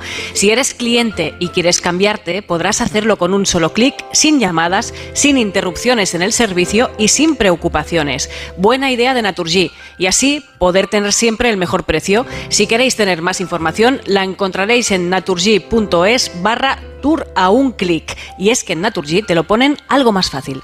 Y ahora que me voy en Navidad, conecto la alarma y me quedo tranquila. Muy tranquila. Y con la app, cuando tú no estás en casa, puedes verla cuando quieras. Puedes conectarla, desconectarla y si se te olvida te lo recuerda. Si pasa cualquier cosa, lo detectamos al instante. Te enviamos un mensaje y podemos chequear. Si se ha movido una cortina, si dejaste la ventana abierta. Lo importante es que hay personas al otro lado. Protege tu hogar frente a robos y ocupaciones con la alarma de Securitas Direct. Llama ahora al 900-272-272. Dos cositas. La primera, con la que está cayendo le ha subido el precio del seguro a mi hija. La segunda, nosotros nos vamos a la mutua. Vente a la mutua con cualquiera de tus seguros y te bajamos su precio, sea cual sea. Llama al 91 555 5555. 91 555 5555. Por esta y muchas cosas más, vente a la mutua. Condiciones en mutua.es. Y ahora que me voy en Navidad, conecto la alarma y me quedo tranquila. Muy tranquila. Y con la app, cuando tú no estás en casa, puedes verla cuando quieras. Puedes conectarla, desconectarla y si se te olvida, te lo recuerda. Si pasa cualquier cosa, lo detectamos al instante. Te enviamos un mensaje y podemos chequear. Si se ha movido una cortina, si dejaste la ventana abierta. Lo importante es que hay personas al otro lado. Protege tu hogar frente a robos y ocupaciones con la alarma de Securitas Direct. Llama ahora al 900-272-272. Venga, un brindis, un brindis. ¡Salud! ¡Salud! En estas fechas siempre deseamos salud. En Médicos del Mundo sabemos que es lo más importante, pero para muchas personas se está viendo amenazada por la guerra y sus consecuencias. Esta Navidad, ayúdanos a que la salud no sea solo un deseo. Dona en médicosdelmundo.org o envía un bizum al 33509. De comercial de gasolina a ser un famoso cocinero con 65. ¿Cuál es la receta? Hay que exprimir la vida. ¿Tú también quieres hacer cosas increíbles en tu jubilación? Mafre presenta el programa Tu Futuro. La gestión de planes de pensiones que se adapta a ti ahora hasta con un 4% de bonificación por traslado. Consulta condiciones en tu oficina Mafre o en mafre.es. En Vision Lab hasta 50% de descuento en cristales graduados y además sorteamos una gafa graduada al día. Te puede tocar a ti. Hasta el 31 de diciembre. Más info en visionlab.es. La mejor ficción también se escucha. Este viernes llegaron a la Tierra los supervivientes del proyecto colonizador Mars 3 después de 254 días de ocupación de la primera colonia en Marte.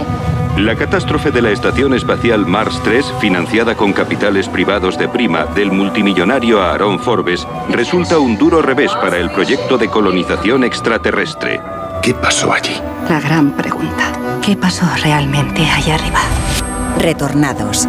Descarga la aplicación de Sonora en tu móvil y disfruta de grandes producciones en audio por solo 4,99 al mes. Tienes 15 días de suscripción gratis.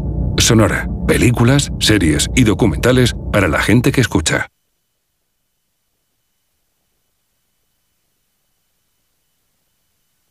Ya, ya, si tú estuvieras en mi situación,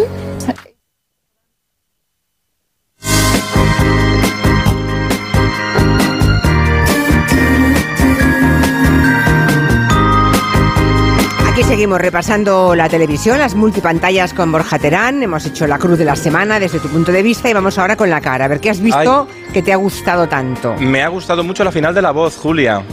¿Aquí veis La Voz? A ver, decir sí. Que es del mismo grupo que la radio, tenéis que decir sí. Ah, no, pero aquí no forzamos a nadie. Es ¿eh? broma, no, que no. lo digo en broma, es No, que pero es humor. que alguien ha visto el final, la, la final de la voz y quiere hacer algún comentario. Por ahí hay alguien. A ver, a ver. Ahí al fondo, Marina, al fondo, al A fondo. ver, o- a ver, Ahí, al ahí, fondo, Marina, corre, corre, que no llegas. Aquí, aquí, hay una chica que lo ha visto. A ver. ¿Qué tal? ¿Te gustó? Sí. Sí. ¿Quién ganó? ¿Borja? Pues mira, ganó un chico muy joven, muy joven, que se llama Javi Crespo, que tiene 19 años y que es mm, de Córdoba, creo que es. Fíjate. ¿E- ¿Era tu candidato? Uno de ellos. ¿Uno de ellos? ¿La otra o el otro? Génesis. Génesis. Ah, bueno, Génesis también muchísima bueno. personalidad. Bueno, es que el programa, lo que tiene la voz, fíjate, ahora que hablamos tanto, bueno, empezó con un número musical de los coaches, estos ya sabéis, Laura Pausini, Luis Fonsi, Antonio Orozco, que fue tu electricista, ¿no? Antonio Orozco fue... Bueno, sí. Fue tú bueno, algo. No, me montó en el equipo de sonido. Eso. El equipo de. Bueno, pero, much- pero, Pero antes de muchos ser años. Antonio Orozco, bueno. Antes de ser Antonio Orozco, claro, no es que haga horas extras ahora como montador de equipos de sonido, ¿eh? Yo siempre que veo a Antonio Orozco pienso en la casa de Julia Otero, que no he estado nunca, pero me lo imagino. Eh, luego, Pablo López también hicieron, eh, hicieron esta versión preciosa de- del patio. A ver. Ya no queda nada, solo tu delirio.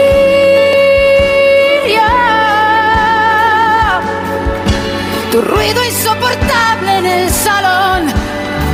No queda nada más que tu fantasma. Bueno, es que poder ver a cuatro artistas de esa talla interpretando juntos es un lujazo. Qué bon- y qué bonito, ¿eh? Eh, Sí. qué boni- y, y es un programa que entra por los ojos, o nos olvidamos, ahora que estamos todo el rato discutiendo en las redes sociales, en Twitter, tal, Sí. la televisión, la gente quiere ver algo que les haga soñar, que les haga evadirse y que les haga inspirarse, ¿no? Y eso lo hace la voz, que no solo cuida las canciones, la calidad sonora, sino que cuida la puesta en escena, de verdad. Es que me ha recuperado la televisión que, bueno, que, se- que entra por los ojos, es que es lo que digo, es que los- los- las actuaciones son bonitas porque cuentan una historia, que eso también lo tiene el Benidorm Fest, lo tuvo el año pasado el Benidorm Fest. Bueno, pues la voz que lo hacen en un plató muy grande, que es donde hacían sorpresa sorpresa hace años, pues ahora, eh, bueno, es ma- maravilloso ver a estos artistas y dar oportunidad a jóvenes talentos en un momento que es muy difícil, como hay tanto ruido y hay tanto, tenemos tantas plataformas, también es muy difícil destacar porque nos olvidamos más rápido que nunca de todo lo que vemos. Y ganó este chico maravilloso con que canta así de bien, mira. Insta, pero por otra cuenta veo tus historias. Yo tu número lo borré. No sé pa' qué si me lo sé de memoria. Me hiciste daño y así te extraño. Y aunque sé que un día te voy a olvidar, no lo hago. Me gusta porque no me recuerda a nadie. Fíjate, y la letra, sí, es que eso es muy importante. Hombre, es la Ay, singularidad. Y es que en los talent shows normalmente siempre, porque nos dicen mucho esto, cuando vas a un concurso de la tele se dice mucho esto, sé como tú eres, como si fuera, fuera fácil ser uno mismo, ¿verdad? Muy complicado. Claro. Ser, ser alguien es muy complicado. Claro, que como si fuera fácil. Ser alguien con nombre y apellido. Sí. Y este chico que ya ha ido a muchos concursos, es muy joven, tiene 19 años, ya, ya me gusta que la canción habla de los tiempos actuales, porque fíjate, la canción dice, te bloqueé en Instagram, ¿sabes? Ya, que es ahora como se lleva el amor, no como el de Telecinco. No, te bloquean Así en Instagram para no ver las stories, porque claro, te enteras de todo. Y para, yo para terminar, Julia... Sí, para terminar, ¿qué nos sugieres? A ver. Bueno, es que, que estamos aquí en Sevilla. Te voy a echar porque ha llegado, creo que ha llegado el presidente ya de la Junta. Bueno, y que te como ha venido, echar. yo te, le voy a poner de telonero un, A ver, un ¿qué le villancico, pones? porque ¿Qué le en Canal? Canal Sur, la televisión Sí. autonómica de Andalucía, que sabe retratar muy bien la sociedad andaluza, hizo una cosa de estas mágicas. Hizo un villancico de publicidad hace muchos años, que ahora se- lo canta la sociedad. Que ha traspasado la pantalla, ya es, forma parte de la sociedad, no fue solo un anuncio, se quedó entre nosotros y suena así. Nuestra Navidad en Canal Sur, nuestra Navidad llena de luz. En Andalucía la ilusión y la alegría se han unido para celebrar contigo. Ahora viene arriba, ¿sabes? Ya. Ya. Oye, es bonito, tú. Sí, está bien. Esto lo, me, Me- me tengo un amigo de aquí de Sevilla que dice que en el colegio lo cantaban. ¿Ah, sí? ¿Se la saben la canción ustedes aquí? Todos, ¿no? Ah, pues sí, sí. Claro que Dicen sí. todo- todos los oyentes que sí. Esto los de siempre así también te la cantaban. Claro, claro. Bueno, la televisión que crea comunidad al final, Ah. ¿no? Y que se traspasa la pantalla. Muy interesante, Borja Terán. Bueno, la semana que viene más, aunque yo no esté. Lo haré, con, Ar- lo, lo haré desde Oviedo la semana que viene. Voy, voy yo recorriendo toda la península. Ah, bueno, pero no me ganas, ¿eh? No. Yo, Ah. yo me he hecho aquí tres vértices interesantes en pocos días. Ya ¿eh? lo sé, ya. Bueno, enseguida eh, te abandono porque enseguida, en tres minutos, tenemos aquí sentado el presidente de la Junta de Andalucía, a Juan Manuel Moreno Bonilla. En Onda Cero, Julia en la Onda, con Julia Otero. ¿Crees en la magia? Yo sí, porque esta Navidad he conocido un reno mágico que vuela y ahora sé que algún día repartirá regalos por todo el mundo.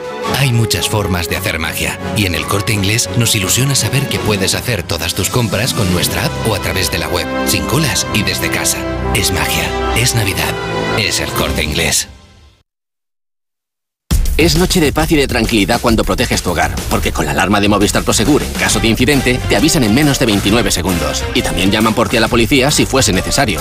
Celebra la Navidad con tu alarma por 34,90 euros al mes durante todo un año. Contrátala hasta el 31 de diciembre. Infórmate en tiendas Movistar o en el 900 200 730. Esta Navidad voy a tope de flow que tengo un extra de ilusión. Hasta en el pavo pongo espumillón con un extra de ilusión. Dame un cupón, o mejor dame dos, que quiero un extra de ilusión.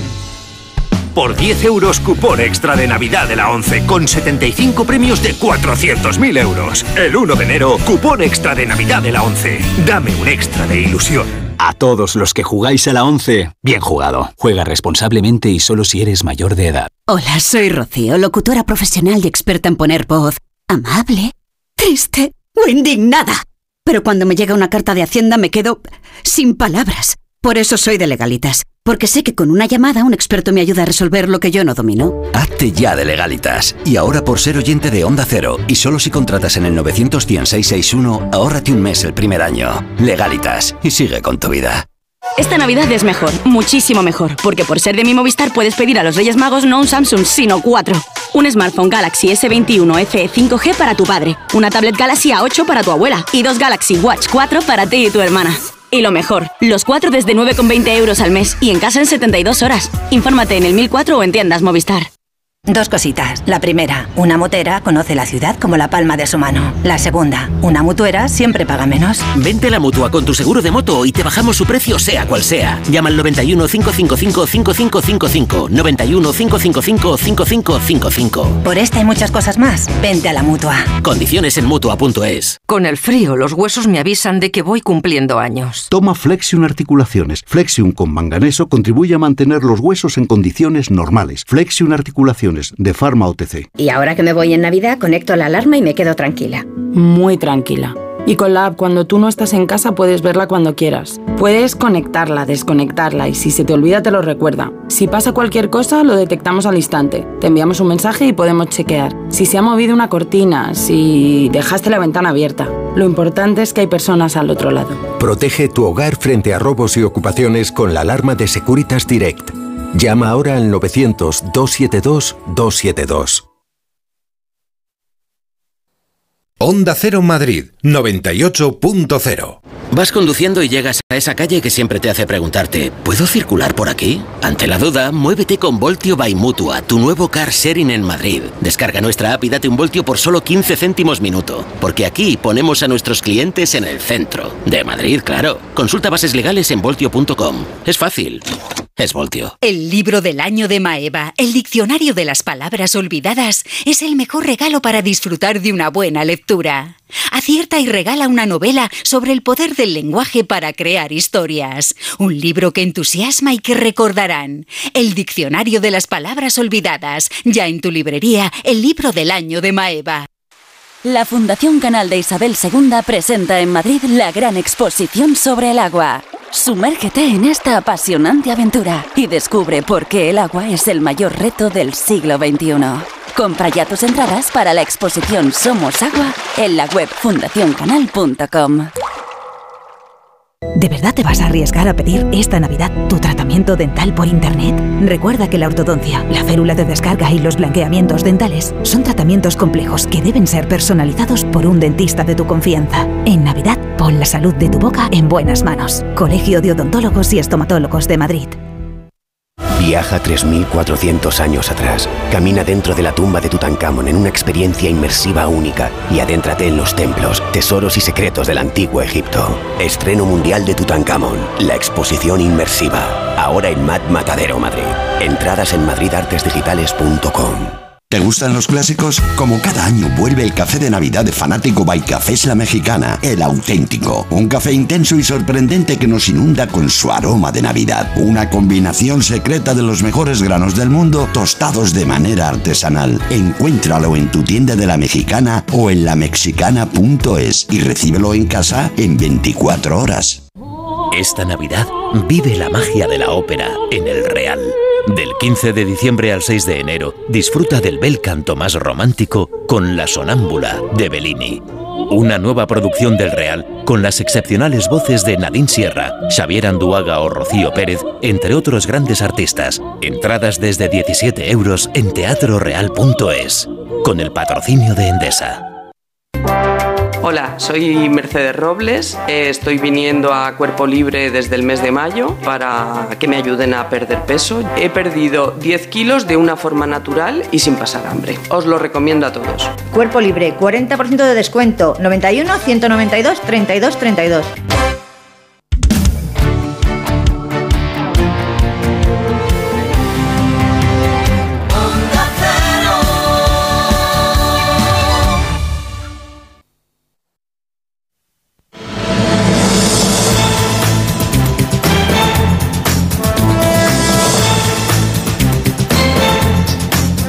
En Onda Cero, Julia en la Onda, con Julia Otero. Cuando venimos aquí a Sevilla, pues nos encanta charlar con su primera autoridad, que es el presidente de la Junta de Andalucía, Juan Manuel Moreno Bonilla. Buenas tardes. Muy buenas tardes, Julia. ¿Se puede creer que ya llamarle Juan Manuel se me hace complicado, un poco cuesta arriba? Porque ya en todas partes es usted Juanma, ¿no? Bueno, es que siempre desde que era pequeñito me han llamado Juanma, entonces yo me, me identifico con mi nombre, que es el que me llama mi hermana, mi madre. Bueno, mi madre me dice Juan Manuel cuando se enfada, ¿eh? pero en la política siempre había sido usted Juan Manuel Moreno Bonilla, ¿no? Hasta que de pronto decidió usted apostar, ¿no? Por el nombre familiar.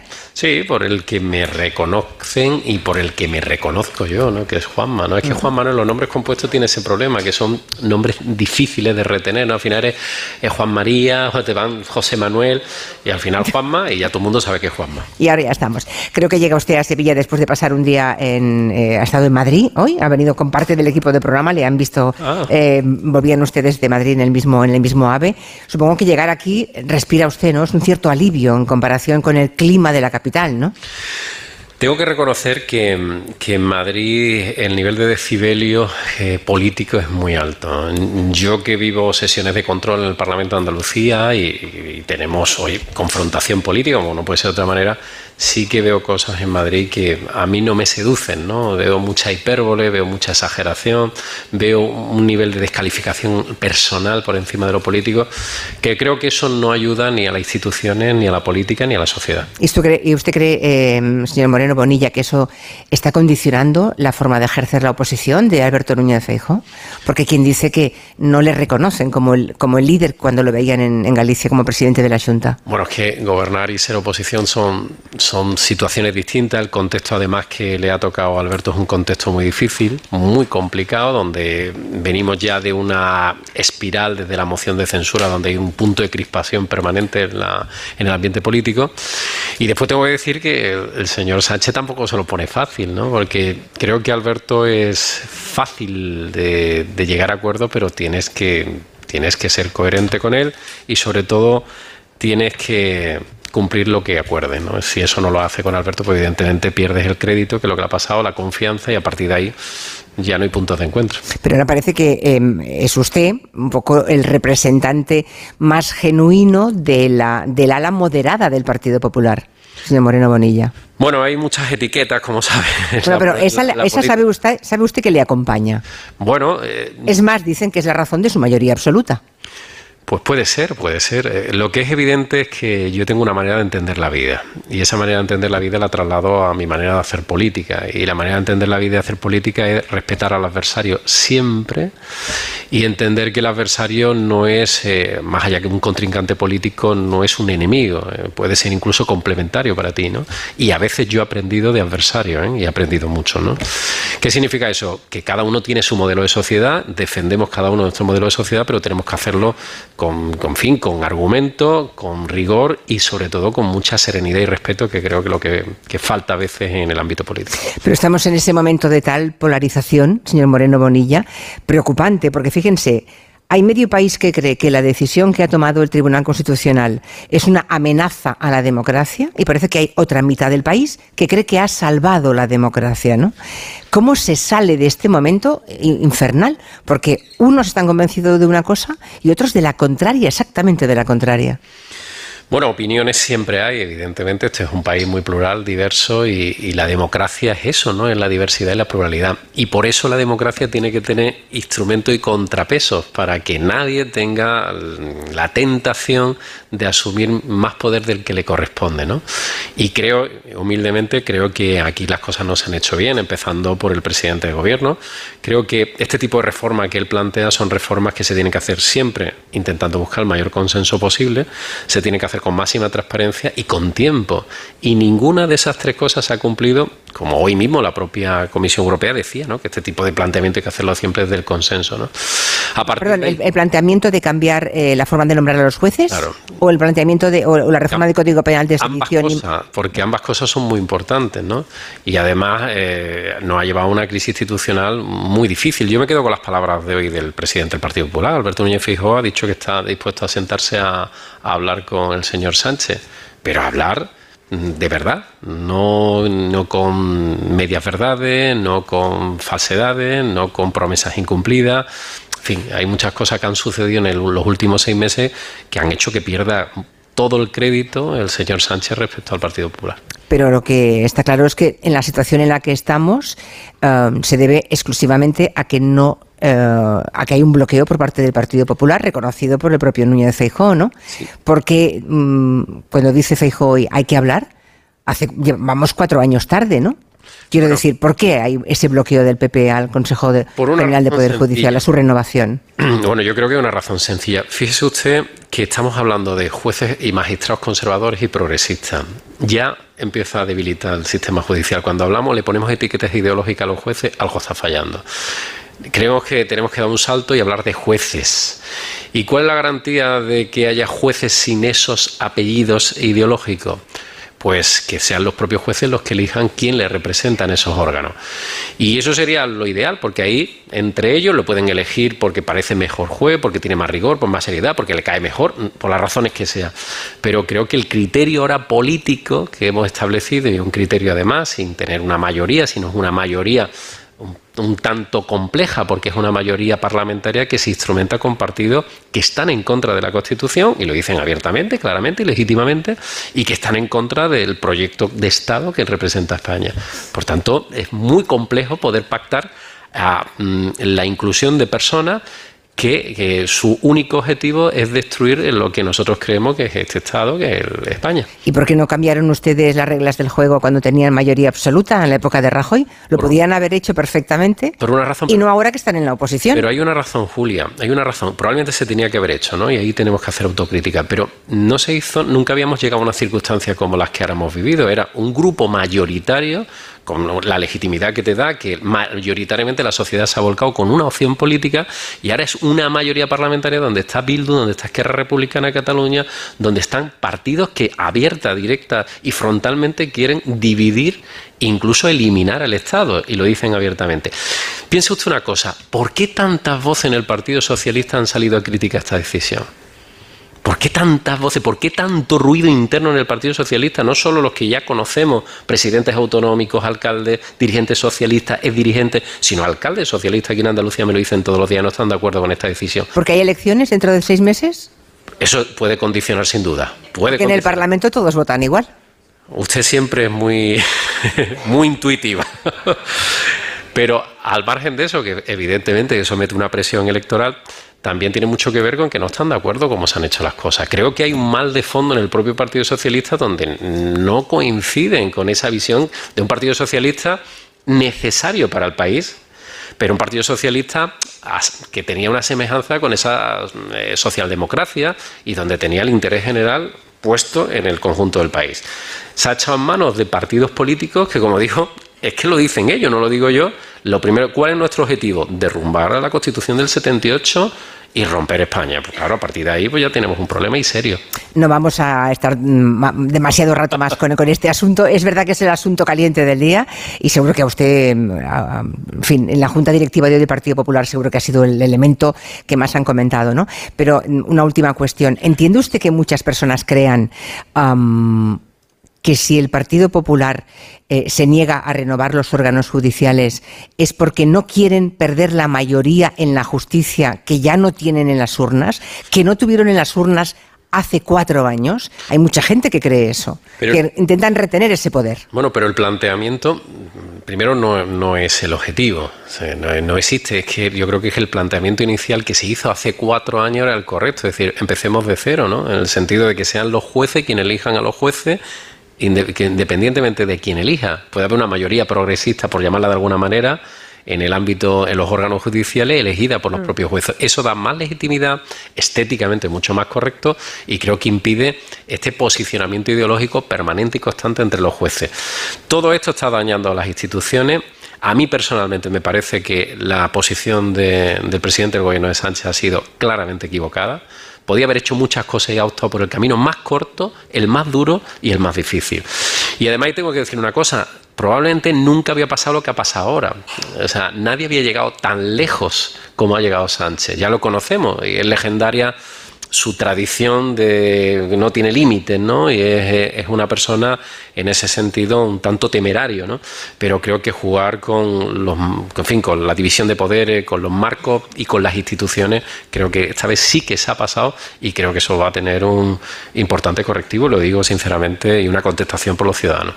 Así que cree usted que llegaremos a las próximas elecciones generales en la misma situación de bloqueo, de, Depende o cree usted que el gobierno puede hacer alguna otra cosa. Depende de Sánchez. Sánchez tiene ahora una oportunidad perfecta de sentarse con Alberto Núñez Feijóo, presidente del gobierno y líder de la oposición, y llegar a un acuerdo. O sea, cree que eh, Feijóo está dispuesto a desbloquearlo ahora.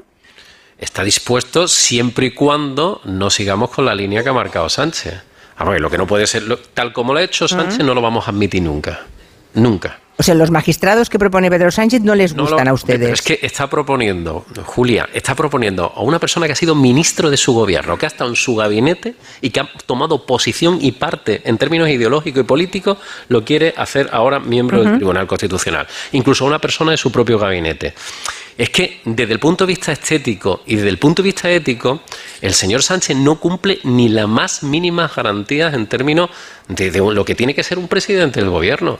Y eso es inasumible ahora mismo para, para, para Alberto Núñez Feijóo, para el Partido Popular y para millones de españoles. Me reconocerá que eso mismo lo han hecho también ustedes con otros mm, cargos importantísimos del Partido Popular, que también han llegado al Tribunal Constitucional.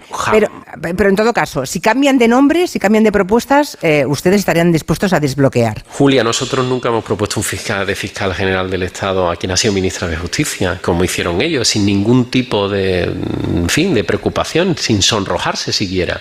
No, aquí está, la clave, la clave no son los nombres, la clave es cuál es el funcionamiento de esos órganos y cuál es el procedimiento de elegir esos órganos. El señor Sánchez lo que quiere es, es elegirlo por la mínima. Y a mí me inquieta mucho las palabras de hoy del presidente del gobierno, que ha dicho, haremos lo que tengamos que hacer. ¿Hasta dónde está dispuesto a llegar el señor Sánchez? Ya no ha demostrado que es capaz de entregarse a Bildu, a Esquerra, a Podemos y a quien le corresponda para mantenerse el poder. ¿Hasta dónde? ¿Dónde está el límite? Ese es el problema, que él no tiene límite.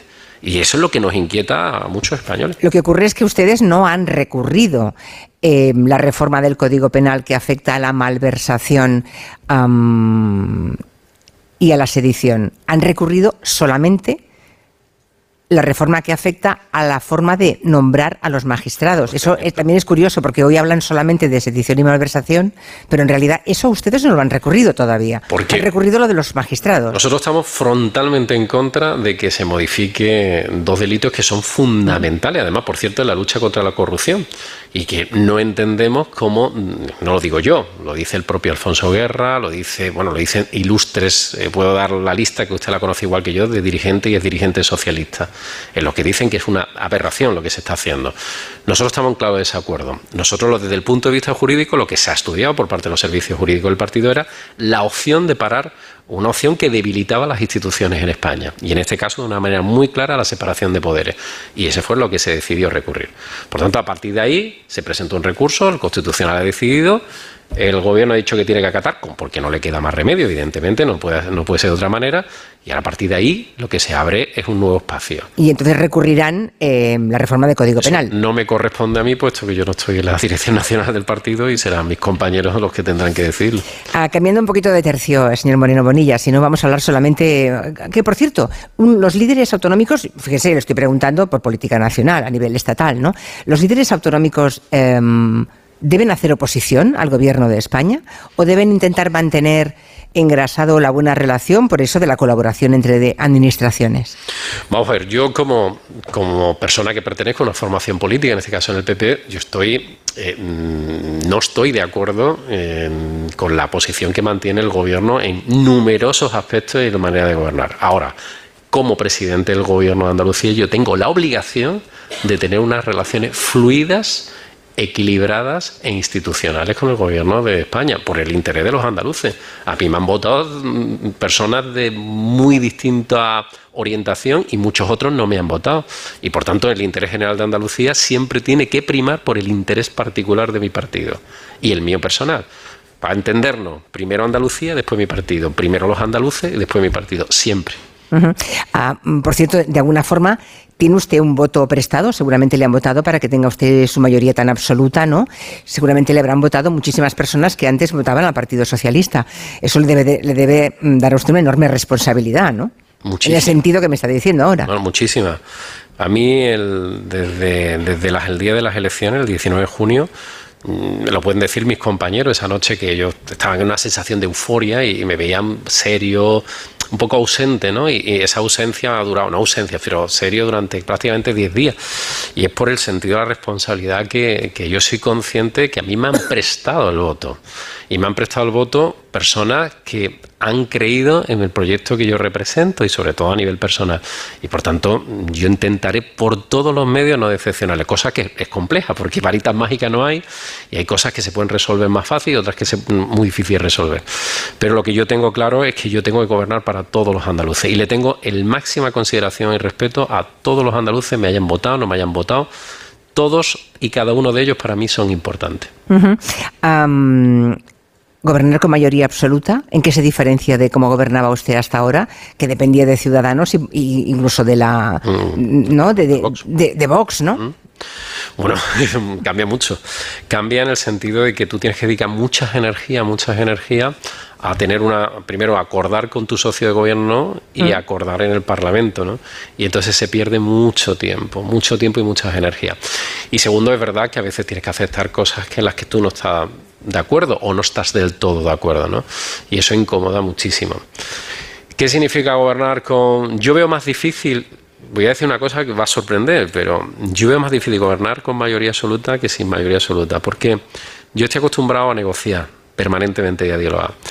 El gobernar con mayoría absoluta tengo que estar a mi equipo, yo creo que lo tengo muy interiorizado, pero yo tengo que estar a mi gobierno permanentemente recordándole que como si tuviéramos minoría, o sea, que tenemos que ser personas cercanas, que tenemos que tener presencia, que tenemos que tener un nivel de intensidad en el trabajo, que tenemos que ser sensibles a cualquier posicionamiento, que tenemos que dialogar y no imponer. Y todo esto cuesta porque la propia dinámica de esa mayoría muchas veces te lleva a lo fácil, ¿no? Que, oye, votamos. Digo, no, se ha hablado con el sector, se habla con el sector. ¿Es que vamos a perder un mes? Pues se pierde el mes. Pero es importante hacer pedagogía, hablar las cosas y llegar, intentar llegar a acuerdo. Otra cosa es que cuando ya no se puede llegar a acuerdo, tú tienes la obligación de gobernar y tienes un mandato de una mayoría de ciudadanos para que hagas cosas. Pero vamos, que, les ha prohibido usted que le hagan la pelota, presidente. Eh, bueno, algunos se lo toman muy en serio y otros no. Hay algunos se lo toman Hombre, muy es que la adulación, aparte de que debilita enormemente, nos nubla la vista a veces. ¿eh? Cierto, cierto, debilita. Pero um, algunos se lo han tomado muy en serio, por eso digo que algunos que digo, de vez en cuando dime que ha hecho algo bueno, porque es que todo es crítica, ¿no? Y además se encarga de eso, se encarga además mi mujer de, de ponerme los pies en la tierra todos los días. Y, y, un entorno que tengo que, que es crítico y es objetivo, ¿no? Nosotros acertamos y erramos como seres humanos que somos. Cuando nos equivocamos, intentamos corregirlo. Si la equivocación ha sido mayúscula, pedimos disculpas y lo que intentamos es avanzar sobre los aciertos y desechar los errores, que creo que es la mejor fórmula de trabajo. Déjeme que le pregunte por Griñán, porque se han agotado ya prácticamente todas las, todos, eh, digamos, todas las grietas por las que se podía retrasar su ingreso en prisión. Mm, cuando usted mismo reconoce que tiene una parte de voto prestado, ¿no? De socialistas que antes votaban, que, que seguro que en su momento votaron a Griñán, ¿no? O después a Susana Díaz. ¿Qué, le dice ese electorado? ¿Cuál es el sentimiento que nota usted en la calle respecto a Griñán? Que parece que sí o sí va a tener que poner ya fecha al momento de su ingreso en prisión, ¿no?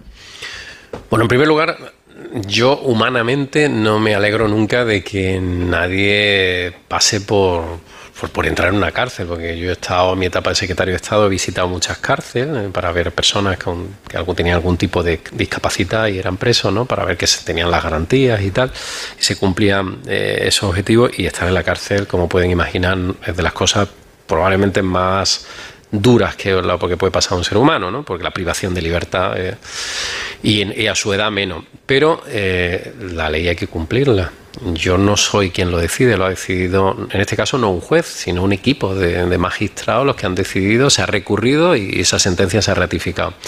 Y lo que yo noto en la calle es que la gente al final es consciente de que aquí Andalucía se ha hecho mucho daño. El tema de los ERE, más allá de los 600, más de 600 millones de euros, el daño reputacional para Andalucía, el daño en imagen, el impacto que ha tenido durante décadas para nuestra tierra, el estigma de, un gobierno corrupto, de una sociedad casi corrupta, porque hay gente que con los tópicos se generaliza, ¿no? Eso pasa también mucho con Cataluña, ¿no? Entonces, y al final, todo eso hay una sensación de que el ciudadano medio mayoritariamente lo que quiere es que si hay culpables, que cumplan. Eso es lo que quiere la mayoría. Mm. Se cumplen 25 años del asesinato de Ana Oramas, que fue un poco la, la persona, la mujer que creó conciencia en España ¿no? de lo que significaba la violencia machista. ¿no? Usted estuvo en el acto conmemorativo de su recuerdo, creo, ¿no, presidente? No, no pude estar. ¿No estuvo? No, no pude estar, no pude estar estaba ah, pero me bueno, constaba que o estaba previsto que fuera. Sí, estaba previsto, al final no pude ir. O sea, he tenido, en otros años sí he podido recordarlo, pero este año en concreto no he podido. Bueno, si dependiera, Bueno, si usted en este momento dependiera de Vox, entendería que igual no iba por eso, pero en este No, caso, nunca he dejado de hacerlo, ¿eh? O sea, en ningún caso. En ningún- nosotros no hemos dado ningún paso en esa materia. Cuando tuvimos el acuerdo parlamentario con Vox, eh, nosotros hemos sido muy claros una serie de cosas en las que consideramos que son elementos de Estado, ¿no? Vamos, la igualdad entre personas es un, es un objetivo fundamental de cualquier gobierno. La igualdad entre mujeres y hombres, por supuesto, y la erradicación de la violencia machista, mucho más. O sea, matar a una persona, a tu pareja o pareja, matar a tus hijos, eh, llevar, mm, eh, vejar. eh, yo he visto cosas muy, muy desagradables. Yo a muchas personas les he recomendado, tenéis que ir a un piso de los tutelados, ¿no? El piso que tiene la Junta de Andalucía tiene casi a 2.000 mujeres de- en distintos pisos tutelados. Y es terrible a veces cuando están los hijos y se le habla de la pareja o expareja y se ponen a temblar, pero a temblar, algunos se hacen hasta pis. O sea, es de, de miedo, ¿no? De terror, ¿no? Simplemente el nombre, ¿no? ¿Qué significa eso? Que, que pasan un infierno y, y el Estado, la Administración, tiene que hacer todo lo que está en su mano. Ahora, esta batalla es una batalla de la sociedad en su conjunto. ¿eh? Nosotros podemos... pero no nota usted que hay un cierto retroceso, que se empieza por negar que existe la violencia machista y acabamos viendo actitudes que creíamos mm, muertas para siempre, otra vez presentes socialmente. A mí me preocupa mucho el comportamiento de, de que estamos viendo en algunos de los estudios sociológicos que estamos haciendo entre jóvenes, ¿no? Me llama mucho la atención que una generación eh, formada, una generación que ha tenido espacios de libertad y, y roles completamente distintos a los que han vivido otras generaciones anteriores, repliquen esos hábitos. Y también un comentario final, Julia, que te quiero hacer. Hay siempre la tentación de utilizar políticamente ciertos conceptos, ¿no? Y eso hace un daño brutal, que son conceptos de Estado, ¿no? A veces yo tengo la sensación de que hay partidos políticos que manosean ciertos consejos, conceptos como puede ser, no sé, el medio ambiente, las políticas de igualdad, que son patrimonio de un partido determinado. Y eso es excluyente. Y es malo para esa batalla que queremos dar la sociedad en su conjunto. Creo que esos conceptos son políticas de Estado y tenemos que tratarlas como políticas de Estado. Y hay una gran mayoría, después hay minorías, que pueden estar en desacuerdo, pero son minoría, pero hay una gran mayoría que tenemos que poner toda la carne en el asador en erradicar la violencia contra la mujer. La última vez que estuve aquí le pregunté, ¿es usted feminista? Y me dijo que sí, no ha cambiado, ¿no? No, sigo siendo feminista. Así me gusta, pero que, hay que preguntar directamente, claramente, ¿no? ¿Qué iba a decirle? Uy, que se me, se me va el tiempo, se me va el tiempo. Hace unos meses eh, ocupó usted muchos titulares con el tema de la rebaja de impuestos y con la eh, eliminación del impuesto de patrimonio. ¿Han venido muchos catalanes? Bueno, interés. Porque lo dijo. Interés, hombre, tenía, un comentario irónico, ¿no? Que buscaba llamar la atención. Bueno, bueno, pero si cuela, cuela, ¿eh? Pero si cuela, cuela. Vale, vale. Tengo que decir que, eh, que hay interés, sobre todo de sectores empresariales catalanes, que tienen que hacer cierta expansión y a veces no quieren ir a Madrid por diversas razones y Andalucía lo ve en un sitio idóneo. ¿no? Andalucía, yo solamente te voy a decir que es la segunda comunidad autónoma que ahora mismo con menos presión fiscal, que hemos quitado ciertos liderazgos a Cataluña, turismo nacional, el número de trabajadores autónomos, eh, ha habido meses donde hemos tenido más registros mercantiles que Cataluña. O sea, Cataluña es una comunidad fortísima en términos económicos y una comunidad en términos económicos maravillosa que bajo mi punto de vista se está mm, autosuicidando porque se está suicidando porque creo que tiene un potencial enorme, pero que nosotros queremos eh, de buena lid competir con los mejores. ¿Y quiénes son los mejores? Madrid y Cataluña. Aspiramos a, a estar en esa liga. ¿Por qué, por será que los catalanes quieren ir- venir a Andalucía y no a Madrid? Bueno, eso ¿Será mérito de la señora Ayuso? yo creo que eso lo sabe usted mejor que yo, ¿no? Porque además vive allí. Nos han salvado los pitos. Llega el tiempo de las noticias. Le agradezco el tiempo que nos ha dedicado, presidente de la Junta. Siempre es un gusto hablar con usted. La última vez también le dije que estaba más delgado y se mantiene usted. Sí, bueno, lo intento. Bueno. Y tú estás más guapa. Muchas gracias, presidente. Hasta pronto. Muchas gracias. Son las seis, cinco en Canarias, tiempo de noticias y seguimos en- con el tiempo de gabinete.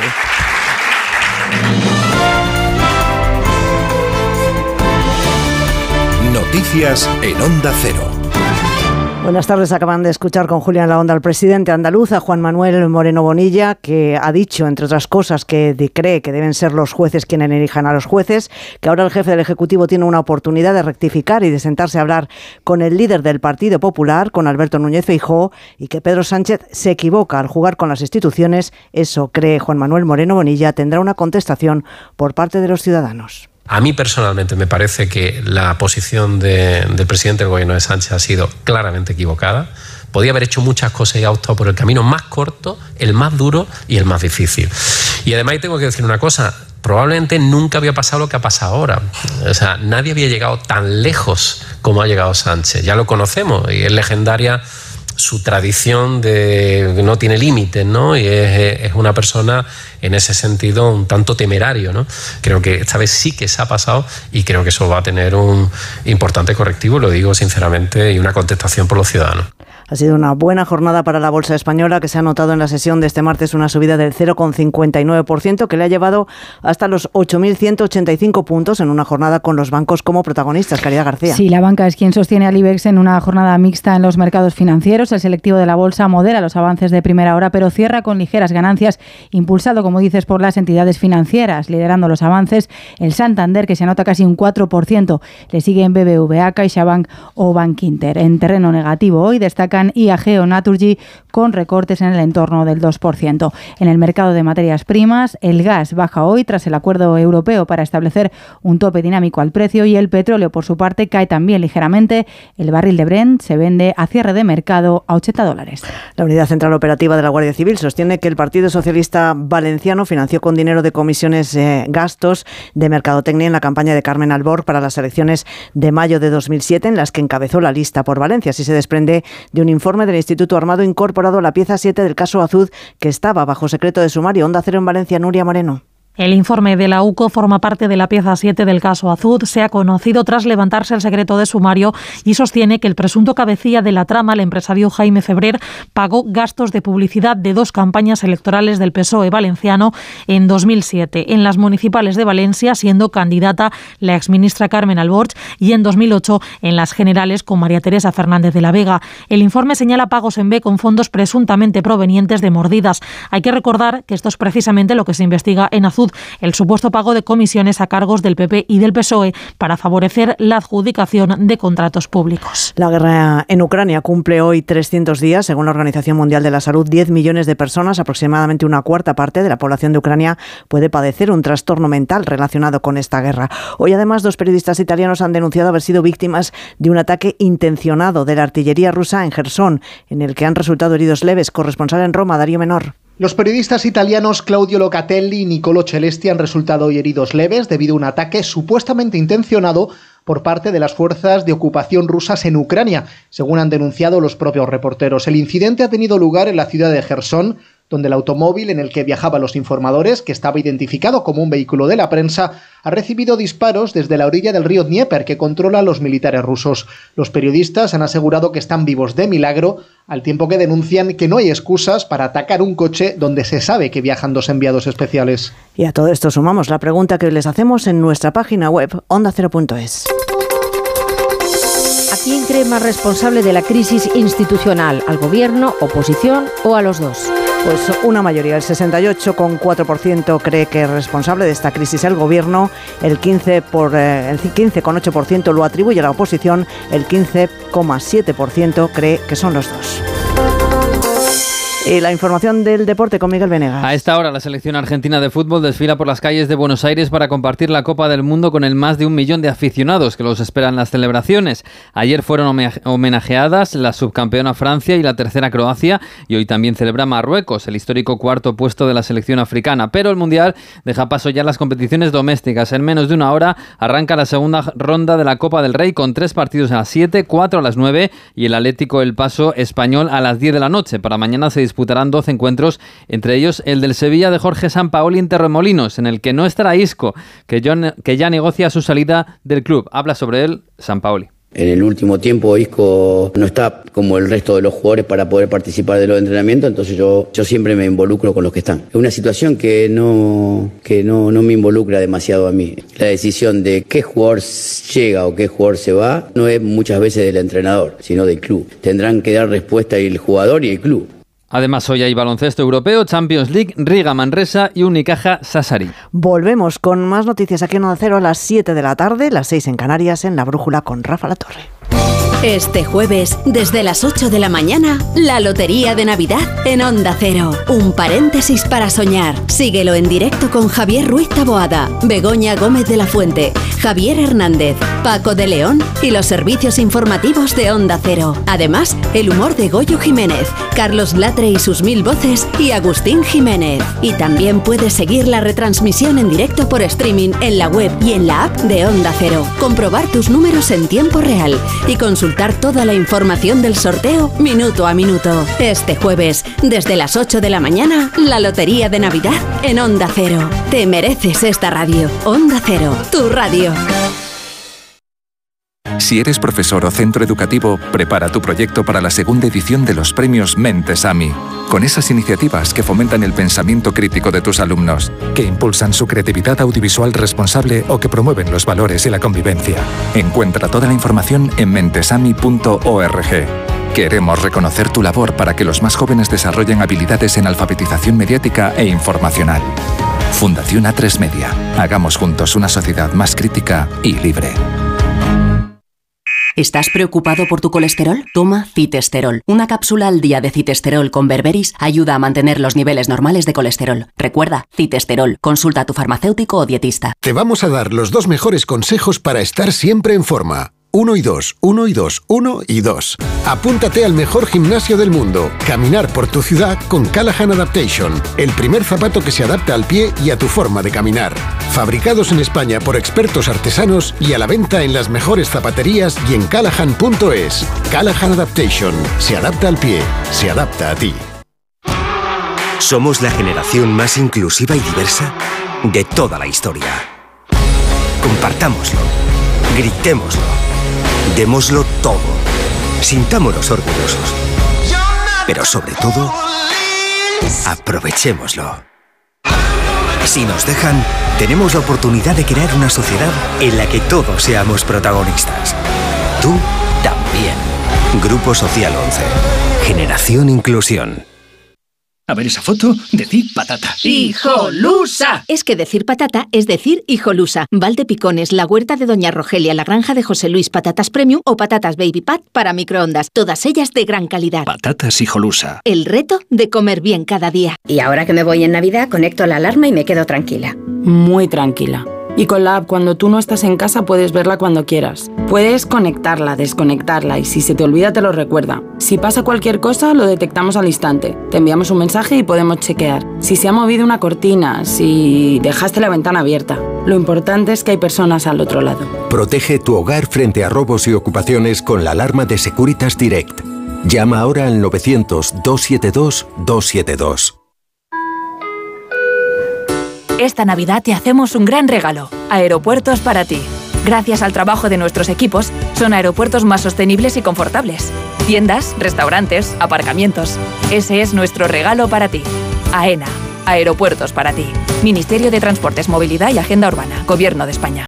Hablemos claro. De vuelta funciona. Funciona tan bien que si nos escuchas y no eres un temerario, pagarás muy pocas multas y nunca perderás el carné. Garantizado. Bueno, sí, porque yo no he vuelto a pagar multas, aunque vengan, yo las escaneo a vosotros y la verdad que yo estoy muy contenta, incluso os he recomendado. Encima pagáis, si te retiran el carné. De vuelta. 900-200-240. 900-200-240 o devuelta.es. Mucho que ganar.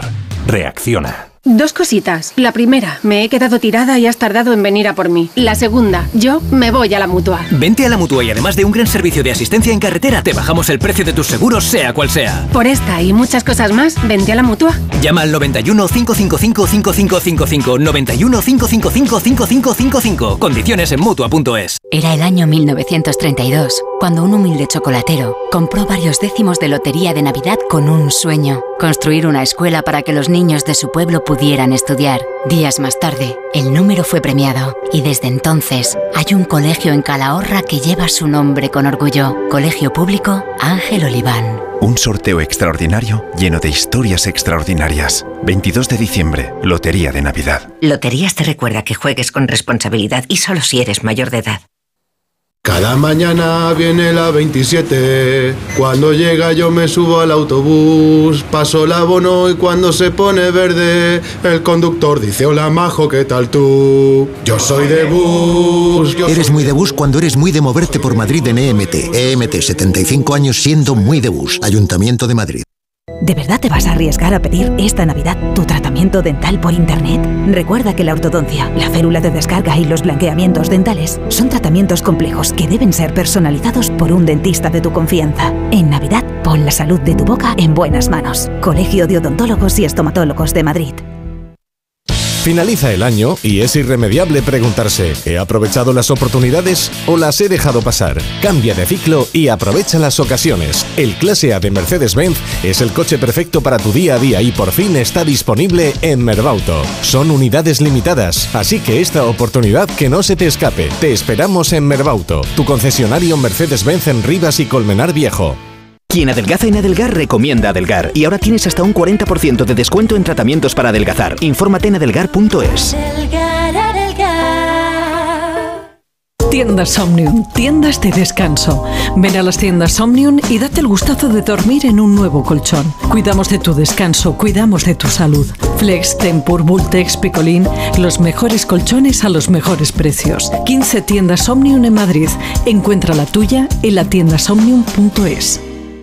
Manolo, ponme un vino. ¿Qué te pongo? ¿Un No, no, no sigas. Quiero un vino de Madrid, que estamos en Madrid y son excepcionales. Pues tienes razón. Marchando, un vino de Madrid.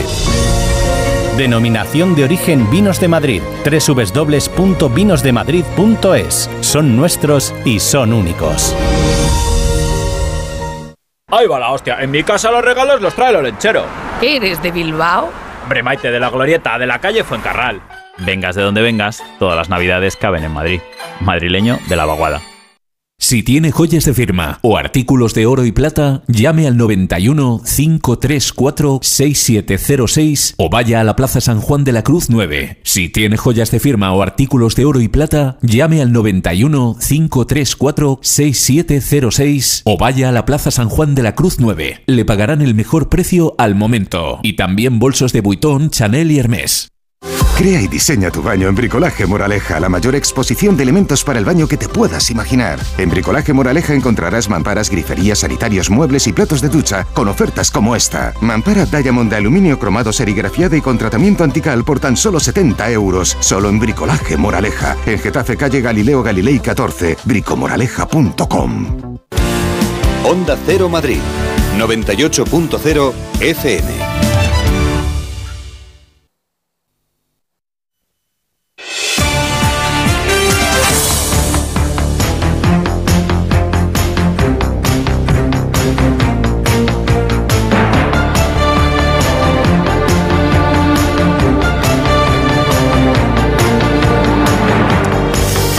Bueno, aquí estamos todos otra vez. Estamos en la última hora en el tiempo de gabinete. Ven sentados a mi lado al sevillano. El sevillano es peruano-sevillano-japonés. Fernando Iwasaki, ¿me dejó algo o no? Buenas tardes, jóvenes. No, no. Ecuatoriano también un Ecuatoriano un poquito. Tiene, tiene de todo. otro poquito. Es un crisol, él solo es un crisol. Tenemos a Elisa Beni, que se ha mojado. Buenas tardes. Buenas tardes. Siempre me- yo me mojo todo Sí. el rato. Eh, te, te lo he dejado, te, te he has dejado te he centrado la pelota para tirar a puerta perfecta, ¿eh? Pero además te has mojado físicamente. ¿Está lloviendo en Sevilla? No me he enterado. ¿Sí? ¿Llueve? Ah, pues no, yo llevo aquí metida en la Fundación Cajasol desde hace un montón de horas, desde las 12 de mediodía, y no me he enterado. Y Javier Gallego, que no se ha mojado, porque ha llegado también tempranito. He llegado temprano, me ha dado tiempo a un oscense que le encanta Sevilla, le ha dado tiempo a pasear por... Vale, ¿me habéis traído algún regalo o no? Yo no, No, he, visto, he visto que ha habido otros que sí, pero... Solamente Borja Terán, que ha ido al mercado navideño de Sevilla y me ha traído un azulejo muy bonito. Un imán para la nevera. Bueno, es una indirecta Elisa Fernando, ¿eh? No, ya. Próximo Pues viaje, venía, yo, venía viaje. yo mojándome y, sin saber y sin conocer las calles como para entrar a comprarle regalitos a Julia. Nosotros ya somos magnéticos. Ah, claro. Eh. Sí, pero se os puede pegar en la nevera también, ¿no? Sí, Sí. vale.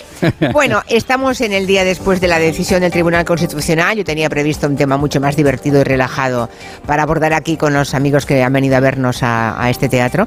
Por cierto, ¿sabéis que ese teatro fue la sede durante dos años y medio del primer Parlamento andaluz? Ah, no. Les no había sede todavía. Y entonces estuvieron dos años y medio celebrando eh, las reuniones, las primeras reuniones aquí. Interesante. sí, aquí. Em, en el escenario se colocaba la presidencia, ¿no? Y bueno, pues sus señorías se sentaban ahí, una especie de pupitres individuales, como si fuera un colegio, digamos. Bueno, dos años y medio, ¿eh? No es, es más de media legislatura, no está mal. Bueno, ahora que sabéis una cosa que ya no sabíais, que he compartido con vosotros, tampoco lo sabían buena parte de los aquí presentes, vamos al tema. Es el día después de que un tribunal constitucional muy dividido y con el mandato caducado haya decidido por seis votos a favor, los de los conservadores, frente a cinco en contra, los de la parte progresista, impedir que se vote en el Senado su propia renovación. La renovación del Tribunal Constitucional. Quede claro que el tema de la sedición y la malversación, ante eso no se ha hecho nada, ¿eh? aunque hoy el PP habla solamente de malversación y sedición, ese recurso no se ha presentado. Se ha presentado solamente el recurso en el que mm, había que renovar el Tribunal Constitucional, ¿no? Cómo escoger a los magistrados. Eso es lo único y es en lo que ha actuado la cautelarísima del Tribunal Constitucional. Es lo que pretendía el Partido Popular con su recurso eh, y, se han concedido esas medidas cautelarísimas. Es algo que no tiene precedentes en 44 años de democracia y nos preguntamos si esto dejará cicatrices. Bueno, básicamente un interrogante, una pregunta muy abierta, ¿no? Es ¿y ahora qué? Bueno, pues a eso con datos va a responder Asun Salvador enseguida y luego los componentes del gabinete. Asun, buenas tardes. Hola Julia, buenas tardes. Pues ahora en lo que afecta a la tramitación de la reforma legal del Gobierno, el jueves se vota en el Pleno del Senado, como ya ha hecho también esta mañana la Comisión de Justicia, donde ha quedado aprobada, como decías, la parte del texto que afecta a la sedición y la malversación, que eso sí sigue el trámite, sin las enmiendas que afectaban a la renovación del poder, del eh, poder Judicial y del Constitucional, que es lo que ha quedado paralizado. Anoche, última hora, hubo reacción al respecto por parte de la presidenta del Congreso, de Merichel Batet, que llamó a la calma. Esta mañana también ha habido declaración institucional del presidente Pedro Sánchez, que ha reiterado en varias ocasiones el mensaje de serenidad y que ha anunciado que el Gobierno va a tomar medidas, aunque no ha concretado mucho más. Conforme a la ley, conforme a la Constitución, el Gobierno adoptará cuantas medidas sean precisas para poner fin al injustificable bloqueo del Poder Judicial y del Tribunal Constitucional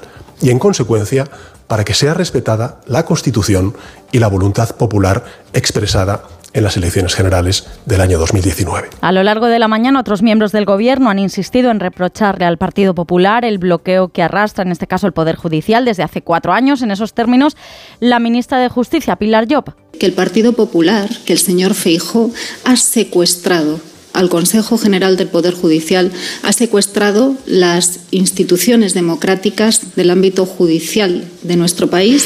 Y lo digo no porque lo piense yo, sino porque él mismo lo ha dicho. Él mismo lo ha reconocido desde el mismo instante en que dice, en que ha presumido porque ha presumido de que no iba a renovar el Consejo General del Poder Judicial, y así lo ha dicho, para protegerlo de Sánchez.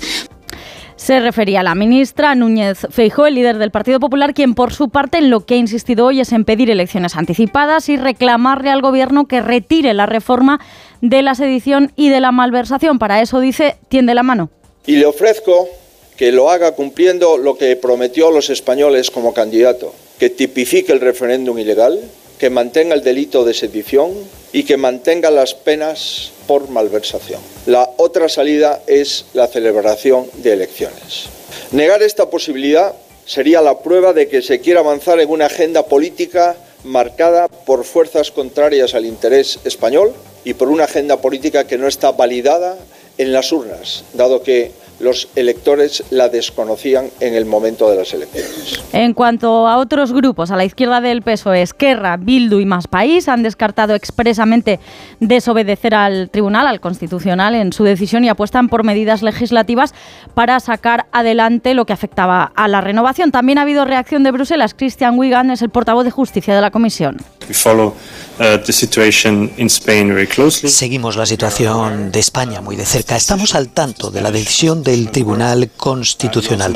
Por supuesto, esperamos que todos los actores nacionales actúen de acuerdo con las reglas y procedimientos establecidos a nivel nacional. Y como ha evitado mojarse más, la, la, reacción da pie a interpretaciones. Esta es la que ha hecho preguntada al respecto al concluir el Consejo de Ministros la portavoz del Gobierno, Isabel Rodríguez. Lo que ha manifestado eh, quien se ha expresado por ella es efectivamente que lo primero que tiene que ocurrir en España es que el principal partido de la oposición cumpla las normas, la Constitución y, por tanto, desbloquee lo que lleva bloqueado cuatro años el Consejo General del Poder Judicial. Y a todo esto falta por conocer el detalle del auto, también los votos particulares en los que el Tribunal Constitucional argumente su decisión de anoche y por otro lado esta tarde hay pleno extraordinario del Consejo General del Poder Judicial, pese al mandato caducado, si tienen potestad para nombrar a dos magistrados del Constitucional y de esos nombramientos también dependería en parte el desbloqueo de esa otra institución. Pero no sabemos si va a ocurrir esto todavía. No, parece que los vayan a nombrar esta tarde, no parece, no parece por lo que va llegando. Muy bien, gracias Asuna, hasta mañana, buenas tardes. Hasta luego. No sé si Elisa Beni, que tiene muy buena relación con buena parte de los magistrados de este país, no digo con todos, pero con, algunos muy señalados, eh, tanto conservadores como progresistas, si has tenido alguna filtración de cómo fue ayer el debate, porque el otro día decías que no, no, había una división tan clara entre progresistas y conservadores y la verdad es que al final sí que al final, al final claro, no lo, cinco, no lo hubo en la primera parte en la de eh, que, que, votó el vicepresidente con ellos pero luego sí. Eh, a ver es que a mí este tema me agota mucho de verdad que me agota mucho porque yo llevo llevo mucho tiempo siguiendo esto y entiendo exactamente todo lo que pasa. Entonces, me agota mucho el discurso. Yo lo primero que le diría a la ciudadanía es que no escuchen a los políticos, de verdad, porque es que yo, según les voy escuchando, ¿eh? me da igual a unos que a otros, eh, eh, es que tengo el argumento para decirles eso que estás diciendo no es verdad o esto se te está olvidando. Es decir, es que es así. Entonces, yo creo que a todo el mundo lo que le interesa eh, el, resumen de lo que pasa es de, la degradación institucional a la que hemos llegado es que es muy sencillo. Es muy sencillo. Hay un pecado original. El pecado original, evidente, efectivamente, es la no renovación del Consejo General del Poder Judicial, que no es el Poder Judicial. Por lo tanto, no es el Poder Judicial el que está bloqueado, que se lo he oído decir antes a Sánchez. No, el Poder Judicial sigue cada uno en su sitio poniendo las sentencias de su divorcio, de no sé quién y de la otra cosa. Es el, es el gobierno de los jueces, ¿vale? Es que eso es importante.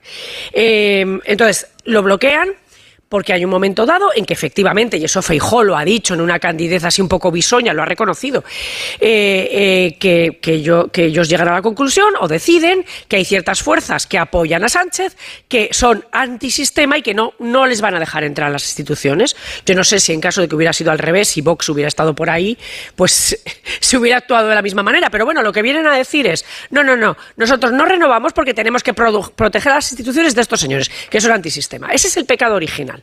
Entonces, fíjense que al, al Consejo que se debía de haber renovado, le quedaría justo un año. Es decir, es que vamos a pasar todo un consejo en la historia del Consejo General del Poder Judicial. Habrá uno que ¡fum! habrá saltado, habrá desaparecido. Ese es el pecado original. O sea, ¿crees que llegaremos así a las próximas elecciones generales? Parece todo indicar que sí, ¿no? Bueno, porque es que no, no hay ningún, o sea, no tiene ninguna aliciente el Partido Popular para, no, para hacer lo que no ha hecho hasta ahora. es decir, es más, le viene bien mm. eh, no hacerlo. Y por lo tanto, ahora mismo estamos en un choque de trenes en el que cada uno va a intentar maximizar sus posibilidades electorales y eso al Partido Popular le lleva al choque de trenes. No le interesa eso y, eso no le va a penalizar con sus electores. Por lo tanto, eh, prácticamente, seguramente eh, vamos a tener ahí eh, un, consejo que desapareció. Ese es el pecado original. realmente de ahí arranca el problema. Cuando dices un consejo que, que desapareció, quieres decir que en una legislatura no se habrá tocado nada, no habrá cambiado nada y que mm. habrá saltado al siguiente. Sí, que hay cinco años hay de vacío, es decir, que durante cinco, cada, cada mandato es de cinco años pues que habrá un mandato de cinco años desaparecido. Y que es la primera que vez- han estado prorrogados los otros. Y que es la primera vez en la historia que, Que tal dura cosa tanto. ocurre. Sí. Sí, porque mm, siempre se ha intentado hacer estas jugadas. Eh, de hecho, eh, el delegado que era presidente del Consejo tuvo que irse a los cuatro meses, no espero más, a los cuatro meses se fue donde Aznar y le dijo, eh, o renueva usted o nos vamos todos. ¿eh? Y entonces renovaron. Después, en el siguiente consejo, en el que yo trabajé, estuvimos dos años más de los, de los años que estaban previstos, eh, que, que fue el, el- el consejo que se le, se le negó a Zapatero, digamos, ¿no? Dos años más estuvimos. Entonces, quiero decir que esto se lleva haciendo siempre. Ahora, tantos años para ocupar prácticamente todo, pues no, se ha, no ha sucedido nunca. Ese es el pecado original. Bien, ahora, de ese pecado original en el que todos han seguido estos vericuetos de pactamos, no pactamos, te suelto el SMS, rompo, ahora digo que por no sé qué, siempre rotos por el Partido Popular, eso también es así, eh, llegamos a un momento en el que eh, eh, el gobierno y las fuerzas progresistas, lógicamente cabreados, porque esto es una cosa que cabrea, es decir, que haya unos señores que se nieguen a hacer lo que tienen que hacer, pues cabrea. Entonces deciden arreglarlo. Y deciden arreglarlo mal, mal.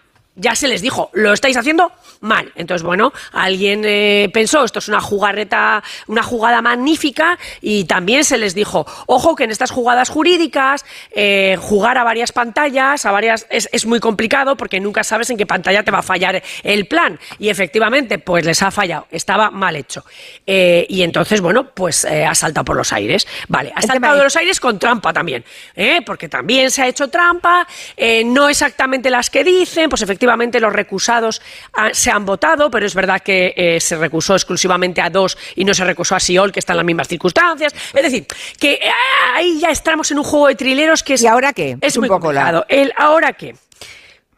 ¿Por qué sea, les ahora- contaba el pecado original? Porque aquí la única fórmula que a los ciudadanos nos interesaría sería que los partidos sacasen sus sucias manos de las instituciones de una vez. No hablo de las sucias manos en cuanto a política, porque estamos hablando de órganos constitucionales que tienen una función política, sino partidistas. Es decir, necesitaríamos hacer una reforma que hiciera que a los partidos no les interesara destrozar las instituciones eh, que gobiernan el Poder Judicial, ni los órganos constitucionales, etcétera. En eso no va a entrar ninguno, ya se lo digo. Pero luego, si quieren, si quieren una siguiente intervención, les digo qué se podría hacer para que a los partidos no les interesara hacer estos destrozos. Va, pero, pero si ya dices que no les interesa a nadie, no, no va a ocurrir. Pero es, en este Pero- pero momento. sería la solución, ¿qué yo- es la paso- solución. ¿Qué paso puede dar el gobierno en este momento? Mm, ¿Qué paso Desde luego, de los que he oído por ahí, es decir, lo de Europa no tiene ningún sentido, no van a poder hacerlo. El único paso que les queda Mm. es hacer una proposición de ley nueva, eh, hacerlo bien, es decir, eh, hacer que esta reforma, con la que yo no estoy de acuerdo, pero bueno, eh, que hace- hacer la reforma como proposición de ley, deberían hacerla como... eh, ¿Y da tiempo antes de las elecciones? Daría tiempo, sí, ¿no? Bueno, si la van a hacer otra vez con, quiero decir, si la van a hacer otra vez con trampa, es decir, la van a hacer otra vez sin hacerla como proposición de ley, o sea, como propuesta del gobierno, sino que la van a hacer como proposición de ley de un grupo parlamentario y por lo tanto será una tramitación acelerada sin informes. Y entonces sí que les da tiempo. Lo que no les da tiempo es hacer la jugada triangulada que tenían Vale. que hacer. Vale. Eh, cicatrices. Dice por ahí que lo que han conseguido por la noche, a poco que uno navegue un poquito por las redes, lo que se ve hoy es una unión de la izquierda, mm, o sea, es, mm, prietas las filas, ¿no? Eh, a lo mejor es algo que... mm, Yo que- dudo de eso también. Que la sentencia de ayer ha conseguido. No lo sé. Yo lo digo porque lo estoy observando en las redes, ¿no? No hay ningún tipo de disidencia hoy entre la gente eh, del centro hasta la izquierda. Hasta la extrema izquierda. Eso, Javier eso- Gallego, ¿cómo lo ves? Eso que tú lo ves como mm, esa unión, yo lo veo como lo grave. Mm, Me voy a explicar.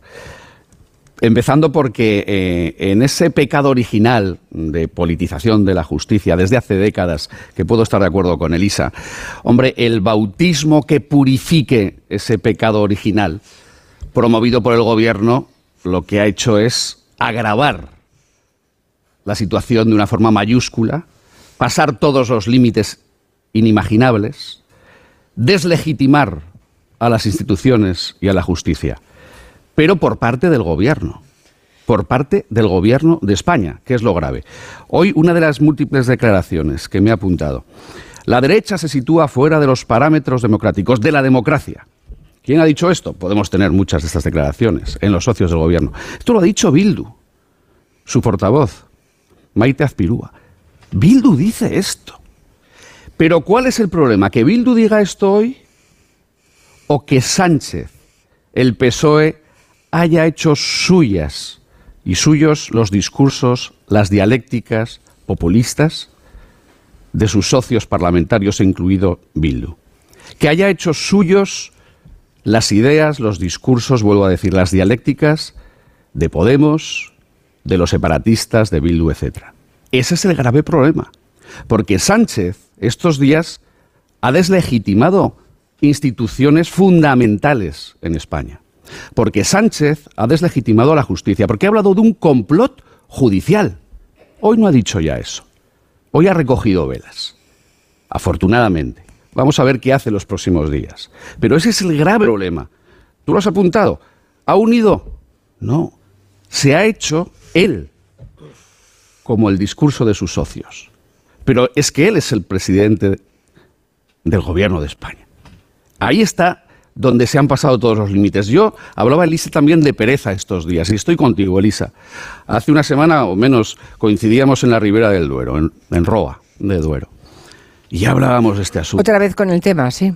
Tenemos mala y ya, suerte. Y ya hablábamos de este asunto. Están esperando que salgamos. Bueno, y Julia, y Julia. Hacer, ya, y hacer lo programa que, afuera. y lo que, lo que os queda, porque sí, pero, siempre pero, que haces pero, Lisa, movimientos de este tipo pero, Lisa, ¿sabes por en qué este mí, tablero siempre te vuelven cuando menos los esperas. Pero ¿sabes Sí. por qué me da a mí también la misma pereza que te puede dar a ti, a lo mejor, pero con distintos matices? Seguro. Porque yo recuerdo, yo he tenido oportunidad de ir estos últimos años a, a programas de televisión en Cataluña. Y discutir con el separatismo me costaba muchísimo. Porque defender que en un parlamento no todo vale, que los poderes, como dice el artículo 9 de la Constitución, tienen que someterse a la ley y al Estado de Derecho. Discutir con los separatistas me costaba mucho desde el punto de la razón. Claro, desde el punto emocional y populista, ellos lo tienen muy fácil, apelan a las emociones. Pero cuando tú intentas desde la razón discutir con la sin razón, cuesta mucho. Pero- el problema pero- de estos días, y termino, Julia, Sí, sí, sí, es vale. que con Pedro Sánchez está pasando lo mismo. Es que no se puede desde el gobierno de España, y voy a Pero decir ¿qué pinta, ¿qué pinta perdóname, eh? Sí. El tema del independentismo en esta discusión del Tribunal Constitucional? Porque, Porque es que se lo he preguntado a Moreno Bonilla. El PP no ha pedido ninguna cautelarísima contra la parte de la reforma que afecta a la sedición y malversación. Claro. Eso no lo han tocado, El solamente han, pre- han pedido la cautelarísima en lo que afecta a los nombramientos del Tribunal Claro, Constitucional. si que- tanto les no. importase la sedición y la malversación, que no- No, porque ver, no, termino, porque- termino, ya que no, porque el problema de ¿puedo tramitación terminar? Que acabe, que acabe. Termino una Que frase acabe a esta Fernando, pregunta. sí. Evidentemente, podemos estar en contra de esta cesión al separatismo, que es reformar el Código Penal para contentar a los delincuentes, porque al fin y al cabo es esto. Pero, eso ha sido legal desde el punto de vista parlamentario y se ha aprobado, nos gustará más o menos, se va a aprobar ahora en el Senado. Nos gustará más o menos. Pero lo que se ha pasado estos días de línea es que se han intentado hacer las cosas en contra de la ley. Y en cambio lo que se ha dicho es que desde la justicia se intentaba amordazar al Parlamento. Y es más, lo han dicho la presidenta del Congreso y el presidente del Senado. Para Parlamento Eso es eh, gravísimo. amordazado el Parlamento, ¿eh? porque cuando al Parlamento se le prohibió eh, incluso que Puigdemont hiciera una intervención hablando del referéndum, porque se le prohibió desde el Constitucional, entonces a todo el mundo le parecía estupendo y nos quedamos tres diciendo, oiga, ¿qué están haciendo? Que le En están... todo caso, recordemos que eso es así porque al final vale la mayoría, pero que es lo que piensan seis personas. Hay cinco que piensan lo contrario Bueno, en el como- Tribunal Constitucional. Como en tantas otras ocasiones. y que- sí, sí, Nos sí. podrá gustar más Vale. el método de elección del No, Tribunal sí, sí, hay- Constitucional. hay, muchas pero- veces, pre- pregunto, hay muchas veces en que la, de- la decisión del Tribunal Constitucional salga adelante por un margen tan ajustado, muchas veces. seis Muchas, a cinco. muchas, Muchísimas veces, ha salido muchísimas veces. La única diferencia es la Fernando, siguiente. momento, Pero escucha, Fernando. Julia, la diferencia Sí. no es el 6-5. Es que esto ayer también me lo decía Pedro J. la diferencia no es el 6-5. La diferencia es que ese, esa diferencia de uno no tiene por qué ser monolítica, ¿de acuerdo? Es decir, se puede producir por uno, pero lo extraño es que no haya nadie eh, que se sienta progresista o conservador que en un momento dado, en una opinión jurídica, pues varíe. Claro. ¿De acuerdo? Eso No, no. es lo que es raro. No que sea 6 a 5, sino que los 6 sean siempre los mismos 6 y los 5 sean siempre los mismos A 5. eso me Esto es refería, lo raro, claro. A eso me refería. Esto ¿Eh? no creo que sea demasiado habitual. Porque si lo que tenían No que, es lo- habitual. claro, lo que tenían Claro. que decidir, lo que tenían que decidir era lo siguiente. Siendo que hay, un, hay una determinación y una doctrina del, del, Tribunal Constitucional que dice que no se puede, mediante enmiendas a una ley determinada, eh, enmendar cosas que no tengan nada que ver, y por eso el problema era, mediante dos enmiendas, cambiar la ley orgánica del Poder Judicial y la ley orgánica del Tribunal Constitucional en una enmienda a una proposición que reformaba el Código Penal, que no tiene nada que ver, si eso, primero, si eso eh, merece eh, el intervenir antes de que se, de que se, de que se entre, o si que esperar a que se apruebe y después, cuando el PP lo lleve al Constitucional, le dicen, señores, es inconstitucional. Porque es lo que le iban a decir, que es inconstitucional, eh, lo habían hecho mal. ¿De acuerdo? Pero en esa cosa que es puramente técnica, es técnico, no entiendo por qué se parten los bloques siempre. Ahí está donde, cuando vemos que en vez de magistrados hay soldados. Exacto. Por eso digo yo que lo importante. 6 a 5. Esto es. Por eso digo yo que lo importante es. Fernando. Ver ver cómo llevamos a la gente a los sitios y a qué gente llevamos. Porque cuando teníamos señores con una cabeza jurídica así, Tomás y Valiente, tal, en el Constitucional esto no hubiera pasado nunca. Pero como llevan a melones, llevan a melones que son obedientes, que es que hay que decirlo, pues tenemos los problemas que tenemos. vale, Fernando Iwasaki, adelante. Y ahora callaros y dejarle hablar. Venga, Fernando. Yo, yo creo que Elisa Elisa tiene mucha razón cuando habla de una degeneración judicial, porque la degeneración tiene un proceso de metástasis, por decirlo así, que entra en esta parte estrictamente política, verborreica, donde los eh, magistrados, los jueces se comportan como mm, soldados. soldados. Mm. Pero además de una degeneración judicial, existe una concatenación de errores. Y creo que hay cuatro errores que debemos señalar. Dos son gravísimos y las culpas están muy bien repartidas entre los dos grupos. El primer gran error gravísimo es que el Tribunal Constitucional no puede paralizar un proceso legislativo. Eso es un gran error, se ha hecho por primera vez y es una cosa sin precedentes. El segundo gran error gravísimo es que el Congreso no puede reformar los mecanismos de elección del Tribunal Constitucional a través de una enmienda de otra ley. Y por eso es que todos estos eh, temas de, digamos, la malversación, etcétera, no han salido, porque van dirigidos a la enmienda y eso lo ha estado comentando Elisa. Luego hay otros dos errores. Sí, pero, es que en el discurso vuelven a hablar de, malversación. pero el argumento. Bueno, pero los oyentes tienen que saberlo. que les hablan de eso, pero no es eso lo que han. Eso es la degeneración. Vale. Y lo otro es la concatenación de errores. Hay que repetirlo. Y quedan dos errores más que también están bien repartidos. El primero es que los magistrados que habían sido recusados no deberían haber participado en la misma votación que planteaba que fueran recusados. es decir, eso es un error. O sea, hay dos señores que si no se hubiera... Hay dos señores de los seis que han votado del sector conservador, si lo digo mal, me corregís. Eso es que han votado en, en, contra de una reforma que a ellos dos les hubiera echado. No, no, sí, y en contra de recusarse a ellos mismos. Claro. Exacto. Dice, usted tiene que irse. Dice, no, no, no, y votan. ¿eh? Y votan. Dice, no, no. Entonces lo de ser juez, pero, parte. Estoy en el uso de la palabra, ahora. ¿no? Sí, eh, por favor, perdón. Esto es como cuando los diputados votan todos a favor de aumentarse en sueldo. Ahí no hay diferencias, ¿no es cierto? Estos han votado a favor de permanecer ellos en el TC. Y el segundo error, eh, que también es, bueno, es el cuarto, pero es también un error importante, y este cae para el otro lado. Yo creo que el gobierno tenía la posibilidad de haber sugerido a dos candidatos para el tribunal que fuesen incontestables, que nadie hubiera podido de alguna manera objetarlos. Y yo creo que candidatos había. Aquí mismo en Sevilla tenemos una catedrática de Derecho Constitucional, Ana Carmona, que hoy publica un artículo en el diario El País, pero en Córdoba estaba Pablo Lucas Verdú, en Madrid estaba Javier eh, García Roca, es decir, había figuras muy importantes y se optó, creo yo, por dos candidatos que eh, animaban a esta crispación, es decir, un ex ministro y alguien que formaba parte de un equipo de Moncloa. Esto se podría haber evitado. Son cuatro errores Dos muy graves. Es como cuando nombran a Arnaldo y el PSOE lo apoya. Es que, claro, ahora se quejan de la, del Maquiavelo Arnaldo, que es el que ha montado todo esto, pero es que lo apoyaron. Sí. Recordarlo. Y entonces, a mí me gustaría eh, recomendarle a, los presentes y a, la audiencia el artículo que, hoy aparece eh, en El País. De Ana Carmona. No, pero aparte del de Ana Carmona, el del expresidente del Tribunal Constitucional, que publica un artículo donde está explicando este fenómeno de la degeneración, pero también este fenómeno de los errores, que creo que hay que tenerlos muy, muy claros. Javier, querías decir alguna cosa. Sí, porque eh, en esos eh, males eh, que apuntaba... No estamos respondiendo a la pregunta ¿y ahora qué? Eh? ¿Qué es lo próximo? Pero bueno. Bueno, ahora que es que se pongan de acuerdo, yo creo que los mismos que meten la pata deben tener la humildad de, de saber reconocer. Antes de las elecciones. Deben hacerlo. Éticamente deberían hacerlo. Otra cosa es que lo hagan, que estoy con Elisa en caso de que habla de elecciones anticipadas como alternativa, ¿no? No, pero ya, pero. Feijóo quiere que se vote cuanto antes porque le parece que va a salir. Ya. Tiene prisa. Eso es así. Javier. Bueno, yo eh, empezando por eh, lo que comentaba Fernando, esos males has dicho. El primero, esto es, eh, esta medida es una medida sin precedentes.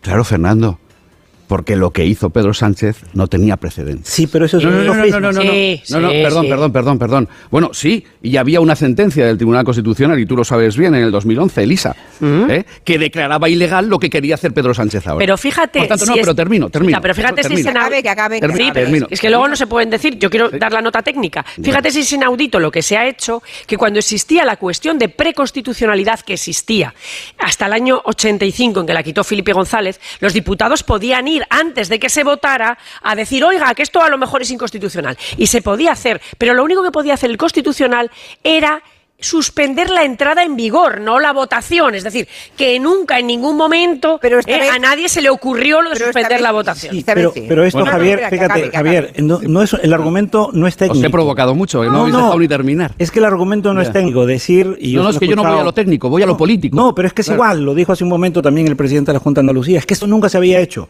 Claro. Esto es como cuando vino el COVID y decíamos se está muriendo gente que antes no se moría. Claro, pues eso. Es no, se- evidente. no, pero, pero Fernando, no se había hecho porque es que era inaudito que tuviera que reaccionar con esta medida sin precedentes ante todo- algo sin precedentes. es que todo lo que ocurre Termino, es nuevo. termino. Claro, pero el origen dónde está. Para que haya una reacción sin precedentes, tiene que haber un origen que provoque esa reacción sin precedentes, que es lo que provocó Pedro Sánchez. Por tanto, termino.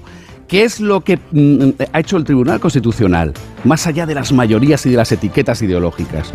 Es defender a las minorías. Por eso he sacado el separatismo, eh, Julia. Porque hasta el PSC, lo dije el otro día en Ribera de Duero, hasta Miguel Iceta pidió en el 2017, textualmente lo vuelvo a leer, paralizar y frenar la votación y la tramitación de las propuestas que pretendían los separatistas. Lo que ocurre es, que, aquella vez eh, lo que intentaban legislar estaba fuera de las competencias del gobierno autonómico y esta vez Y no aún está así, fuera. y aún así, y aún así lo que hacen Os es equivocáis en algo. Ojo, no, no, No, no, me perdona, equivoco, no, verás, pero- lo no, que no hacen, terminado, no, Elisa, lo que terminar, hacen es que como el constitucional ya les ha ordenado eh, a, a los catalanes que no debatan algo y se ponen a debatirlo, entonces dicen me has desobedecido y como hubo una reforma por la cual el, el- el- Más a el más. constitucional tenía jurisdicción cuando, Vale. cuando era desobedecido para hacer cumplir sus propias eh, sentencias, entonces se entra, pero ni Pues siquiera es como más, ahora, más es otra más. cosa completamente diferente. Más, yo voy, yo voy a que en aquel momento, 2017, y ahora, lo que se ha pretendido es defender a la minoría, defender el derecho de parlamentarios a parlamentar, a discutir, a legislar. Eso es lo que yo- se eso está queda muy haciendo. bonito para eso queda muy bonito No, para no, no, decir, no, ese pero es el aquí fondo del asunto. No, el fondo del asunto no es que El fondo del asunto, ¿qué- el qué fondo del asunto es que el PP considera que el gobierno y sus apoyos son ilegítimos y no quieren dejarlos entrar en las instituciones. ¿De acuerdo? Lo ha No, dicho no, no, Feijóo. no, no. Esto- Feijóo lo ha dicho clarísimamente. Es- Entonces, estamos hablando del Tribunal Constitucional y su y su para Claro. Fernando sin precedentes medida. Yo otro día os cuento esta medida que sin Ay, precedentes La gente para- defiende la Constitución cuando está en la oposición. ¿Cómo, eh? Para mí la pregunta fundamental es la que le hizo Julia Moreno Bonilla. ¿Por qué no lo hicieron cuando tenían mayoría absoluta? Hacemos una Perfecto. pausa y eh, rematamos, va. Y ahora que me voy en Navidad, conecto la alarma y me quedo tranquila. Muy tranquila. Y con la app, cuando tú no estás en casa, puedes verla cuando quieras. Puedes conectarla, desconectarla y si se te olvida te lo recuerda. Si pasa cualquier cosa, lo detectamos al instante. Te enviamos un mensaje y podemos chequear. Si se ha movido una cortina, si dejaste la ventana abierta. Lo importante es que hay personas al otro lado. Protege tu hogar frente a robos y ocupaciones con la alarma de Securitas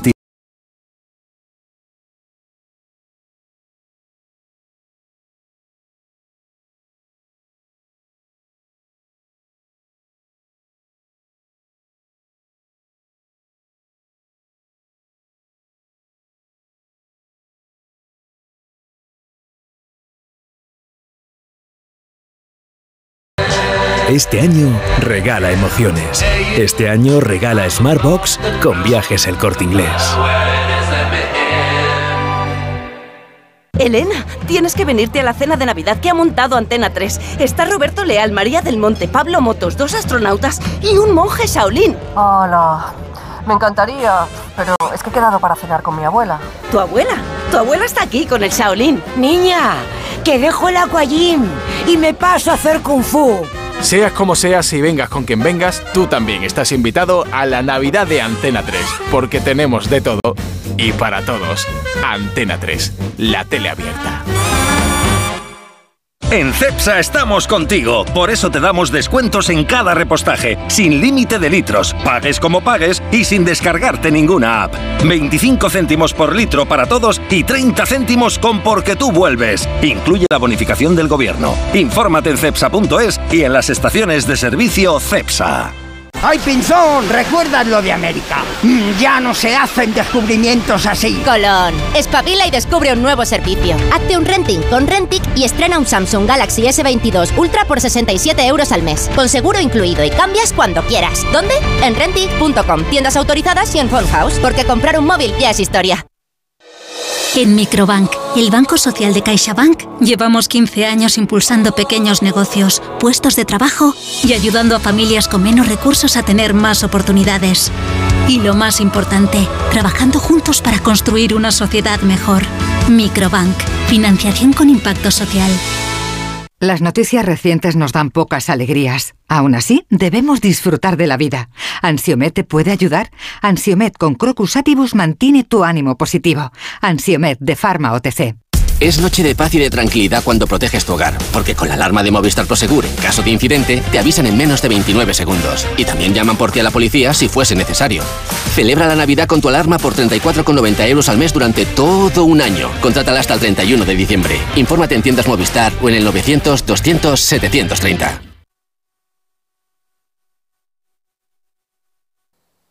Clínica Oliver y Alcázar. Especialistas en implantes para pacientes con muy poco hueso. Cirugía mínimamente invasiva con prótesis definitiva en un mes como máximo. Diagnóstico gratuito y financiación. Consulte su caso en el 91 564 6686 o a través de la página web oliverialcázar.com. Más de 30 años de experiencia. Nara Seguros de Vida garantiza la tranquilidad de los tuyos. Desde solo 6,65 euros al año les aseguras con un capital mínimo de 20.000 euros si tú ya no estás. Incluye asesoramiento legal y segunda opinión médica privada para diagnósticos graves. 913-874-199 o consulta Nara Seguros en Internet. Nara Seguros se adapta a ti. El manantial de los sueños presenta el campamento real. ¿Dónde viven los Reyes Magos? ¿Dónde duermen? ¿Con quién viajan? ¿Dónde acampan? Descubre el campamento real en elorigendelanavidad.com. En el Real Jardín Botánico Alfonso XIII, Universidad Complutense de Madrid. Estas fiestas, decora tu hogar con Muebles Adama. Ven a la calle General Ricardo 190 o entra en su web mueblesadama.com. Muebles Adama les desea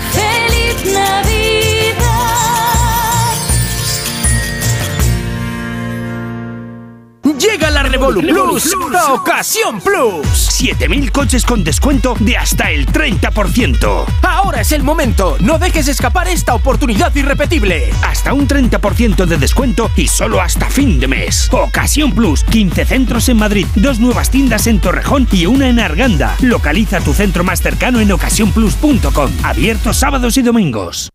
Compramos tu Rolex de acero de los años 70 y 80. Especialistas en Rolex desde hace 30 años. Compramos tu Rolex de acero de los años 70 y 80. Pagamos el mejor precio. Compramos tu Rolex de acero de los años 70 y 80. 915346706. Plaza San Juan de la Cruz 9. 915346706. No lo olvides. Compramos tu Rolex de acero de los años 70 y 80.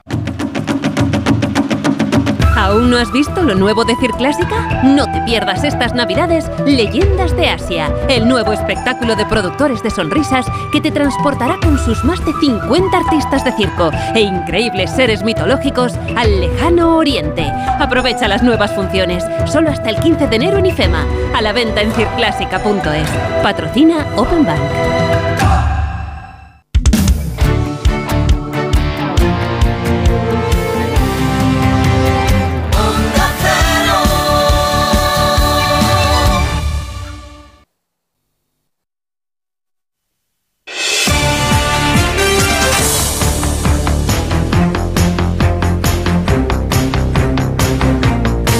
Bueno, pues lamento deciros que nos quedan solamente cinco minutos de programa de este gabinete muy intenso y muy apasionado que hemos vivido.